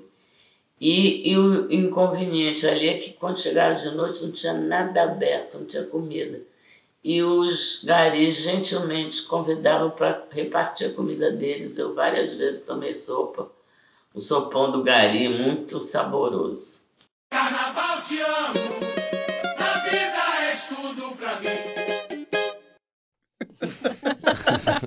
Era demais. A fala, a fala de Rosa Magalhães encontra né, o que foi falado aqui, acho que por todos, de condição de trabalho. Realmente, né, é, é muito importante a gente lutar por condições melhores sempre, né? né? Hoje vocês estão no grupo, no grupo especial, mas obviamente tem esses venenos acumulados aí. É importante que, enfim, a gente consiga melhorar isso, né? Diga, Alex. Se aproximou é o quê? É pra falar, né? Ah, então fala, amigo. Não, eu, eu- se me permite, eu queria fazer uma, uma, uma pergunta aí que gostaria que todos pudessem responder. É, e aí vai na, na mão da modernidade, né? do, do, do contemporâneo. Hoje nós temos uma ferramenta em desfile que ela necessariamente é, vem sendo. Nesse último ano, ela foi usada por grande parte das, das escolas. Não, minto.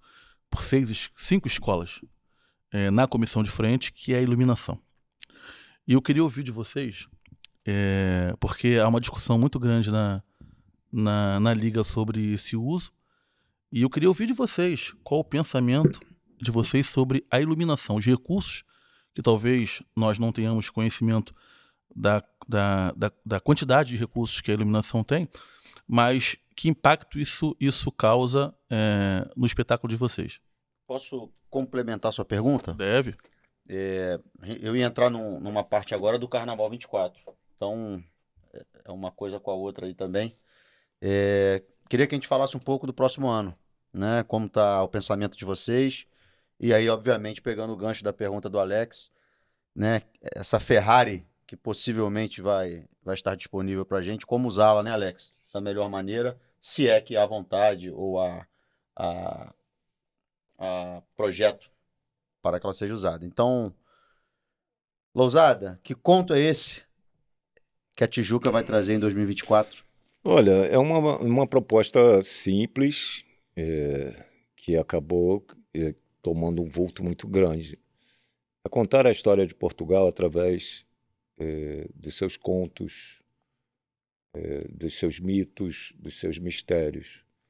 É, pegando o gancho da, da, da, etimologia da palavra, que fado quer dizer destino, mas também é, portuguesando seria o masculino de fada. E o fado, como música, como, como gênero musical português, nasceu nos guetos, nos becos, nas vielas, nas beiras de cais, e, e nasceu de histórias contadas por pescadores, histórias que vinham de, além, de além-mar, de, de romances em cada porto, de histórias fantásticas que, que se ouviu contar. E Portugal, ao, ao contrário do que muita gente imagina, é uma terra envolta nesses eh, mistérios, em lendas, desde a da, da própria origem do, do povo português, que descende do povo Serpes e do povo Dragon.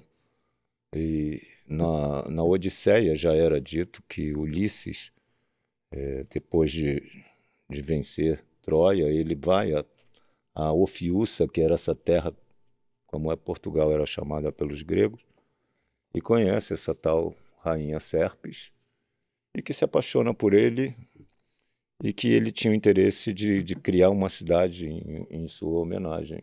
E por amor, ela, ela faz de tudo para construir essa cidade, mas ele só queria mesmo é, essa obra, esse, esse triunfo, e abandona. Diz a lenda que ela, é, nessa ira de amor, ela se contorceu e se transformou nas sete colinas que protegem a cidade de Lisboa e Olícipo, a cidade que foi fundada, é o, o primeiro marco do que seria Lisboa mais tarde. Portugal tem um, uma praia chamada de Ofir, que poderia ser ali que sairia o, o ouro da, para adornar o trono de Salomão, o templo de, de Salomão.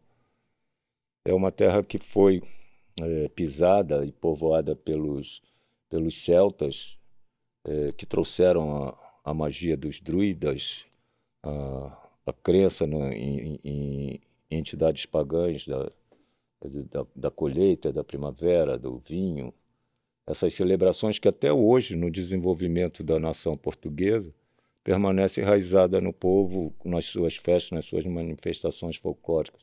As invasões, primeiro pelo Império Romano, depois pelos mouros, toda a contribuição que esse povo ofereceu ao português e que possibilitou ela se tornar a grande nação é, na era da, das navegações. Só que tudo isso é contado em, em, como histórias, como fados, é, como, como é, uma linha de, de pensamento lúdica que eu acho que é bem mais o meu estilo, como a gente já colocou aqui no início. E termina com esse mistério que perdura em Portugal, o mistério da fé. É um povo que é, que é muito religioso e que promove várias procissões, várias devoções, de aparições de, de Nossa Senhora de Fátima e tudo, permanece o mito sempre pairando sobre Portugal. Esse é o conto de fatos que a gente vai levar para a Avenida. Já estamos lá, é, um estilo viradouro, já no quarto carro, né, colocando madeira, e com a reprodução de, de, de, fantasias de todas as alas da, de, de comunidade já estão sendo feitas lá eu estou muito esperançoso de fazer um grande carnaval para Unidos da Tijuca e terminar, talvez pela primeira vez, ter um, um descanso para poder é, ter ânimo para desfilar, que é uma coisa que eu não faço já há algum tempo. Fala, fala um pouco sobre a, a, a eliminação. Olha, eu fui. segredo, né? Não, tá não, não, não, não, eu fui, eu fui uma das pessoas que, que, que avalizou positivamente isso no ano que, que fomos chamados esse ano. Eu acho que tem muita coisa ainda que pode melhorar, mas eu gostei do resultado. Não, não falo pela Beija-Flor, não, pelo que eu vi. Eu, eu tive os dois momentos, tanto do, é, de estar numa frisa para ver o efeito que isso causa é, na escola. Esse ano não, mas no, no primeiro ano eu senti um impacto bastante positivo. Acho que isso nos ajuda. Se cada vez for mais elaborado, tiver a participação dos nossos próprios técnicos é, para transformar aquilo num grande espetáculo. Mas, fora a iluminação, eu acho que tem que se pensar no camarim. As escolas quebram todas na concentração e podendo melhorar para engrandecer o espetáculo. Eu acho que tem que se arrumar uma solução. Muitos falam implodir o, vi o viaduto, mas hoje, com, com o talento dos diretores de carnaval, de harmonia, existe os dois, as duas concentrações. Poderia se colocar todas as escolas do lado do, do Correio. O Exército constrói uma ponte em horas, não precisa demolir aquela que, é do, foi feita pelo Barão de Mauá, mas ao lado dela. Coloca uma escola de cada lado do, do, do, do canal pista, do Mangue. Né? né? E os componentes entram, como São Paulo, entra pelo outro lado do, do viaduto. Ninguém tem problema com nada, a gente faz um carnaval igualitário que, e que todo mundo possa brilhar, fazer seus projetos sem. Porque na era do, do prefeito Conde, aquela passarela era removida. Então, se você criar um espaço que caibam todas as escolas lá com suas alegorias, eu acho que vai melhorar para todo mundo. É, a gente pensar num grande espetáculo ali, mas vai acontecer essas merdas que a gente já contou aqui, que acontece às vezes, não por nossa culpa, mas por um espaço que a gente não tem é, para arrumar o nosso trabalho. Alexandre, qual é o seu pensamento sobre o limite de alegoria? Ah, eu sou. Não existe limite para criatividade. Existe limite de tempo. Vai de cada um, cada projeto. Assino aonde você quiser. Entendeu? Você que administra o seu tempo Exato. da maneira que bem entender. Exato, eu posso querer fazer um carnaval só com tripés, entendeu? Até mesmo o, formato do carnaval é obsoleto. Que, que uma ala tem que vir atrás da outra? Por que, que uma ala não pode estar uma ao lado da outra e você fazer uma na vertical e não sempre no, no, as filas na, na horizontal? Tem muita coisa que pode ser feita. Se é um espetáculo, eu posso. Coisa mais retrógrada do que ah, a ala na evolução não pode retroceder. Aí você tem que estar sempre para frente, não pode fazer um, um, um balé, fazer um, um, cruzamento, fazer um tabuleiro de xadrez, uma coisa assim, não dá. Entendeu? Então eu, eu, eu gosto muito do, do pensamento quando o capitão estava à frente da liga, que ele beneficiava muito o espetáculo. Eu acho que eu tem acho que ter que ousadia. Tem, é, é, concordo. Eu acho que tem que ser isso mesmo. O Júlio, que está coordenando a parte de jurados, é, ele, ele pensa dessa forma também, né? É um cara que está sempre pensando em melhorar o espetáculo. Obviamente que ele tem um limite, né? Como, como coordenador do curso. Mas eu acho que é super válido. Essa, essa questão do.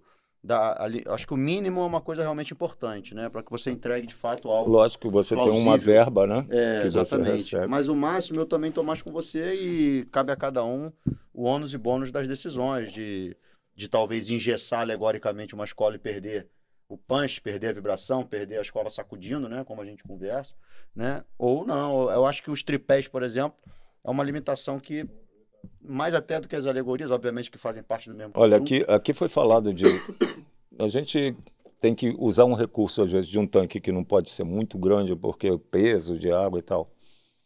Mas se você tem um, um tripé, um, um carro que com, como os pés de uma plataforma de petróleo, que, que alguma coisa passe por baixo, entendeu? Que você tem o cenário, ele está embaixo do mar, coisas assim.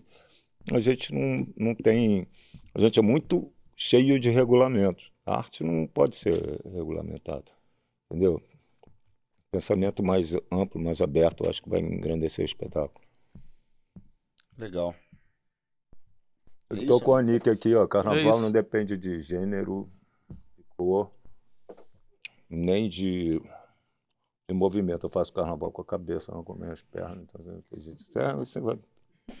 Vou apostar uma corrida aí, o Rosa Magalhães, vamos ver quem ganha. Vou cobrar ingresso. E a tartaruga junto. Isso, não, é. O que, o que moscar vai levar piscão no calcanhar. Tartaruga ganha.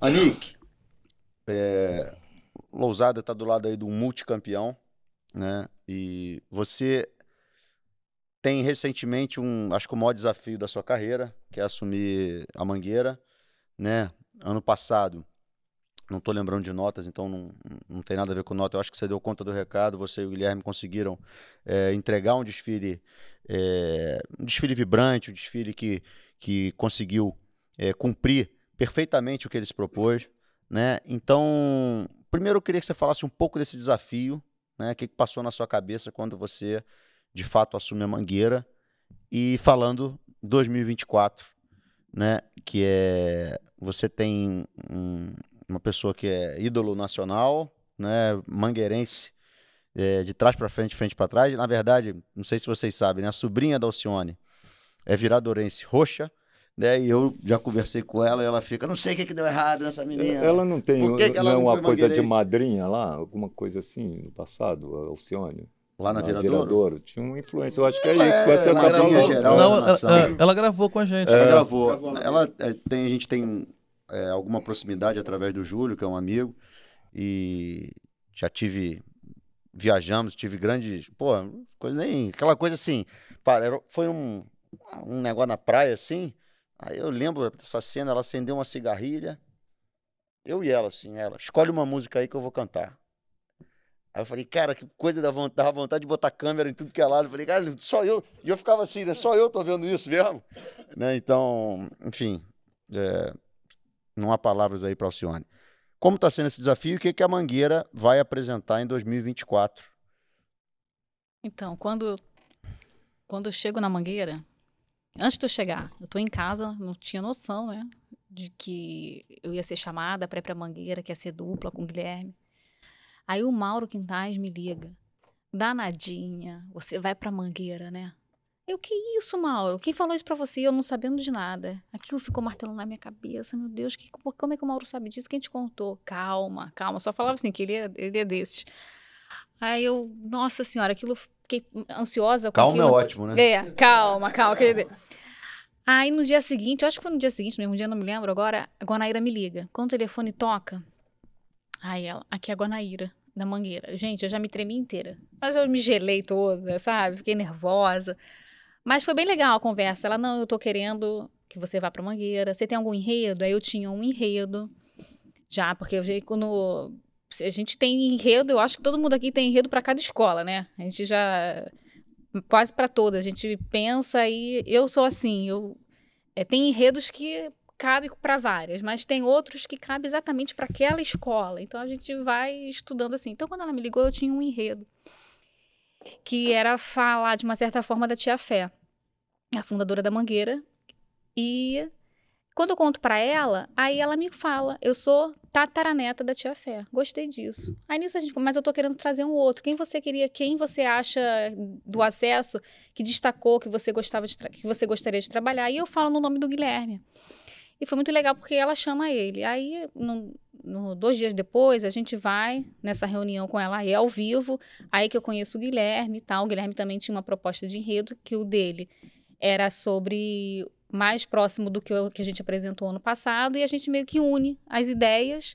E foi o casamento perfeito, assim, para o nosso desenvolvimento de enredo.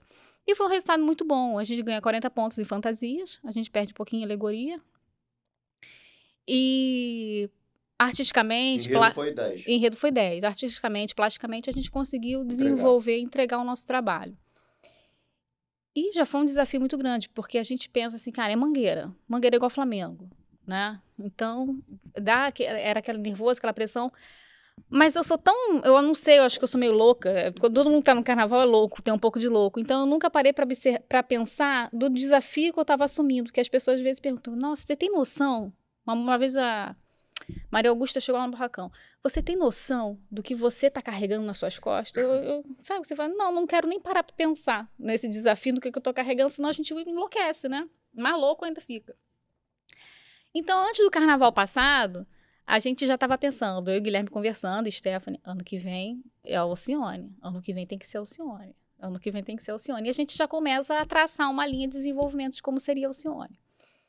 Então, quando a gente, eh, depois do carnaval, que a Guanaíra já logo renovou com a gente, eh, ela, você qual é o enredo? Aí a gente já fala que queria que fosse a Alcione, ela topa, e a gente começa a apresentar a nossa proposta de enredo, que vai ser esse que a gente vai levar, que é a negra voz do amanhã, que a gente fala desse amanhã porque liga esse amanhã, essa construção do amanhã dela, que a formata como artista, como essa cantora, que linka com a Mangueira do Amanhã, que ela é fundadora da Mangueira do Amanhã, que é a escola Mirim da Mangueira, e que hoje, é, a maioria dos profissionais hoje da escola vieram da Mangueira do Amanhã. A gente tem o intérprete que veio da Mangueira da Manhã, a gente tem a rainha, a gente tem os o diretor de bateria, a gente tem passista, a gente tem mestre-sala, porta-bandeira, tudo que veio dessa construção da Mangueira da Manhã, fundada por ela. Então a gente fala desse amanhã dela, dessa construção da, de vida dela, mas a gente, quando a gente fala de uma artista, de uma cantora mundialmente conhecido, que tem milhares de fãs, a gente também não pode vir, pirar e viajar de uma maneira que a gente mostre um carnaval e que as pessoas não identifiquem. Então, você falar de um artista, a gente tem que falar como é Alcione realmente, como que a gente, como fã, conhece Alcione. Então a gente tem que falar dessa da infância dela, dela no Maranhão, das, da musicalidade dela, da vinda, das travessias, da saída dela do Maranhão para o Rio de Janeiro, como ela começou a cantar nas noites e tal. E tudo na construção desse amanhã, que a formata como artista. Só que uma das coisas que ficou muito marcadas foram nessas conversas com ela, né? nessas, é, nesses encontros que a gente teve com a Alcione, que quando a gente chegava para conversar com ela, na hora de ir embora, ela sempre falava: vá na, na fé de Deus, da Virgem Maria e do Espírito Santo. Sempre. Vá na paz de, na fé, não. Na paz, de, na paz de Deus, da Virgem Maria e do Espírito Santo. E a casa dela é um altar enorme. Vários altares, tudo quanto é canto. Então, ela é muito religiosa. E não, não é nem religiosa a palavra, porque ela não tem uma religião específica. Ela é uma pessoa que tem essa fé ampla e múltipla. É, seja, tem Porixá, acredita no candomblé, acredita no espiritismo kardecista, acredita nos santos católicos, acredita nos preto velhos. Então ela tem, acredita nos encantados do Maranhão, ela tá no boa, então ela tem essa fé ampla. Então isso a gente ficou muito marcado e uma das nossas uma pergunta que eu fiz para ela foi assim: Alcione, o que que te guia? O que que move? O que que para você é mais importante na sua vida?" E uma das coisas que ela responde é: "É a minha fé e minha família." Então, pronto, essa é a abertura do nosso enredo. A gente já inicia com essa fé que a formata, que a constrói, que constrói esse amanhã dela.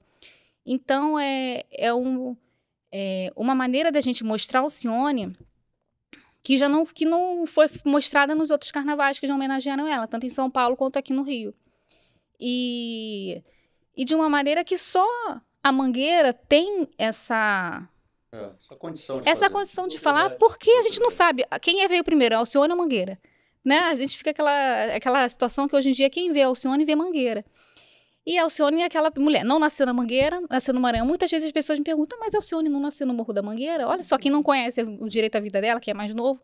Eu, não, ela é maranhense, ela veio de lá, veio para Mangueira, assumiu a Mangueira, a Mangueira acolheu como filha, e não tem quem diga que ela não é da Mangueira.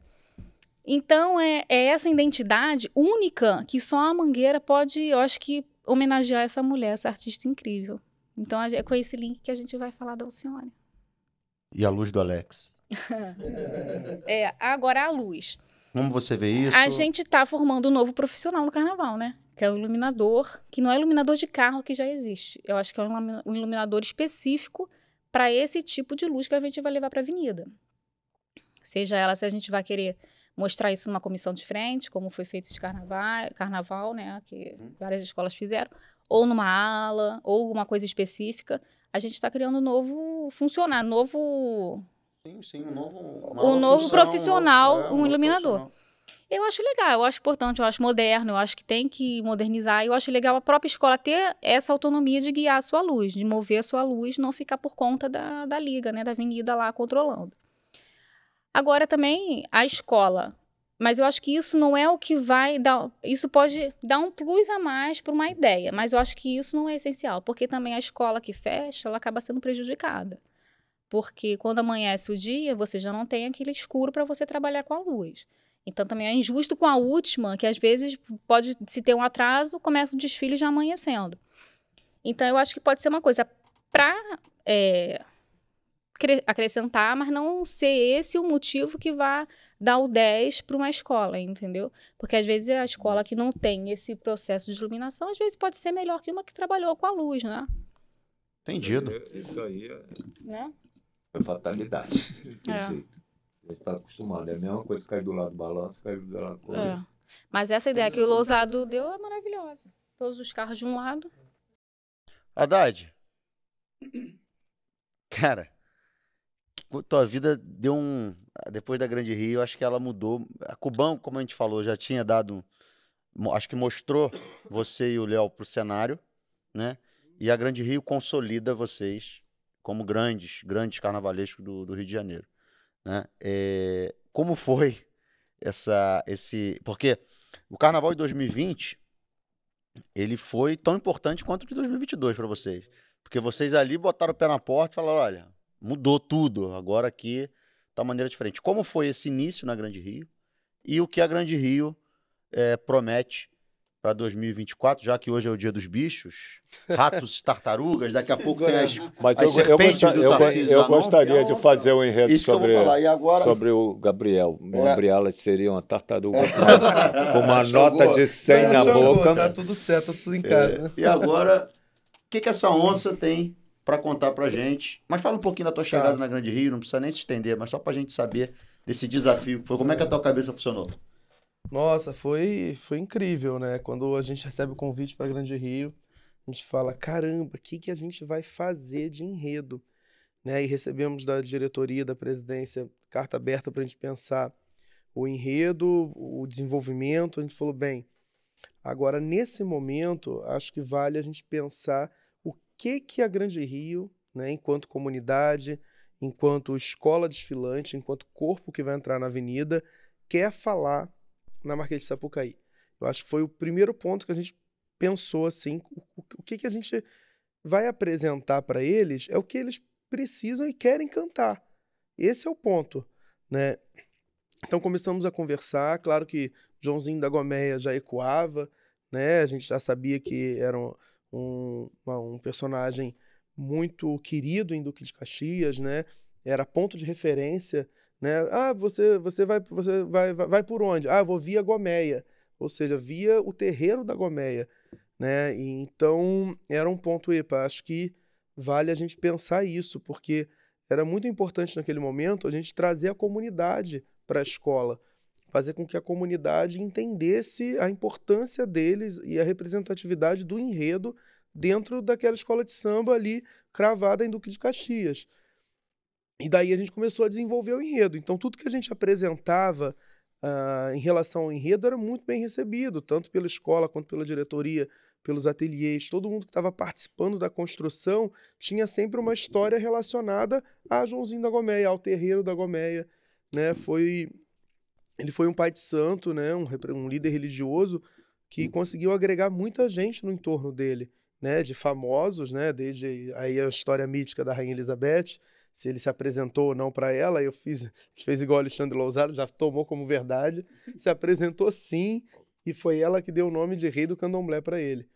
né? Então, a partir disso, a gente começou a desenvolver uma relação com a escola, da gente trazer enredos que tivessem uma ligação íntima com, com a comunidade, né? Que aí foi com Exu, a gente leu eh, no, no jornal o, o Cruzeiro do, do Abdias Nascimento, né? No jornal ele faz uma visita a Caxias, passa na cartolinha de Caxias, então, que estava tendo uma festa junina, isso em junho, e ele, o, o jornal O Quilombo, perdão, não é o Cruzeiro, o jornal O Quilombo de Abdias do Nascimento, e quando ele visita Caxias, ele fala: Caxias parece uma Salvador sem igrejas, né? uma macumba em cada, em cada encruzilhada.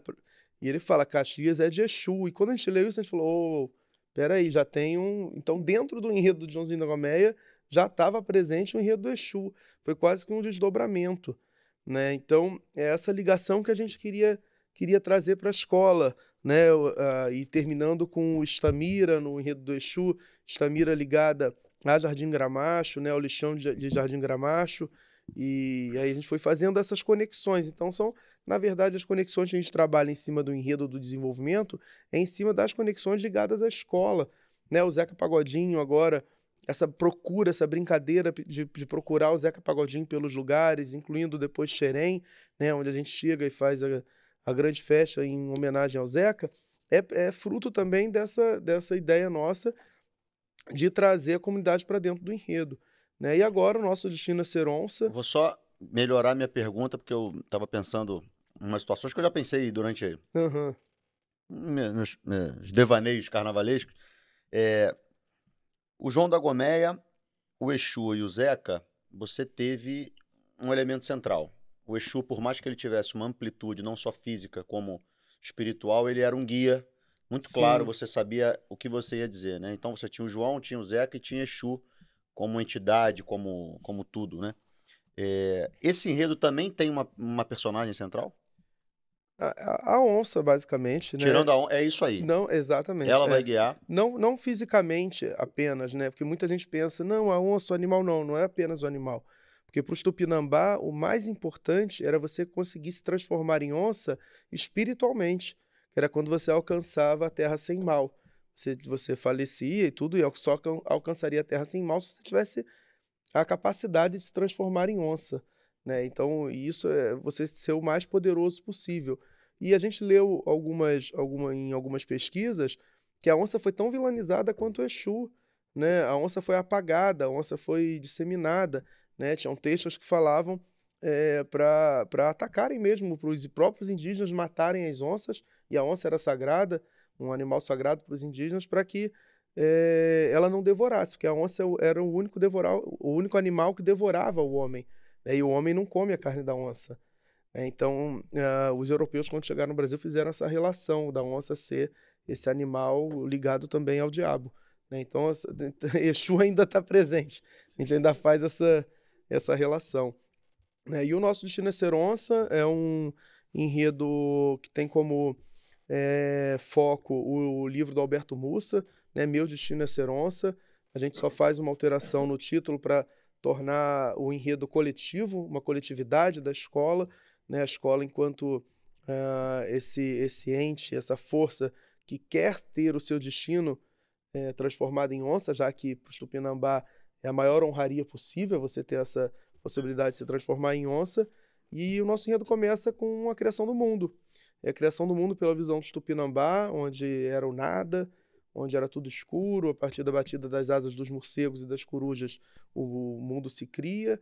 Então, o início do, do enredo é esse, a gente vai contando um pouco do mito de criação até a segunda alegoria, né, a segunda parte do, do, do desfile, e a partir da criação, né, da terceira humanidade, né, o mundo é criado pelo velho, e esse velho também é a onça celeste, então no início é uma onça celestial, é uma onça que está no céu, que guia os Tupinambá, então o, início do desfile a gente vem sendo guiado pela, pelo mito Tupinambá de criação do mundo, e daí a gente amplia um pouco, e aí vai para outras cosmogonias dos povos indígenas, a gente passeia pelos Pancararu, pelos Apinagé, a gente tem os Baniwa, né?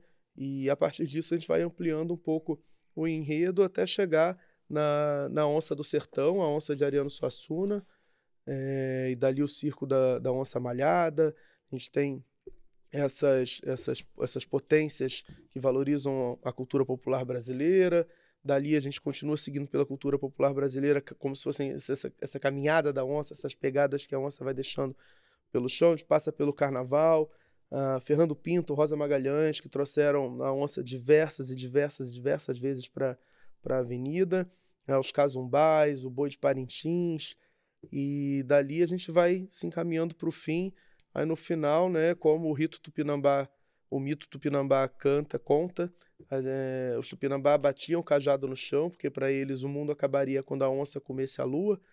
Eh, então, eh, o final é esse, é exatamente a gente adiando o nosso fim do mundo, né? Por isso do nosso destino, né, a gente juntos adiando esse fim do mundo. Hoje a onça é símbolo de luta das travestis, a onça é símbolo de demarcação de terra, a onça traz essa força, né? Essa força e o, adiar o fim do mundo, por, por exemplo, para a população travesti, é adiar a morte também, né? A morte individual, então a luta individual de cada um se torna a nossa luta coletiva. Então, é como se a escola toda batesse esse cajado no chão para que a onça não devore a lua e a gente continue vivendo nessa nossa terceira humanidade. Olha, eu particularmente não, não gostei. Acho que você devia refazer boa parte desse. né? Oito! É. Não, não ficou muito bom, não, né, Alex? falar da, da- da minha luz. A iluminação a do luz, Alex. A iluminação, pois é. A luz agora é um desafio, né? Acho para todas as escolas. É algo que a gente vai ter que pensar com muito carinho, como a Nick falou. É algo que a gente vai ter que cuidar. Não vai ser algo que eu, eu espero, né? Na verdade, que não seja o que aconteceu esse ano, que a gente foi chamado a uma semana dos desfiles para pensar a luz. E aí, realmente, para trabalhar ali em cima, a gente já enrolado no barracão correria para embalar as peças, para deixar tudo organizado. E a gente agora tem que pens- iniciar uma nova criação, né? Que é pensar a luz. E o carnaval nosso não- não era pensado para isso. Mas agora não, agora é diferente. A gente vai pensando a luz junto, e aí sim, vai ter desde o início, vai ter conversa ali a partir de mês que vem já vai ter uma conversa sobre luz, porque eu acho que vai ter que ser isso. Se a gente vá, se, se a gente for utilizar a luz de São Bódromo como parte do nosso desfile, tem que ser algo antecipado, pensado, cuidado, porque a gente também apresenta um espetáculo muito grande. né? A gente não pode deixar isso correr solto. Eu tive uma conversa exatamente nesse, nesse tom com o nosso grande amigo, seu Elmo, explicando que para que a gente, a, a Liga já procure ele, ele falou, claro, Marcelo, vamos providenciar isso, para que a gente procure ter certeza exatamente de que ferramentas a gente tem para trabalhar, porque de fato, como você disse, mexe no projeto desde o início dele, não só na reta final, porque se for aquela coisa de dezembro, janeiro, né? Não tem como. É, não, são coisas que vão sempre estar muito pequenas. E aí é, vai surgir uma outra questão, que é o seguinte: e o julgamento? Como é que vai ser? né? É, eu tenho recurso para usar, vou usar, posso ser penalizado? Né? Eu até falei, particularmente, eu, eu, se a ideia for usar essa, nossa, essa nova ferramenta, eu ficaria pelo menos um ano sem despontuar por luz de São É. Paulo, para que você, vocês procurem usar aquilo sem medo Entendo, é. de Sim. jogar um carnaval fora num ano que a gente está. Não acho que tem que ser ad eterno. Posso, posso Tô ter falando uma um ano. parte? Uma parte? Assim, eu quero dizer é o seguinte: sintonia, né? Na hora que a Claro. bateria pode fazer uma paradinha, você pode Sim. fazer a paradinha junto, com a Junto, luz. que é- Aí não encaixou.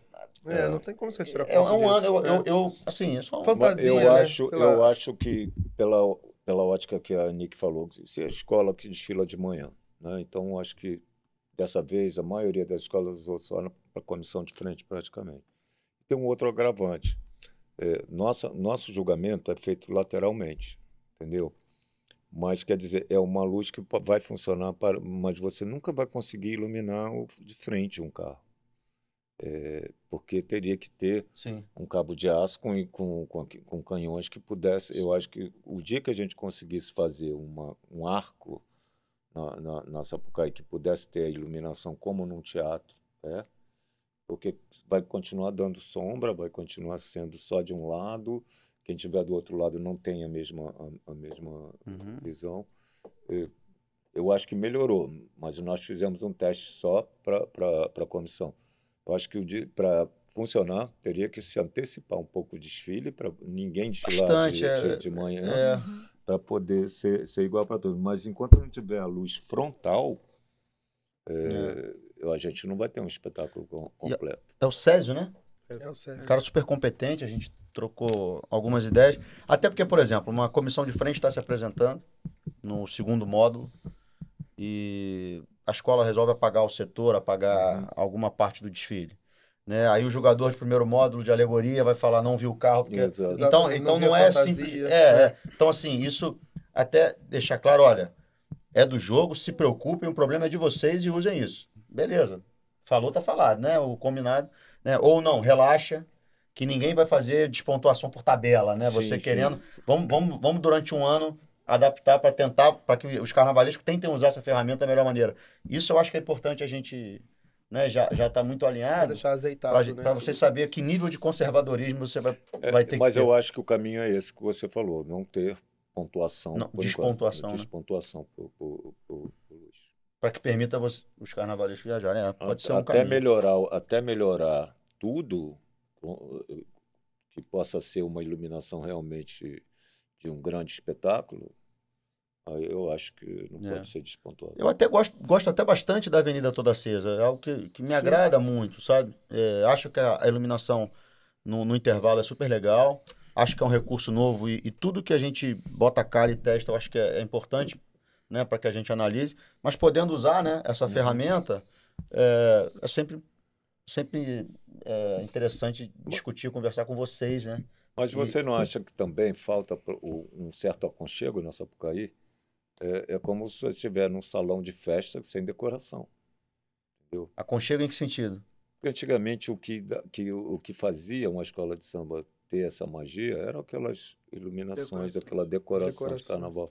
Não precisa atravessar mais essa. Mas nós temos aquela caixa retangular de refletores lá que pode ter uma moldura. Ah, sim, sim, sim, entendeu? sim, Em- entendi. Em volta dos Perfeito, sim, relógios. sim, acho Porque legal. Você entra, não tem clima de festa, você tem clima É. de estádio. É. Não tem decoração. Interessante, é verdade, um bom ponto de vista. É, Antes do Tarcísio, João.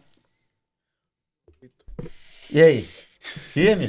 Firme, Que desafio para 24, hein? não é? Feliz demais com essa chegada Assumiu uma gigante do carnaval. na Beija-Flor de Parabéns. Nilópolis. Obrigado, E boa Marcelinho. sorte. Obrigado. Não vou falar muito boa sorte, porque aí muito boa sorte, talvez. Médio, Eu, boa é, sorte. é, eu desejo uma, uma sorte. Brincadeira da Rapaz, parte, parabéns aí. Obrigado. Eu tenho uma história antiga com a Beija-Flor de Nilópolis. O Alexandre sabe bem disso. Há sete anos atrás eu já havia sido convidado pela, pela Beija-Flor. Só que como eu sou um homem de palavra, eu já estava palavrado com a Unidos de Padre Miguel. né?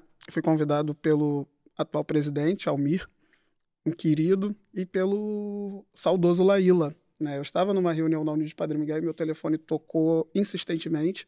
Eu sou muito ruim de atender telefone. Eu falei, alguém morreu, pelo amor de Deus, eu preciso pegar essa ligação. E era o Laíla dizendo assim: quem tá falando aqui é o Laíla. E eu queria muito conversar com você para saber se você é isso tudo que todo mundo diz. Aí eu gelei no telefone. e desligou o telefone. Aí falou assim: te espero no barracão amanhã às 10 horas. Pai, desligou, não deixou eu falar. Quanta informação, hein? Aí eu fui na mesa da direção da Unidos Padre Miguel, recebi uma ligação assim, assim, eu preciso ir lá dar uma satisfação. Como eu moro pelo centro mesmo, eu falei, vou lá. Quando eu chego na sala, na- na- no barracão da Beija-Flor, tá a mesa, a, a mesa cheia, a sala de reunião lotada e uma cadeira para mim. Aí eu entrei assim, falei assim, então, gente, bom dia. Meu nome é João Vitor, estou vindo aqui apenas para agradecer o convite que o seu Laila fez para mim, mas eu já estou fechado com outra escola. Aí ele, naquele jeito dele, ah, você veio aqui só para isso? Para agradecer? Então não adiantou nada. A reunião tá encerrada assim mesmo. Eu gelei na hora. Aí o Almi, calma, calma, calma, deixa o cara falar. Ele saiu da casa dele para vir dar uma satisfação. Nós telefonamos para um camarada aí que nem retorno pra gente deu. Aí sentei, me ofereceram um café. Ele me conta, o que, que você já fez? Aí eu falei, em um minuto de fala, ele tem algum desenho seu aí no seu celular? Aí mostrei para ele, eu tinha acabado de fazer Portela pro Paulo. Aí ele, olha, Almir, a reunião tá encerrada. Se vira, eu quero ele. E saiu todo mundo da sala, eu fiquei com o Almir. Aí começou aquela, João, aqui é beija-flor de Nilópolis, eu comecei a chorar de nervoso na sala. eu, não, eu, não, eu não posso fazer isso com o Unido de Padre Miguel, eu acabei de ser anunciado, eles não tinham Daqui a pouco, visto. calma aí que o neguinho quer falar com você. O Calma aí quê? que o seu Anísio quer falar com você. Rapaz, olha, tanto isso, isso rendeu tanta história que seria preciso um outro episódio pra gente falar sobre isso. Mas eu sei que eu fiquei do barracão da, da Beija-Flor de 10 horas da manhã até as 2 horas da tarde. Numa conversa, só que não parou por aí, não. Daqui a pouco até o pessoal da Unidos de Padre Miguel me telefonou, João, vai pra Beija-Flor, João. Eu falei, não, eu dei minha palavra pra vocês. E assim, é, é muito bom quando você tem palavra, né? Porque tudo que eu dizia pra uma parte, eu dizia pra outra. E no final, estavam todos juntos, conversando, para saber o, o que me impedia, o que me impediria de ir para uma ou continuar na outra. E deu muito certo. Então, a partir daquele momento, eu deixei portas abertas na, na Beija-Flor de Nilópolis. Com certeza você está lá hoje O Almir falou por isso para causa mim. dessa reunião que você teve. Tudo que você precisar, unidos precisar, pode contar comigo, porque você é um rapaz de palavra. Tudo que você falou para mim, você falou para eles e, e vice-versa. E chegou, essa, essa hora chegou, nesse momento chegou. O que, que a Beija-Flor vai aprontar no que vem? Um delírio de carnaval, né, na Maceió de Rasgonguila. É interessante que antes da gente lançar esse enredo, eu li uma, uma, uma postagem, né, me mandaram, na verdade, um print de muitas pessoas dizendo que sentiam falta de enredos de carnaval, de delírio mesmo, de, de, de, de devaneios de carnaval, que estava tudo muito sério, estava tudo muito sério, estava tudo muito a ferro e fogo, e as pessoas estavam sentindo falta de uma viagem, de uma loucura, em relação à narrativa das escolas de samba, sabe? Aquela leveza, aqueles delírios que o Joãozinho 30 promovia quando fazia a própria Beija-Flor de Nilópolis. E eu fiquei muito com isso na cabeça. Aí Gabriel lançou o, o Nosso Destino é Vira Onça, né? É ser onça. É ser onça.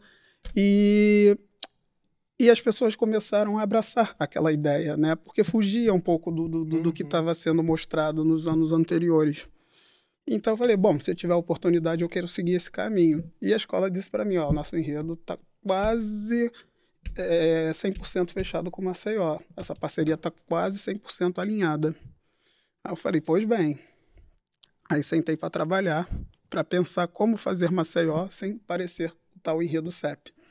E foi através dessa pesquisa que eu conheci a história desse cara chamado Benedito. Aí tava lá na internet, o príncipe etíope das Alagoas. Aí eu falei, não, peraí, isso aí não, é, não, não aconteceu, não é, não é possível, junto com o Rodrigo Hilário, o meu pesquisador, nosso pesquisador. Aí eu falei, vamos entender isso melhor. Aí comecei ali, eu me apaixonei pela história. Eu falei, gente, que loucura! Esse cara se auto-intitulou parte da nobreza, da realeza da Etiópia, lá em Maceió, e ficou famoso e passou a ser conhecido, ou seja, era um, um digital influencer do início do século passado. Que coisa moderna, que coisa fantástica. A gente precisa averiguar mesmo para saber se isso de fato aconteceu, porque uma coisa é você ler na internet, outra hora é você conhecer essa história. Aí, quando eu apresentei essa possibilidade para o presidente, ele adorou. Ele adorou e eu falei para ele, mas eu preciso ir até Maceió, tá? Eu preciso conhecer essa história, saber se alguém conviveu com Benedito, se tem algum descendente do Benedito, para saber se isso é fato. Aí fomos para Maceió. No terceiro dia, no primeiro dia, não conseguimos quase nada sobre o, o Gonguila, né? o Benedito Gonguila. Mas no terceiro dia, sentamos para um bate-papo com o pessoal de um grupo chamado Foco Arte, né? que é uma espécie de, de organização que faz a manutenção dos folguedos alagoanos. Eles foram de extrema importância para essa pesquisa da gente. E o Rodrigo, como bom jornalista aqui, começou a fazer uma entrevista perguntando sobre memória afetiva de carnaval daquelas pessoas. Tinha umas 17 pessoas. E a 16 pessoa, a Dulce, Ninguém falava do carnaval de Gonguila. A 16 pessoa entrevistada, a Dulce, ela começou a chorar. Ela falou: ah, minha memória afetiva era o carnaval, era o Cavaleiro dos Montes, o Cavaleiro do Gonguila que vivia, que morou atrás da casa dos meus pais. Aí eu, acabou, acabou a entrevista, é com ela que a gente tem que colar. É com ela que a gente tem que colar. E foi com ela que eu sentei para conversar, para entender um pouco melhor essa história. E no dia seguinte ela levou eu e Rodrigo até a casa em que a família do Gonguila vivia. Aí a partir dali, muita entrevista, fotos, conversas, etc, etc. Voltamos para o Rio de Janeiro para amarrar melhor essa história. Então ficou definido que a Beija-Flor levaria para a Avenida um delírio de carnaval na Maceió de Rasgonguila, contando a história desse cara que era apaixonado por carnaval. Um dia estava no centro da cidade, ouvindo no rádio a notícia de que o último príncipe da Etiópia acabava de ser coroado. E ele parou e pensou e, no seguinte, ele olha, eu ouço desde criança dos meus pais que eu sou descendente de realeza, eu sou descendente de Zumbim Dandara. Então também eu posso ser parente distante desse cara aí lá do outro lado, lá na África. Então a partir de hoje eu vou colocar um Raj na frente do meu apelido, que ele era conhecido, era conhecido como Gonguila, né? Gonguila era uma gira, uma gíria é, relacionada ao jogo do peão. Se você não girasse o peão direito, eles diziam que seu peão gonguilava. E ele não tinha muita habilidade com o peão, então recebeu esse apelido, Gonguila. Então, Gonguila para lá, Gonguila para lá, e depois que ele escuta a história da coroação do último imperador, ele coloca o Raj na frente e passa a ser chamado de Raj Gonguila. E funda um bloco chamado Cavaleiro dos Montes, que foi um dos blocos mais importantes do Carnaval de Maceió, famosíssimo. Inclusive, os maceioenses sentem falta desse bloco, e ele se torna uma pessoa super famosa através, do, do, através desse rastro, mais, mais alto título da nobreza etíope, e o fundador do Cavaleiro dos Montes. Então ele passa a ser um cara super requisitado, um cara super consultado por intelectuais da época. Inclusive os políticos eram apaixonados pelo Gonguila porque ele era tão popular por causa do Raiz, ele era tão popular, tão popular que ele tinha capacidade de convencer o eleitorado desses políticos, né? Então eu li um artigo de 1930 alguma coisa falando que até Getúlio Vargas precisou da ajuda do Gonguila para que ele subisse no seu palco enquanto ele fazia campanha eleitoral pelo Nordeste para, para convencer os eleitores a votar no, próprio, no, no Getúlio. Então é esse delírio. Qual é o sentido desse enredo, desse delírio? Esse cara ficou famoso através de um título de nobreza então, o que, que a gente faz? A gente promove esse encontro de duas realezas que nunca se encontraram, esses dois personagens que nunca se encontraram, o Salessier, imperador da Etiópia, e o Rasgonguila, o príncipe etíope das Alagoas. E qual é a missão da Beija-Flor de Nilópolis? Promover a coroação desse cara na avenida. Ele teve tudo o que ele queria, Tá? E quando eu digo ter tudo que ele queria, isso não significa, não significa bens materiais, ele não enriqueceu, muito pelo contrário, ele sempre viveu a vida dele muito simples, mas ele era famoso, ele criou esse delírio de carnaval na cabeça dele, ficou famoso dessa forma e era muito feliz do jeito que ele era, mas ele nunca recebeu uma coroa. Então a nossa intenção é juntar a realeza nilopolitana com a realeza da Etiópia e a realeza alagoana para promover a coroação desse cara num grande banho de mar à fantasia. É isso. Maravilha. Show de bola. Muito bom. E a luz do Alex? Rapaz, sobre a luz do a luz da Sapucaí, eu não fui naquela reunião perto do carnaval. Eu, tava, eu lembro que eu estava muito cansado e a Rosa falou: Eu vou por você. Aí o Rosa decide. Aí eu perguntei, Rosa, e aí? Ela, não, vou deixar tudo aceso, senão as pessoas vão dormir na hora do nosso desfile. Aí eu falei, tudo bem, Rosa, você falou, tá falado. Assim, é, eu não sou contra, eu acho maravilhosa essa possibilidade da gente ter ali essa interatividade da tecnologia a favor das nossas alegorias, mas isso tem que ser pensado de forma antecipada. A gente precisa de um especialista para participar dessas decisões, para participar dessa transformação, para que tudo dê certo. Mas eu não sou a favor de que a escola inteira seja beneficiada pelo apagão, pelo jogo de luz. Eu acho que fica um pouco triste, tá? Eu acho que se você dosar, você escolher alegoria tal, uma ala tal, para ter esse recurso, beleza.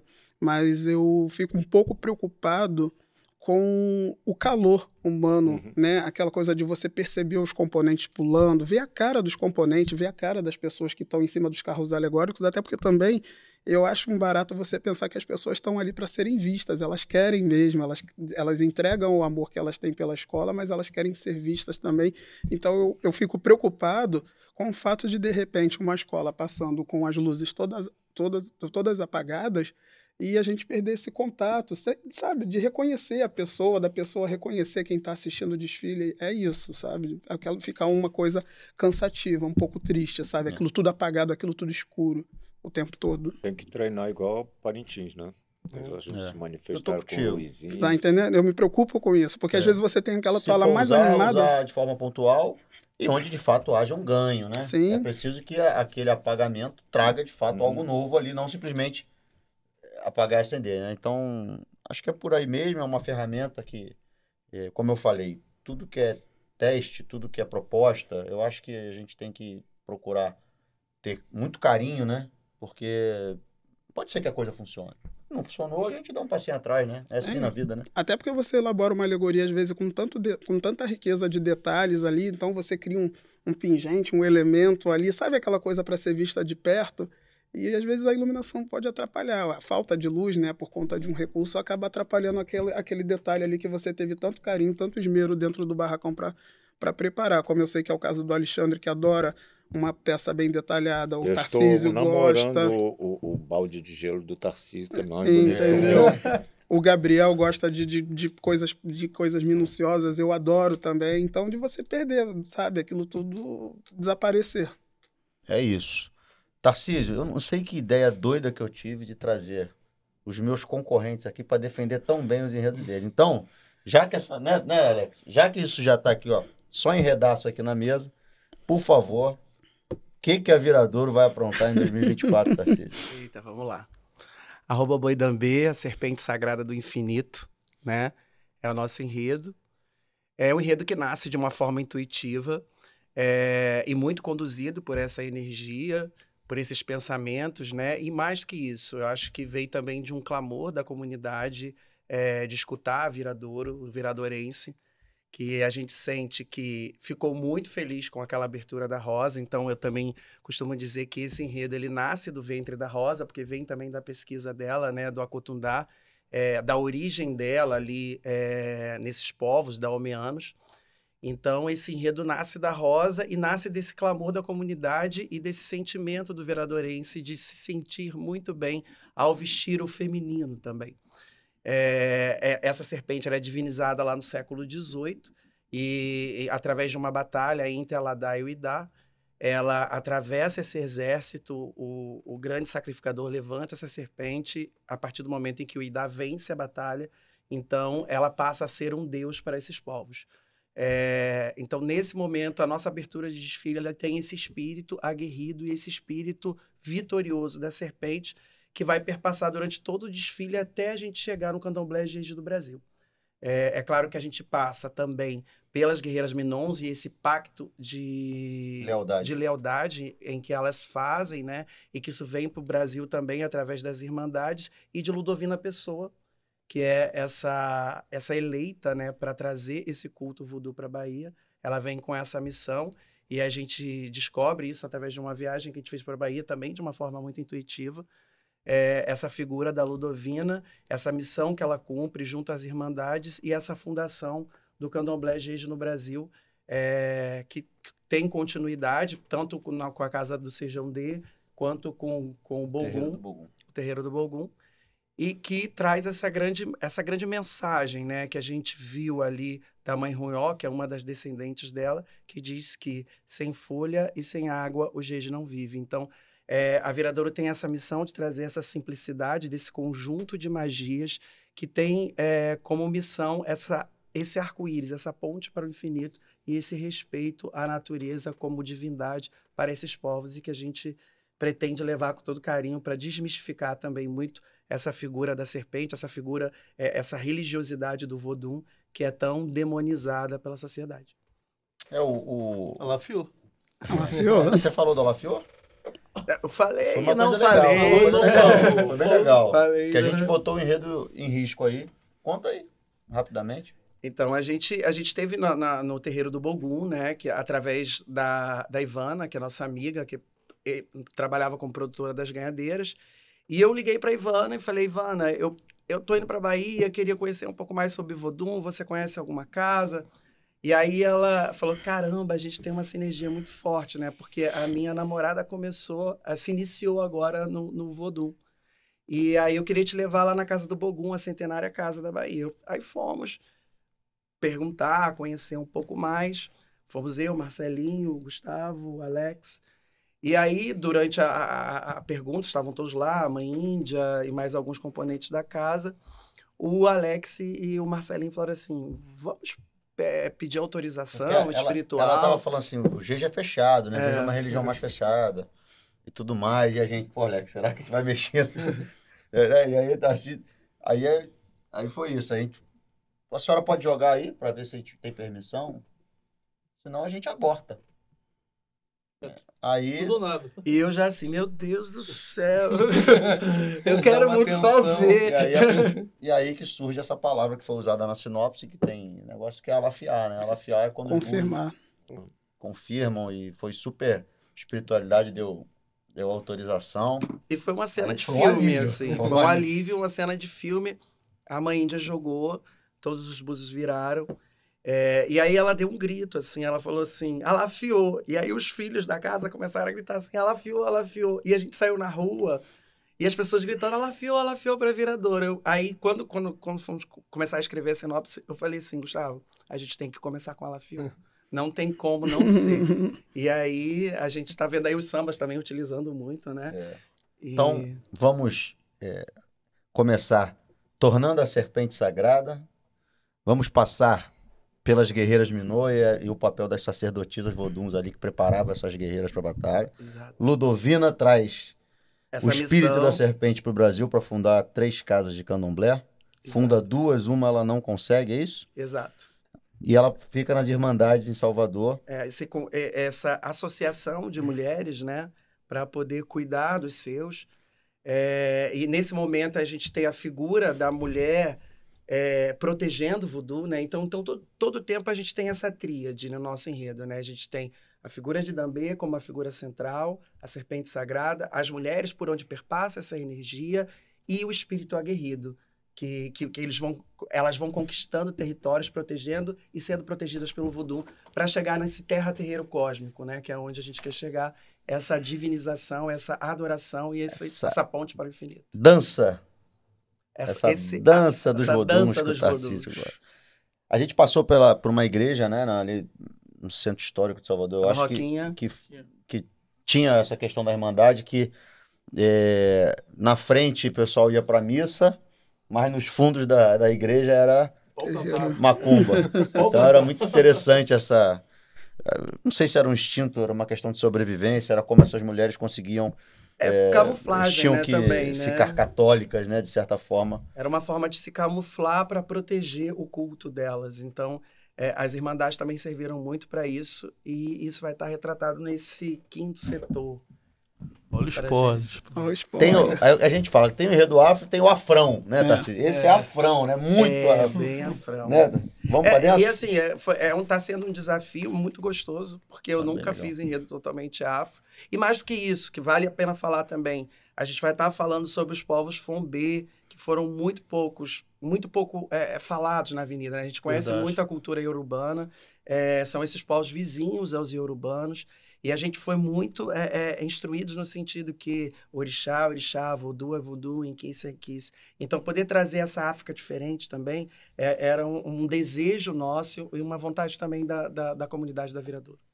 Maravilha. Tem um, um último vídeo aí da Rosa Magalhães, só para ela dizer o que, que ela vai fazer nos dias de desfile, já que depois de tantos anos, esse ano ela vai, como ela disse, pensar em outros projetos.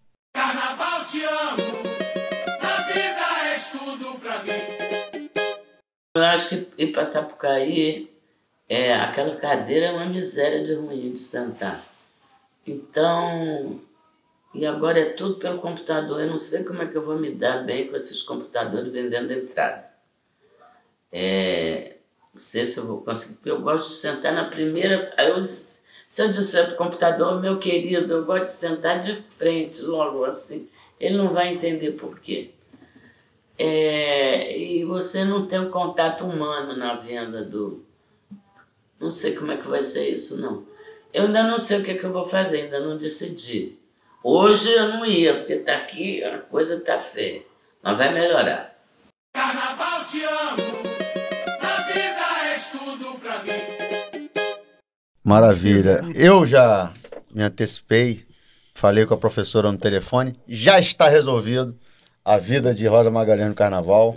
Já tem um lu- lugar de. de Já está resolvida essa situação, será uma honra, né? é, poder assistir esse desfile ao lado dela, né, Alex? Com certeza. Tomara que a gente consiga. Bom, é, o Lousada tinha falado de uma mensagem final para ela que eu acho super válida, né? É, não sei se todo mundo fala ou se o Lousada aqui Não, como, não, acho que como decano, Lousada fala em nome de todos. ele fala aqui em nome de todos. João também trabalhou recentemente, mas eu queria que eu você deixasse uma um- mensagem para ela. me considero assim um, um eleito por ela, um, assim para para ser amigo. Então queria te dizer, professora, que sentindo muita falta eh, das nossas conversas, de, de, de olhar para você, de absorver mais mais cultura, inspiração que emana do, do, da sua alma. Você é uma pessoa muito necessária, muito querida eh, por mim, creio que por todos. Um respeito enorme. Eu acho que, que esse convite que agora o presidente Marcelo fez para você vai fazer com que todos nós vamos querer invadir o camarote da viradora. um abraço, tá? Um grande beijo. Saudade das nossas conversas. É isso. Palmas. Palmas para professora. Gabriel, começar o agradecimento por você. Parabéns por ter aceitado aqui essa loucura que é esse podcast que a gente está. Quando eu e o Alex estamos conduzindo aqui. Estamos no nosso terceiro episódio. Eu e... achei que era uma ladainha, porque já são meia-noite. É, tá. Ter- ah, e terminou alafiando por É aqui. verdade. é. O Léo mandou uma mensagem. Vocês estão lendo a Bíblia? Eu também estou recebendo cada uma. É por aí, é por aí. Isso é podcast mesmo ou vocês estão É, numa, numa vibe? é verdade. Então, agradecer aí pelo carinho de estar aqui com a gente. Parabenizar novamente pelo trabalho. É, o que vocês fizeram, trouxeram nos últimos anos, na falo no plural, obviamente, porque o Léo está sempre junto com você. O que vocês trouxeram foi algo diferente, que é uma coisa que todo, todo o espectador busca, os carnavalescos buscam, os artistas buscam em todas as suas esferas. Então, é uma qualidade absurda, um trabalho incrível. É, foi um grande foi um grande prazer assistir os seus últimos carnavais e tenho certeza que esse ano você vai ter muito sucesso. Como eu disse, né, Tarcísio? Não tanto sucesso assim, eu não espero, um né, Alex? pouquinho tá bom. né? É, mas não, brincadeiras à parte, tenho certeza que vai ser um ano maravilhoso para Grande Rio. Parabéns, obrigado. Ah, imagina, Marcelinho. Obrigado, obrigado, Alex. É, obrigado aos meus colegas de trabalho. Foi um- uma conversa maravilhosa. Acho que se deixar, a gente dorme, acorda de novo e continua, Continua. papeando, porque é, a gente ama carnaval, a gente adora desfile de escola de samba, né? E ter tanta história como a gente tem é uma coisa incrível, né? São ambientes que a gente vai, vai mudando de uma escola para outra, a gente vai andando, mas no final é tudo pelo, pela escola de samba e pelo carnaval e nós como foliões, né? Eu não deixo de desfilar, eh, amo desfilar, amo estar presente ali nos desfiles, assistir todo mundo, vibrar com a escola que está passando, né? Não deixei de vibrar com a Viradouro, não deixei de vibrar com, com nenhuma escola que, que a gente vê ali com uma conexão com o público. A gente falou, pô, a beleza da Tuiuti, sabe? A, a vibração da Mangueira, o ali na Beija-Flor, todo mundo vibrando junto. Eu acho que é isso, acho que o segredo é esse. A competição está na avenida, mas a gente vibra pelo sucesso também do outro desfile. É aquilo que eu comentei antes, né? A gente fica muito triste quando acontece um problema numa escola e a gente vibra junto com o outro, porque a gente sabe que o sucesso de um é o sucesso de todo mundo junto ali. Então, agradecer mais uma vez, agradecer a toda a Grande Rio por confiar novamente no nosso trabalho, a toda a comunidade de Caxias. Vamos embora botar essa onça para rugir na avenida. João, em primeiro lugar, parabéns por- pelo desfile desse ano, um desfile que eu até comentei com o Alex, né? Eu adorei o desfile da, da Tuiuti. É... Deseja, acho que todas as histórias que você narrou, né, honrando aí sua, sua trajetória, sua, sua carreira, fizeram você hoje chegar numa gigante como a Beija-Flor, que talvez o maior desafio profissional teu, ou eu tô errado? Certíssimo. É, e com certeza você está mais do que preparado para isso. Tá uma escola que vai te dar suporte, vai te dar estrutura para trabalhar. É, Enfim, desejo a você também aquele todo sucesso do mundo, menos cinco centavos, né? Menos cinco centavos. E parabéns aí pelo seu trabalho, pela sua carreira, por- pela sua história de vida, antes de tudo. E desejo a você também é, um feliz 2024 na Avenida. Ô, meu querido, muito obrigado, Marcelinho, pelo convite. Muito obrigado, Fábio. Uma alegria, uma honra estar aqui fazendo parte desse time com o Alexandre, com a Nick, com o Tarcísio, com o Gabriel. Obrigado pelo espaço, né, para que eu pudesse falar um pouco mais sobre a minha história, sobre as vitórias, sobre as não tão vitórias, as histórias não tão vitoriosas assim. Isso é muito importante para o artista, ainda mais de forma descontraída, sabe? Super leve. Isso me deixa muito feliz. Eu preciso fazer um agradecimento, eu não fiz no início. Quando eu falo de Beija-Flor, eu não posso deixar de falar do Tuiuti. Foi uma escola muito importante para mim nessa transição. Então agradeço a oportunidade que eu tive no Paraíso do Tuiuti pelo Thor. Agradeço a oportunidade que o Tuiuti me deu por poder trabalhar com Dona Rosa Magalhães, que hoje eu posso dizer que é minha amiga. Eu precisava dizer isso, quanto isso é importante para mim, o quanto isso foi importante para mim, na verdade ainda é, e o quanto essa parceria foi importante para minha carreira. Eu acho que isso fez toda a diferença, é, intelectualmente falando, artisticamente falando. É, eu preciso falar um pouco sobre o enredo que vocês estão levando para a Avenida. Eu fiquei aqui pensando, prestando atenção no que o Tarcísio disse. Eu me identifiquei bastante porque eu renasci numa casa de Jeje, né? Acho que para quem não sabe, é, a nação Jeje, ela hoje está quase em extin- em extinção aqui no Rio de Janeiro, né? É, não sei se é o fato de ser muito rigorosa, é uma casa que exige muito, é uma nação que exige muito dos filhos, exige muito do zelador. E eu tenho um pai que ele é muito amoroso e muito dedicado. Então eu renasci numa, numa casa de Jeje. E quando eu falo uma nação muito rigorosa, rigorosa no bom sentido. Claro, tem todo um cuidado, tem toda uma preparação. Então eu tive um preceito de mais de um ano, né? Hoje em dia a gente praticamente não vê isso. Então quando você fala da água, das folhas, isso me lembra, lembra bastante a minha casa, porque toda casa de Jeje tem um poço, tem uma nascente, tem alguma coisa nesse sentido, tem que ter uma árvore, tem que ter muito verde. Então, eu entendi tudo que você disse ali, né? Eu fiquei bem feliz e muito orgulhoso eh, por poder fazer, em fazer parte de uma, de uma nação tão importante, tão rica em história, tão rica religiosamente, espiritualmente falando. Então, eu precisava dizer isso para você, pro Marcelinho, pro Alex.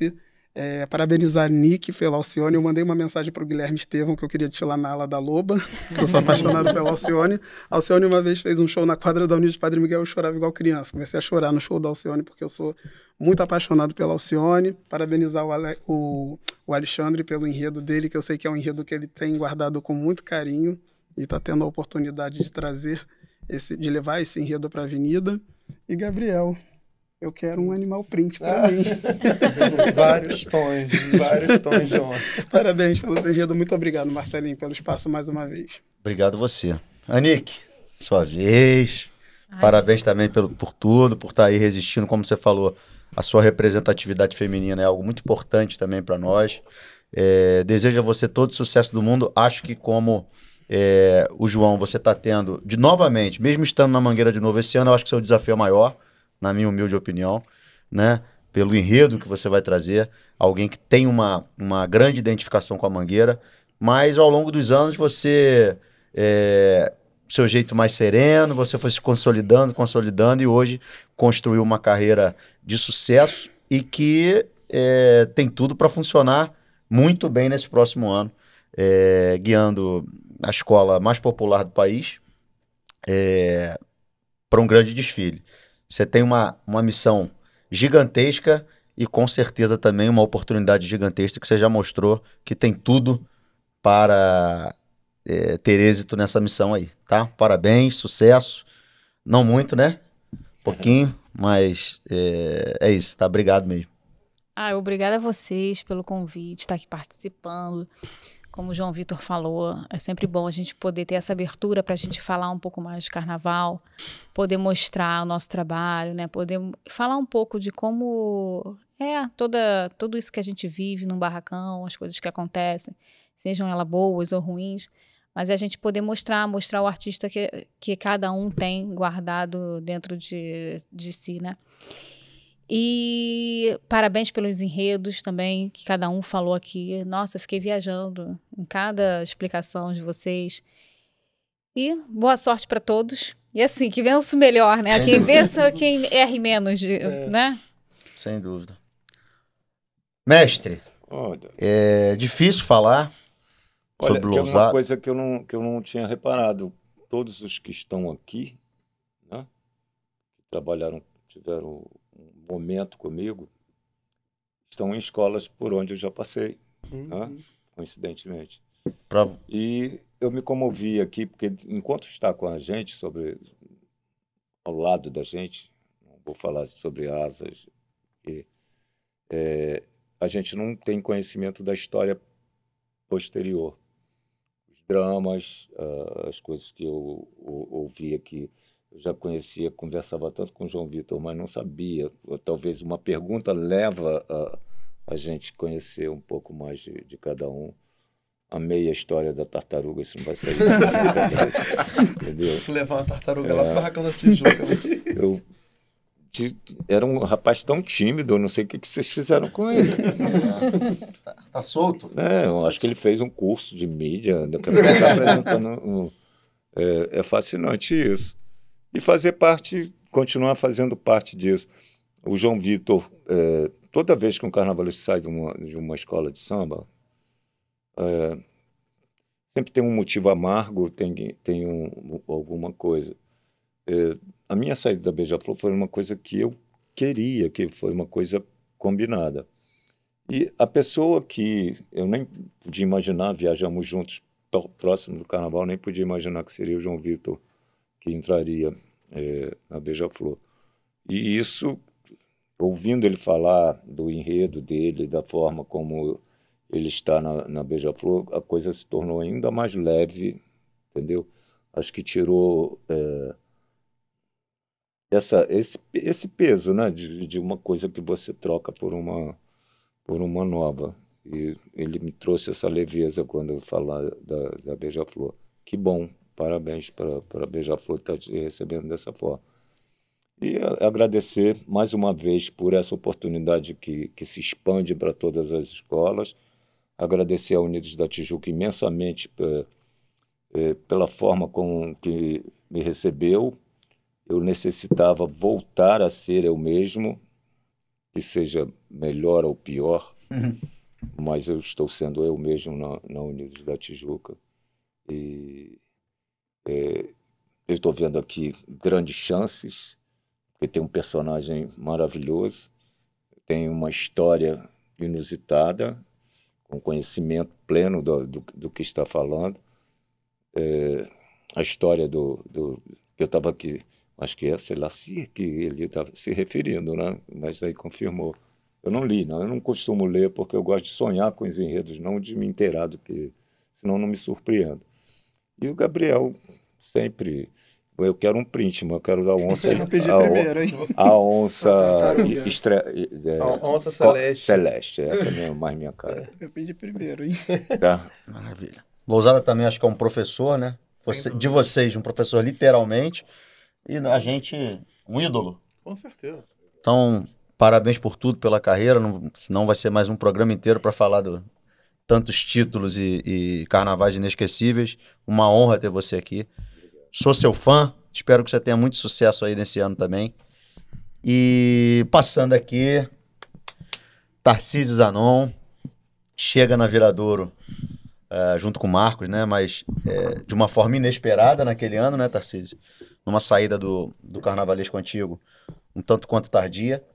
E a escola acreditou muito em você e você acreditou muito também no que a gente tinha de projeto, né? Então, eu acho que você, não vou dizer que você chegou um diamante bruto, porque não era o caso. Você chegou um diamante já com uma excelente lapidação e acho que não eu nem o Alex, porque a gente não é ninguém para isso. Eu acho que você mesmo foi se lapidando ao longo desses últimos anos e a Viradouro eu acho que também contribuiu para que você hoje eu possa falar com tranquilidade, todo mundo sabe aqui o quanto eu gosto, curto, leio, me informo sobre carnaval, você é um dos maiores carnavalistas que a Avenida vai ver, já vê e vai continuar vendo. Então, parabéns aí pelo carnaval. Último ano, eu acho que já você já deu- botou a sua a sua chancela, a sua identidade e eu tenho certeza que daqui para frente, daqui para frente vai ser só sucesso. Espero que esse ano a gente consiga mais um décimozinho, mais dois, né? Só pra Axé. gente pra gente pegar. Obrigado aí, tá? Parabéns pela sua trajetória e pelo carnaval de 2024 que tá melhor que o de 2023. Mas aí vai ficar para pro dia, né? Meu diretor, tamo junto. Sempre. Fogão líder? Segue o líder. É, vice-líder, porque o líder já era. Então, aqui, com esse livro da nossa querida professora Rosa Magalhães, é para comprar, não é para pedir, não. Para liberar o. é, vamos gastar. Isso aí. né? E vai rolar a festa. A gente termina esse terceiro episódio agradecendo todo mundo que teve essa paciência de aturar a gente durante tanto tempo, mas a gente está muito feliz de poder falar um pouquinho de carnaval e levar para vocês os nossos pensamentos, os nossos devaneios, e assim faremos com tantos outros quesitos profissionais Com certeza. eh, que virão. Tá? Um beijo no coração, fiquem todos com Deus e uma ótima noite.